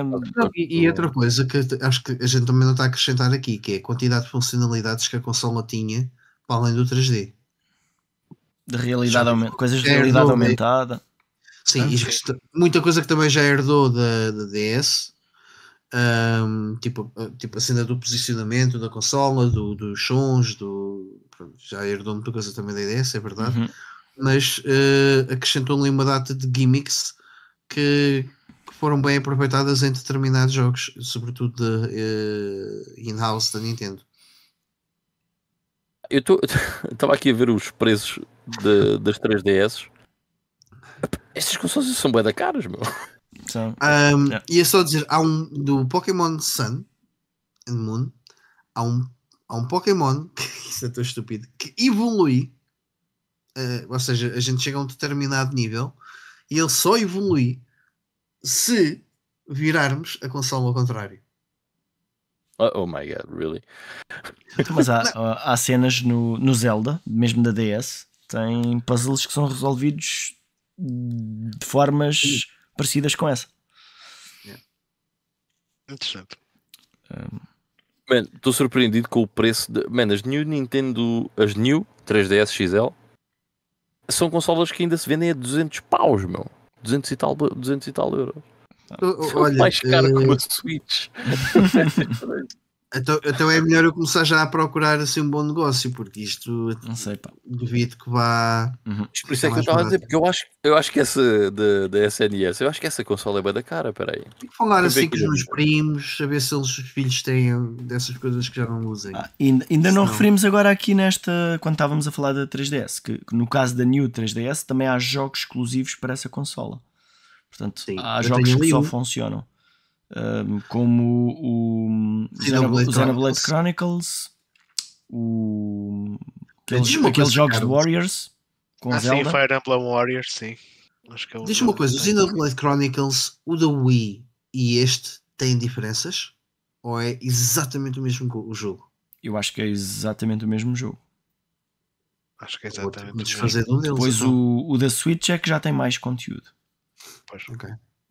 Mas esses não. Mas é impressionante que esse jogo exista na, numa consola portátil também. Mas eu jogaria na Wii. Yeah. Eu também Não, não são obrigatórios motion controls, ok? acho que vou vender saber. o. Por acaso, eu sei, eu sei que não sabe. Eu, sei. eu, Opa, eu fiz eh, questão, a certa altura, de ver todos os meus jogos do Wii, vir a parte de trás, ver o que é que tinha. Sabes que controls. esse foi o jogo em que eu estava a jogar, não gostei nada. Quando voltei bastantes meses mais tarde, eu joguei sem os motion controls e aí eu já gostei muito mais do jogo. Porque ali os motion controls era só mesmo para encher.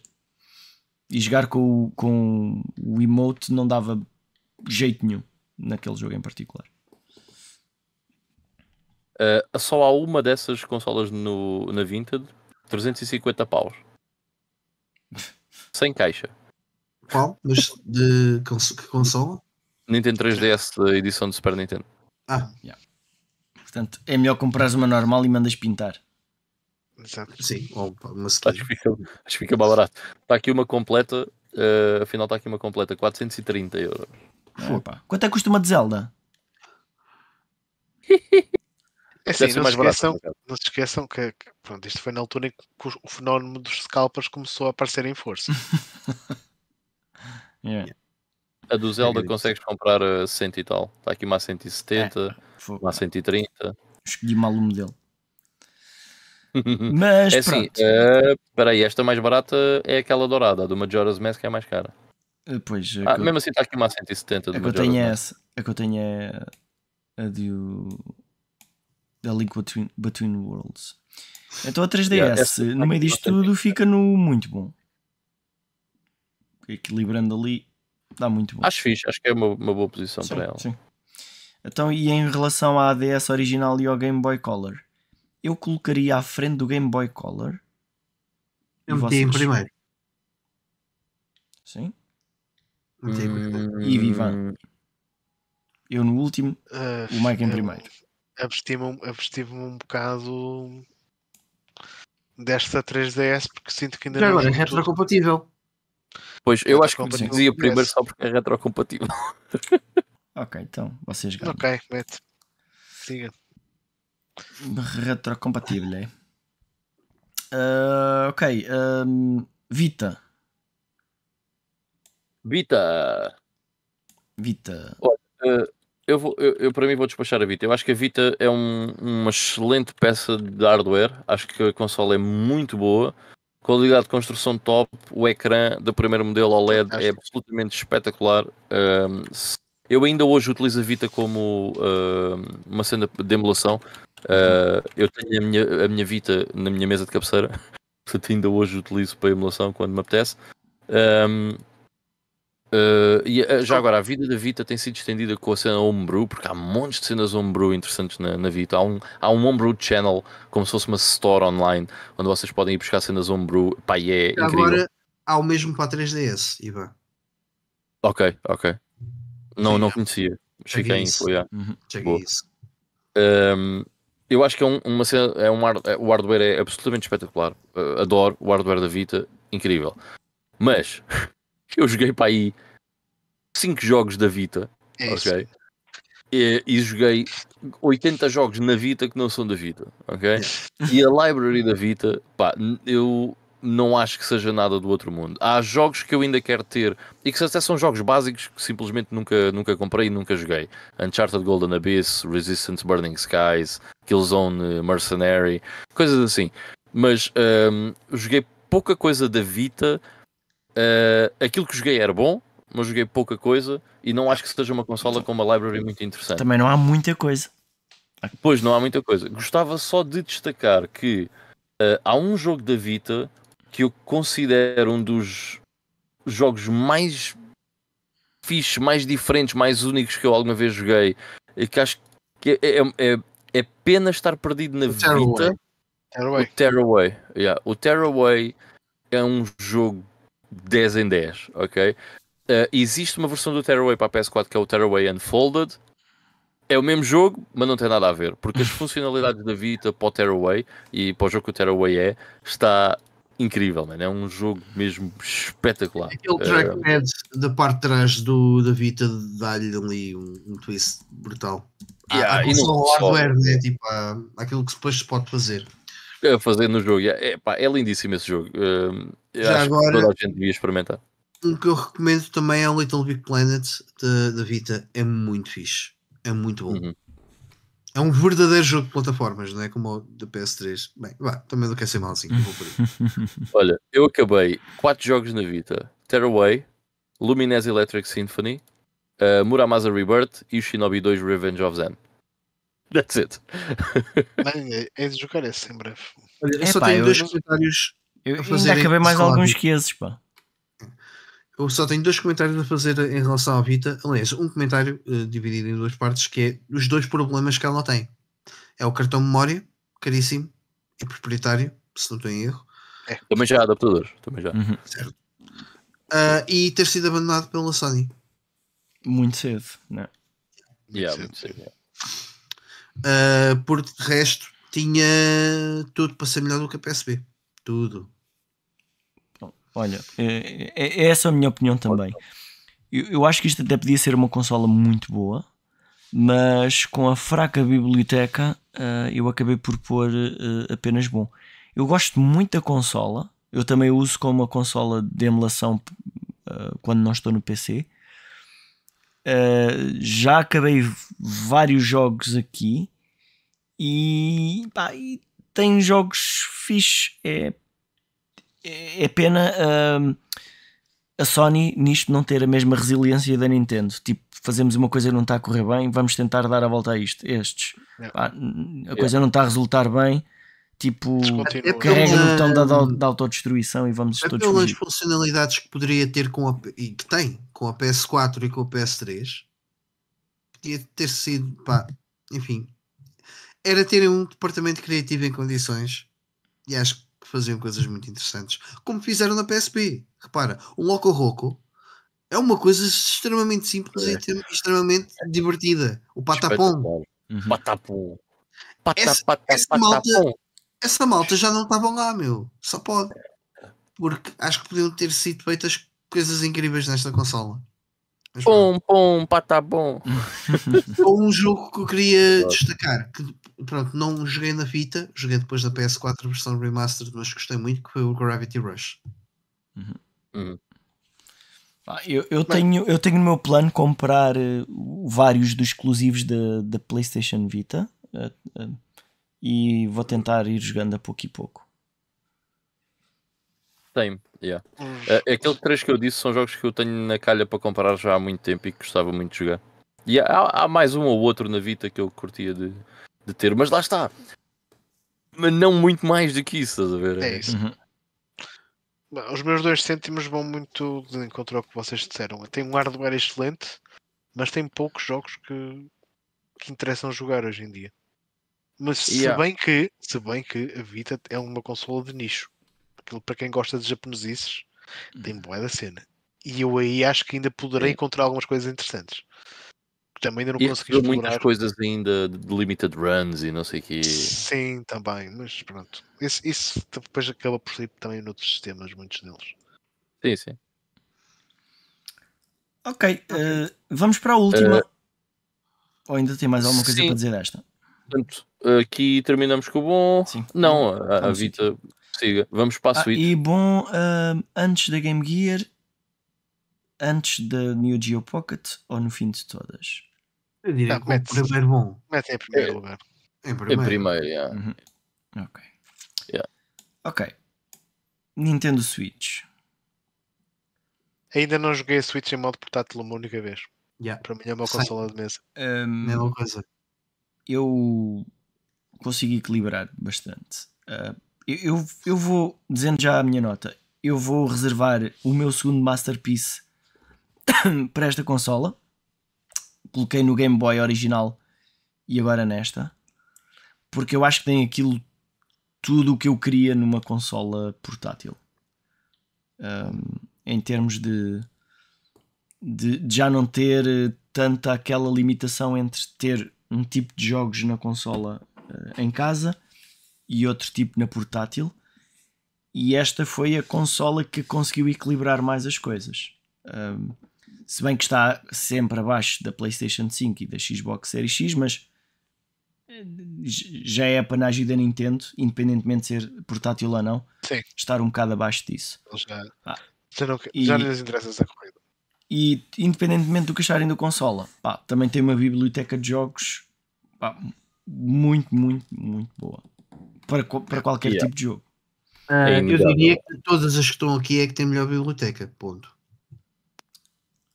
Hum, é discutível, mas não discordo.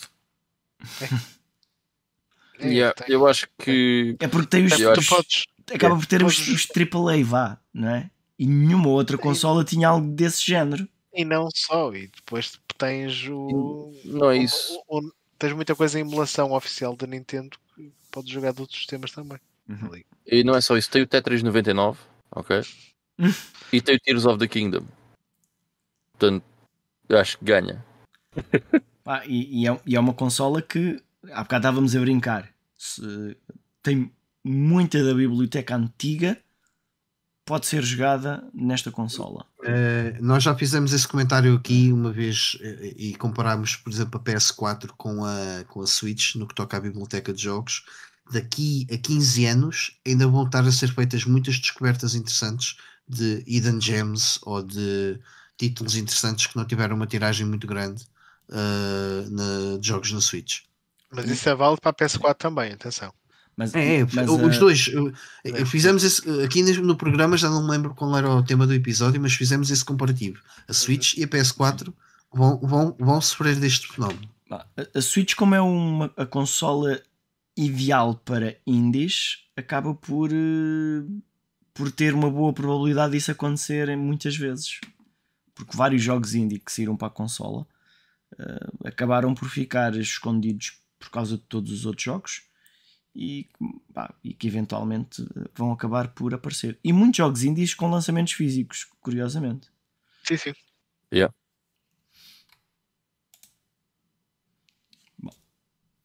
Opa, é, é- é uma excelente consola. Mas eu não. Lá está, eu acho que é para não, não, não, não usar muito portáteis, não ver um- uma utilidade na- na- nas portáteis. Epá, é, é- eu aqui tenho a opção, não é? Ou seja, eu estou em casa, eu tenho a opção de ter ou a versão de PS4 ou a versão da Switch. E a menos que seja exclusivo, eu provavelmente vou, vou optar pela versão de PS4. Pois é Minha cena é, eu teria, para mim, vá, não vou, não vou fazer a melhor escolha de palavras, mas para mim é um tanto ou quanto polémico colocá-la nesta lista, porque é híbrida. E eu acho que, pronto, e sim, ela está desenhada para ser portátil, é verdade. Está a dizer mas... mas ser portátil. Tens a Uhum. Lite, que é completamente portátil. Podemos pôr a Lite aí se quiseres. Aliás, Yeah, e- a e- Switch, no fundo, dá para ligar à televisão, mas é uma consola portátil. Claro, Mas, por tal- exemplo, a como- mas não é a única consola que dá para ligar à televisão. Algumas destas mais antigas. Mas a Lite falámos já a colocaria em, em num, num- num- num lugar diferente do ranking, percebes? A Switch já não. Porquê? O que é que é diferente entre elas? Porque a Lite doesn't switch. Mas Não, nós nem sequer ah, falámos tens- desse pormenor. Não tens os, os motion controls, por exemplo, não tens determinadas. Há jogos que não funcionam na, na Lite, certo? Uhum, Certo, certo, certo. E não tens o 3D Rumble também. Mas espera aí. Ivan, tu és aquele que desliga sempre o Rumble? Ya, ya, ya. Certo, mas por acaso é engraçado. Porque, e que nem gostas eh, muito de motion controls. E agora estás-te não, a não, queixar. não, não. Não, não me estou a queixar, mas, mas por acaso há uma, há uma- houve uma situação interessante. Eu lembro-me no, no Mario Odyssey, há lá um nível que se passa maioritariamente debaixo d'água. Ah, e eu, quando mergulhei a primeira vez para debaixo d'água, epá, eu, foi a única vez que realmente fiquei bem surpreendido porque pareceu-me que tinha bolhas nas mãos Uhum. a agarrar nos comandos. Epá, foi tão engraçado. Mas pronto, é uma preciosidade, né? Isso aconteceu uma vez. eh, Das outras tens tido desligado, pá. Que é efeito de surpresa. Sim, sim, mas- sim, sim. sim, sim, mas uh, Mas é, é uma consola, é uma consola muito boa. Eu votei muito bom, não, não voto Masterpiece porque reconheço completamente o, o potencial da, da Switch e, e aquilo que ela representa e a library que ela tem, que é absolutamente incrível.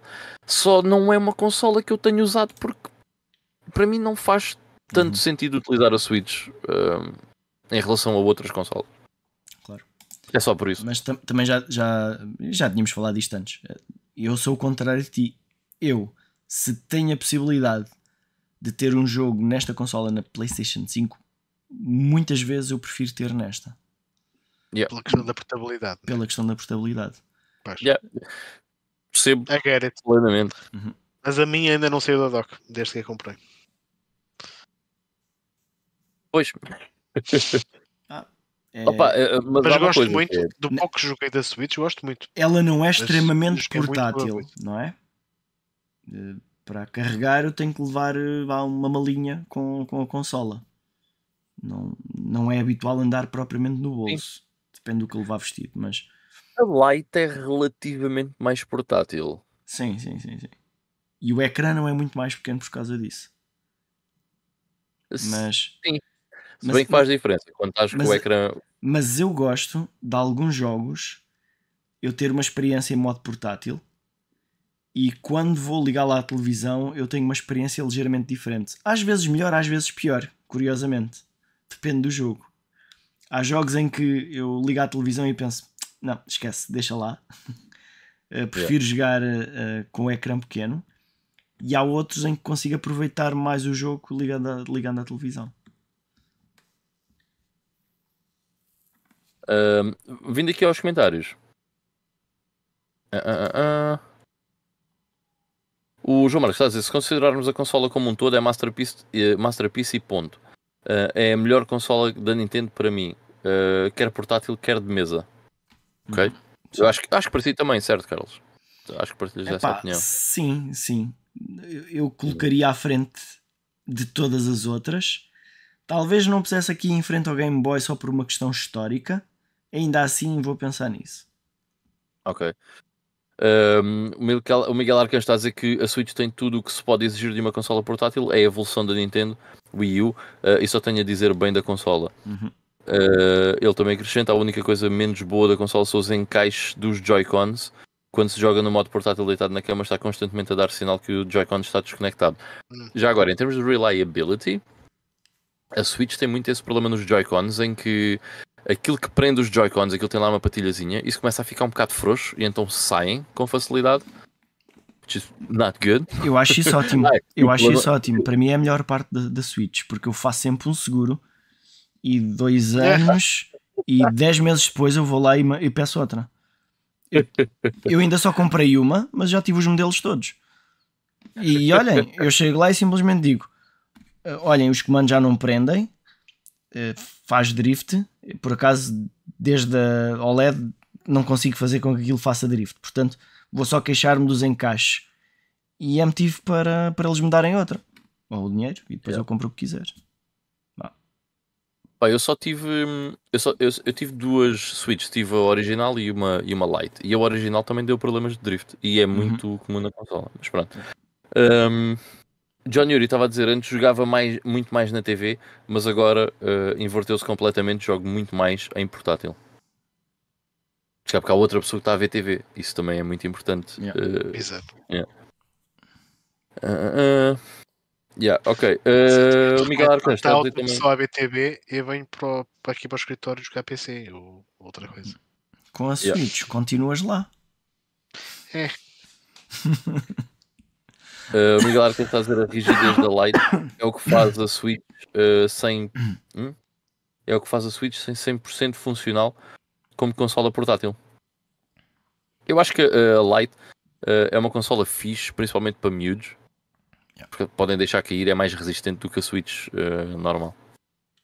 Ok, e o Miguel Cabanas vem aqui acrescentar a dizer, como eu disse no início, para mim é a melhor consola de sempre, a biblioteca é simplesmente surreal. Alright, então uh, temos isto como masterpiece e nem sequer é uma discussão, acho que foi o mais unânime uh, de todas as, uh, as votações, foi a votação da Nintendo Switch. Eh, se for preciso, eu dou aqui mais um, uma acha para ser eh, Masterpiece. Basicamente, puxou o mercado para começar a fazer consolas destas. Quantas consol consolas, Yeah. computadores com aquele formato é que não existem hoje? Yeah, existem mesmo bastantes. Pá, e Yeah. Portanto acaba por ser como um bocado como o Game Boy. Os outros vêm atrás, vão fazendo, mas esta continua a ser especial. Hum. E por isso, uh, não tenho aqui. Uh, fechei a votação sem querer, acho eu. O que é que deu a votação? Ah, eu, eu fechei a votação, desculpa. Não foste Acho que deu Masterpiece. Ah. Masterpiece. Mas dá Masterpiece, sim, é, é indiscutível. Mas quando eu vi, tipo, havia. Estava bastante desequilibrado. Masterpiece. Ahm, então, querem ajudá-lo a pôr- pô-la no sítio certo? Epá, Mete primeiro. eu, eu, eu, eu diria segundo, man. Eu acho que não podemos destornar o Game Boy. Também acho que não. Vá, eu vou concordar com isso. Ah, sim. Por motivos históricos. Vamos ver assim. É melhor em tudo? É. Mas não saiu em 1989. Man, se tivesse saído em, nove- em 89, Yeah. Não, mas escuta, é- é, se eu tivesse uma consola destas na altura, pá, eu era a criança mais feliz à face da Terra. É um grande sistema. Isto é daquelas cenas que se pudéssemos levar para o nosso eu do passado. yeah, Olha, até te digo mais. Eu deixo-te pôr a Switch à frente do Game Boy se meteres a PSP à frente do Game Boy Advance. Não, Ei, não. para mim eu É? estou bem com. Estou bem com ela em segundo. Agora está-me a gostar ver a PSP ali em último dos melhores. Coitada da PSP. Nem precisava estar ali. É só fanboys da Nintendo aqui, é o que eu digo, só fanboy. ok, pessoal, está aí feito o nosso ranking das consolas portáteis. Portanto, eh, a partir de hoje, esta é a lista oficial mundial, a nível mundial. Definitiva. Definitiva. não, universal. Sim, sim, universal. E devidamente certificada pelas autoridades competentes, que somos nós. Somos nós. E vocês que Eh, nos estão a ouvir. Pá, não somos a autoridade, de mas hoje- somos competentes. Prontos, menos mal. A partir de hoje é esta lista que vai contar ehm, para todo o sempre. Uh, portanto, espero que tenham uh, curtido participar aqui connosco neste ranking de consolas portáteis e vamos passar, uh, espero eu que rapidamente, ao nosso Playing Now. Olha, Como? eh, uh, Para mim vai ser muito rápido. Eu hoje vou ser um bocadinho o Ivan, porque eu já tomei o antihistamínico há, há hora e meia e não sei bem como é que ainda estou aqui. Mas o meu play now é muito simples, é o Ape Escape 2 ainda. Estou na fase final do jogo, portanto eu já acabei o jogo, só que aquele- há sempre aquele post-game de, de apanhar os restantes macacos para depois ir ao verdadeiro final. Ah, e eu, se calhar mais um par de horas termino aquilo. Uh, e pronto, basicamente é, é esse o, plano, o meu plano. Ah, e já agora vi um, um filme muito interessante que gostava de deixar a recomendação, uh, que tem viagens no tempo, chama-se Primer, uh, de 2004. E é um filme que é curtinho, é uma hora e 17, mas provavelmente vou ter que ver mais que uma vez para conseguir entender um bocadinho mais sobre o filme. É só isso. já agora, depois uh, vai ao teu jogo do Backlog Battlers, porque eu estou mega curioso do que é que tu vais achar. Eu- não, não, eu- é, é é o que vem logo a seguir. Eu ia te perguntar se já tinhas começado a jogar, só por Não, não, não. Esta Não semana. quero saber agora, só quero saber no episódio do Backlog Battlers, mas estou mega curioso. Não, E é? pronto, vou-me vou-me retirar, vou deixar aqui o meu macaquinho à Isso, mostra. Ou seja, é lá que isto é, um- isto é um programa. já é duas da manhã. Isto é- isto é um lá. programa Sim, familiar. sim. Programa familiar. Então vá, tchau, tchau. Vá, Até tchau. Ok, então, hum, pessoal, a seguir vou eu, porque eu também vou marcar aqui Queres o marcar, pacing. queres marcar? Isso marca o pacing. Yeah, ok, então vá. Hum, para mim eh, é simples. Eu continuei, mas joguei pouco o Psychonauts esta semana. eh, mas eh, pronto, continuei. Devo ter jogado mais uma hora, uma hora e pouco. Mas andei um bocado mais lá a explorar, não fiz nada de especial. Eh, aquilo tem assim um, um, um hub que ainda tem muita coisa para fazer. Eu andei lá de um lado para o outro a explorar aquilo. Hum, acabei o jogo do Backlog Battlers, portanto, o Fantasy Star 3. Acabei com 23 ou 24 horas de jogo. hum, portanto, uh, mais sobre isso no próximo Backlog Battlers. Um, alguns no início do próximo mês, no meio do próximo mês, qualquer coisa desse género. Depois, uh, joguei um, um jogo que há muito tempo que eu conhecia, porque este jogo sai para DOS e eu tinha um, um demo deste jogo no, uh, no PC, naquelas revistas que a gente comprava. Que é o Pitfall uh, da Mayan Adventure, portanto, da série clássica da, Activision. Este é uh, mais um dessa série e é um que sai para PC, sai para um, Super Nintendo, Mega Drive. Uh, não sei se sai para mais alguma coisa, mas é possível. Game Boy Advance, sai para Game Boy Advance também. Este Sai jogo. Para Mega CD, para 32X e para Mega Drive. Ok, well, olha, não sabia que tinha sido para 32X, não fazia ideia. Um, este jogo tem algumas coisas muito fixe, tem algumas coisas que não são uh, tão fixe. Primeiro, um, graficamente é um jogo muito bom em termos de animações, em termos de, de, cenários. Acho que tem algumas coisas em termos de pixel art muito fixe. No entanto, os cenários também são boedas escuros. São sempre boedas escuros. Todos os níveis do jogo são, são, escuros. Pá, é, às vezes queres ali um, algo um bocadinho diferente e não há. É sempre um bocado monótono uh, os cenários. Mas em termos de animações e isso tudo, o jogo está muito fixe. Principalmente para uma Mega Drive, que foi a versão que eu joguei. Achei que estava espetacular nesse, nessa parte. Um, uh, o jogo é epá, não é muito difícil, mas é difícil porque é um bocado clunky. Ou seja, o jogo funciona, está-se bem, mas uh, as animações são tão boas, isto às vezes acontece, as animações são tão boas que também fazem com que os movimentos do personagem sejam um bocadinho presos uh, e não sejam muito fluidos, não sejam muito uh, responsivos, não é muito. Como é que se diz? Não, não é responsivo. É, tem, tem, que terminar a animação para, para fazer depois o próximo yeah. que tu executaste. Sim. Não é muito yeah, yeah, fluido. Fluido, uh, sim, sim. Era isso que estava a pensar.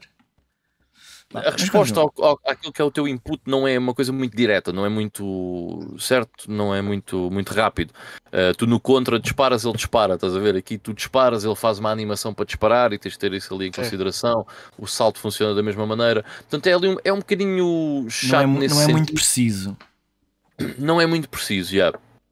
Mas eu acho que no, no, no, final das contas, acho que é um jogo que tem, merece uma nota positiva.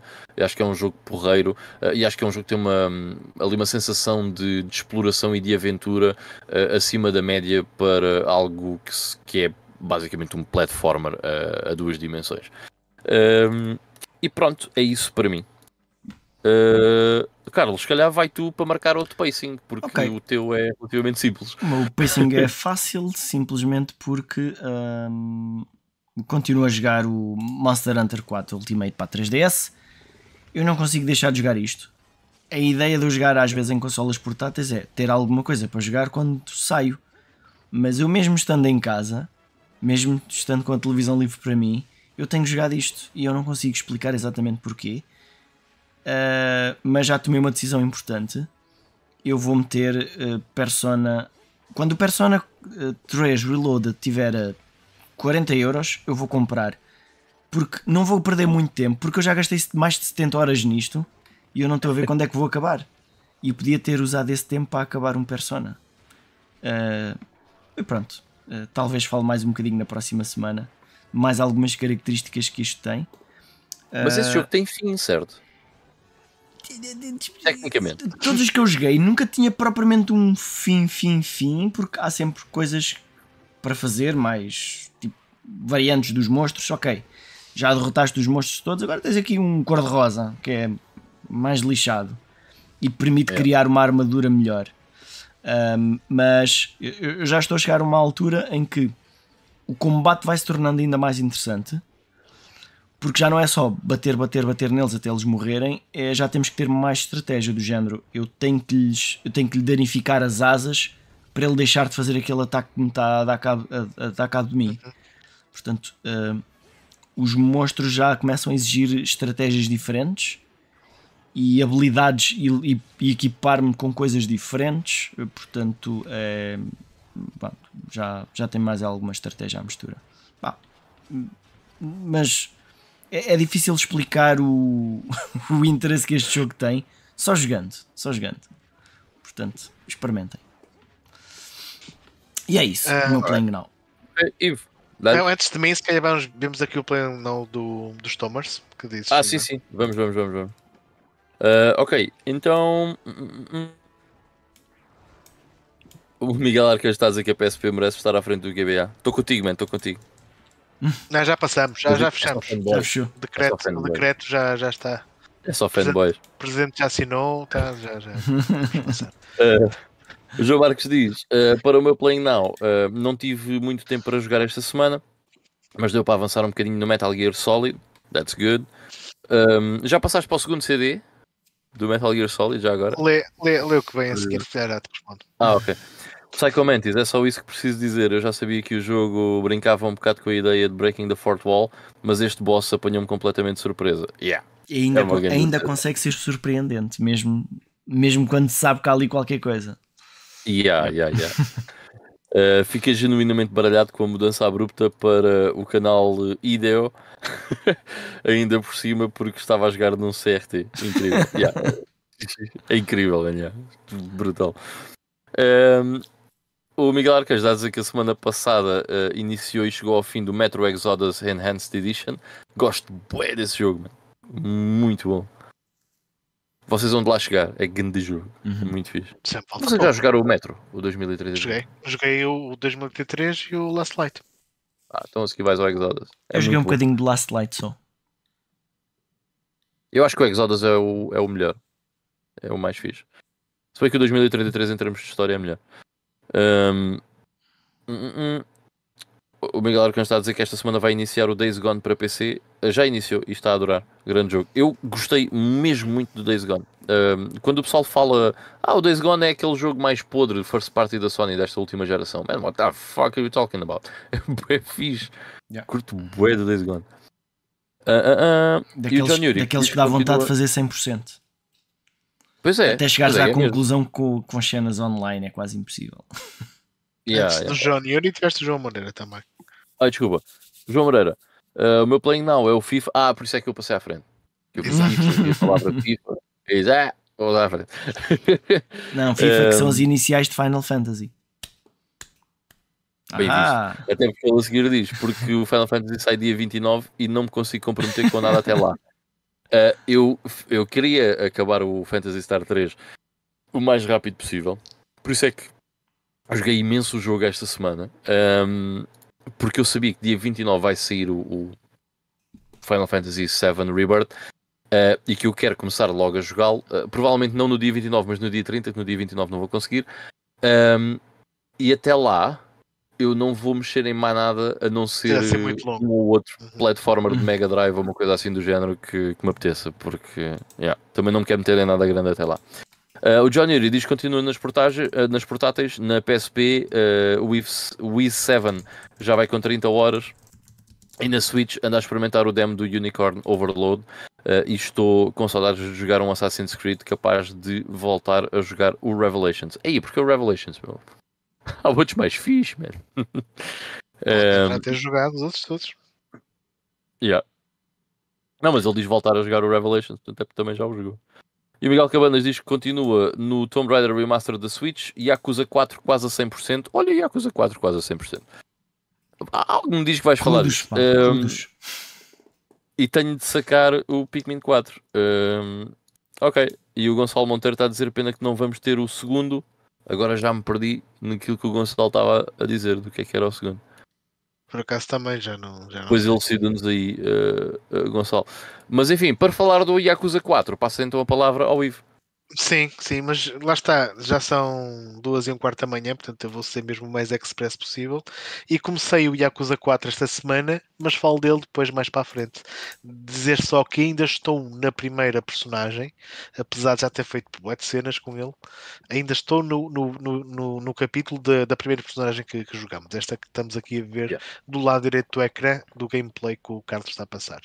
É uma grande mas já tá- personagem. É Para já grande está a ser interessante, mas estou estou curioso.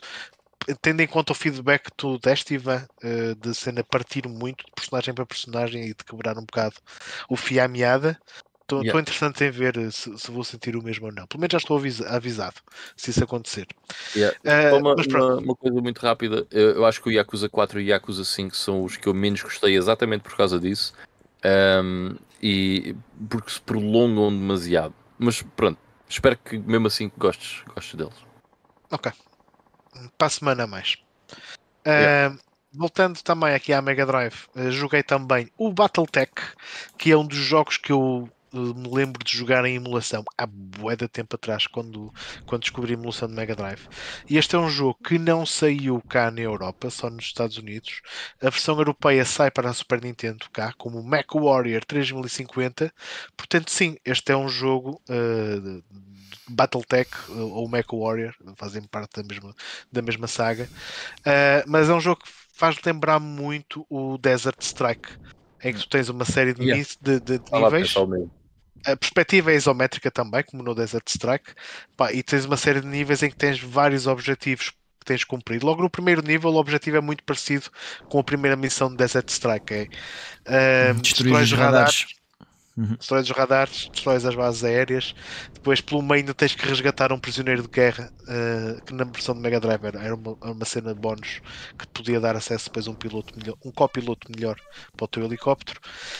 Um, pronto, e, vais ter outras missões em que vais mesmo ter que seguir as missões da ordem certa, até porque tu tens depois algumas missões com, com tempo limite e, e, tens mesmo que seguir as cenas com ordem, senão arriscas um, um game over. Um, antes de cada missão, tu podes equipar o teu mecha com nove, de 3 de 9 armas disponíveis, três armas uma de três armas pesadas, outra de três armas estratégicas, outra de três armas normais, que são tipicamente metralhadoras e, e cenas do género. Um, pá, e é muito porreiro se não fosse brutalmente difícil, porque controlar o mecha é toda uma arte neste jogo. Portanto, cada, cada um dos botões, o A, B e o C, serve para disparar uma das armas que tu tens equipadas. Uh, mas o jogo tem uma cena tipo tank controls em que tu consegues uh, andar para um lado e, e, disparar para o outro, quase como num tipo twin stick shooter, só que isto não funciona como um twin stick shooter. Portanto, tu, se quiseres uh, andar para trás e disparar para a frente, tens que andar com começar a andar para, numa direção, uh, disparar e depois o teu mecha continua a andar nessa direção e com o D-pad consegues mover a turret uh, e, e disparar noutra direção diferente. Portanto, hum. é, é uma cena que te vai exigir não é tão trivial e, e, e, o jogo tem bué de inimigos que estão, tens muitas zonas em que tens tipo cavernas e, e bunkers em que estão sempre a sair tanques e tens que os destruir, senão estão sempre a fazer spawn de inimigos novos. Portanto, o jogo acaba por ser uh, mesmo bastante o, desafiante. O Mac não é uma hitbox propriamente pequena. Exatamente, é, é grande. Ocupa quase é grande. ecrã. Então, mas se eles, roubaram, se eles roubaram tanta coisa do Desert Strike, porquê é que não, não roubaram os controles? Calma, é isso que eu vou. Da próxima vez que vies cá, vamos jogar isto para dois jogadores. Porque isto okay. tem um modo de dois jogadores cooperativo em que um dos jogadores controla as pernas do robô hum. e o outro hum. controla a parte de cima. Alright. E assim Isso é deve é ser bem mais fixe. De yeah, deve, ser fixe. deve ser yeah. bem mais fixe. Uh, mas pronto, Avançando para, para, para outro jogo, uh, joguei, terminei hoje os 102 Dálmatas para a Dreamcast, que é um jogo de plataformas perfeitamente banal. Pá, é daqueles jogos de plataformas que, que saem na altura da PS1. Portanto, o jogo tem muito aquele aspecto daqueles jogos de plataformas 3D, de, daquela viragem do milénio uh, de jogos que saíam para a, para a PS1 e para, para a Dreamcast também. Pá, pronto, é, é um jogo que segue acho eu, os acontecimentos do filme. Eu, eu, nunca vi o filme dos 102 Dálmatas, mas pronto, controlas um destes cachorrinhos um, pá, e vais tendo vários níveis em que o objetivo é encontrar outros cãezinhos que estão presos em caixas de madeira. Pá, tens um botão para ladrar que é o teu ataque básico, tens outro para rodopiar eh, que também te serve de, de maneira de atacar alguns inimigos. Pá, tens bué de colecionáveis para apanhares, uh, mas é, é, mesmo muito simples. Não, não, é, não é um jogo mau de todo, uh, mas é, um jogo mais para miúdos. Nota-se que, é, que é assim, um bocado mais para miúdos e é um plataforma que não te acrescenta nada de, de realmente novo, uh, ou quer que seja. Mas não é mau. É Tem 102 personagens jogáveis ou. Não. Não. Tens, Tem, tens dois. Podes jogar, com, podes jogar com este Dálmata ou com a irmã dele. Tu é que nem te apercebes, mas são 102. tens é que salvar os outros 100. Ok, ok. Alright, é então isso. é isso para o nosso Playing Now. Entretanto, o Gonçalo Monteiro estava aqui a dizer que hum, O que é pena não termos o segundo é o Days Gone. Concordo plenamente, Gonçalo. Gostava muito de ver um segundo Days Gone, até porque melhorar algumas coisas que são menos boas no Days Gone, de certeza que dava um jogo uh, fabuloso. E os zombies já não estão assim tanto na moda, não é? Houve aí uma altura que era tudo com zombies, agora já não tanto. Mas portanto, acho é, que era. Mas aquilo é, é fixe. Aqueles zombies, tipo uma horda deles e tipo preparar-nos yeah. para, para arrebentar com eles todos. Achava isso bem da fixe. Yeah. E, uh, quando, yeah, quando havia essas hordas, uh, ias pelo cenário e começavas a pensar, ok, se calhar vou fazer isto e aquilo. Depois era muito trial and error, ok, morri, uhum. vou tentar agora de outra maneira. Yeah. Pá, era muito fixe, pá, eu adorei o Days Gone, curti mesmo bem. E uma, e uma excelente história. E uma excelente história, sim. E grandes cenários, pá, o Days Gone tinha cenários bem loucos. Uh, o Miguel Cabana está a dizer que não era o Yakuza 4, mas sim o 5. Ele diz que já completou o 4 a 100% e o Yakuza 5 já só lhe faltam 5 conquistas. Man, gap da paciência, vou-te dizer porquê.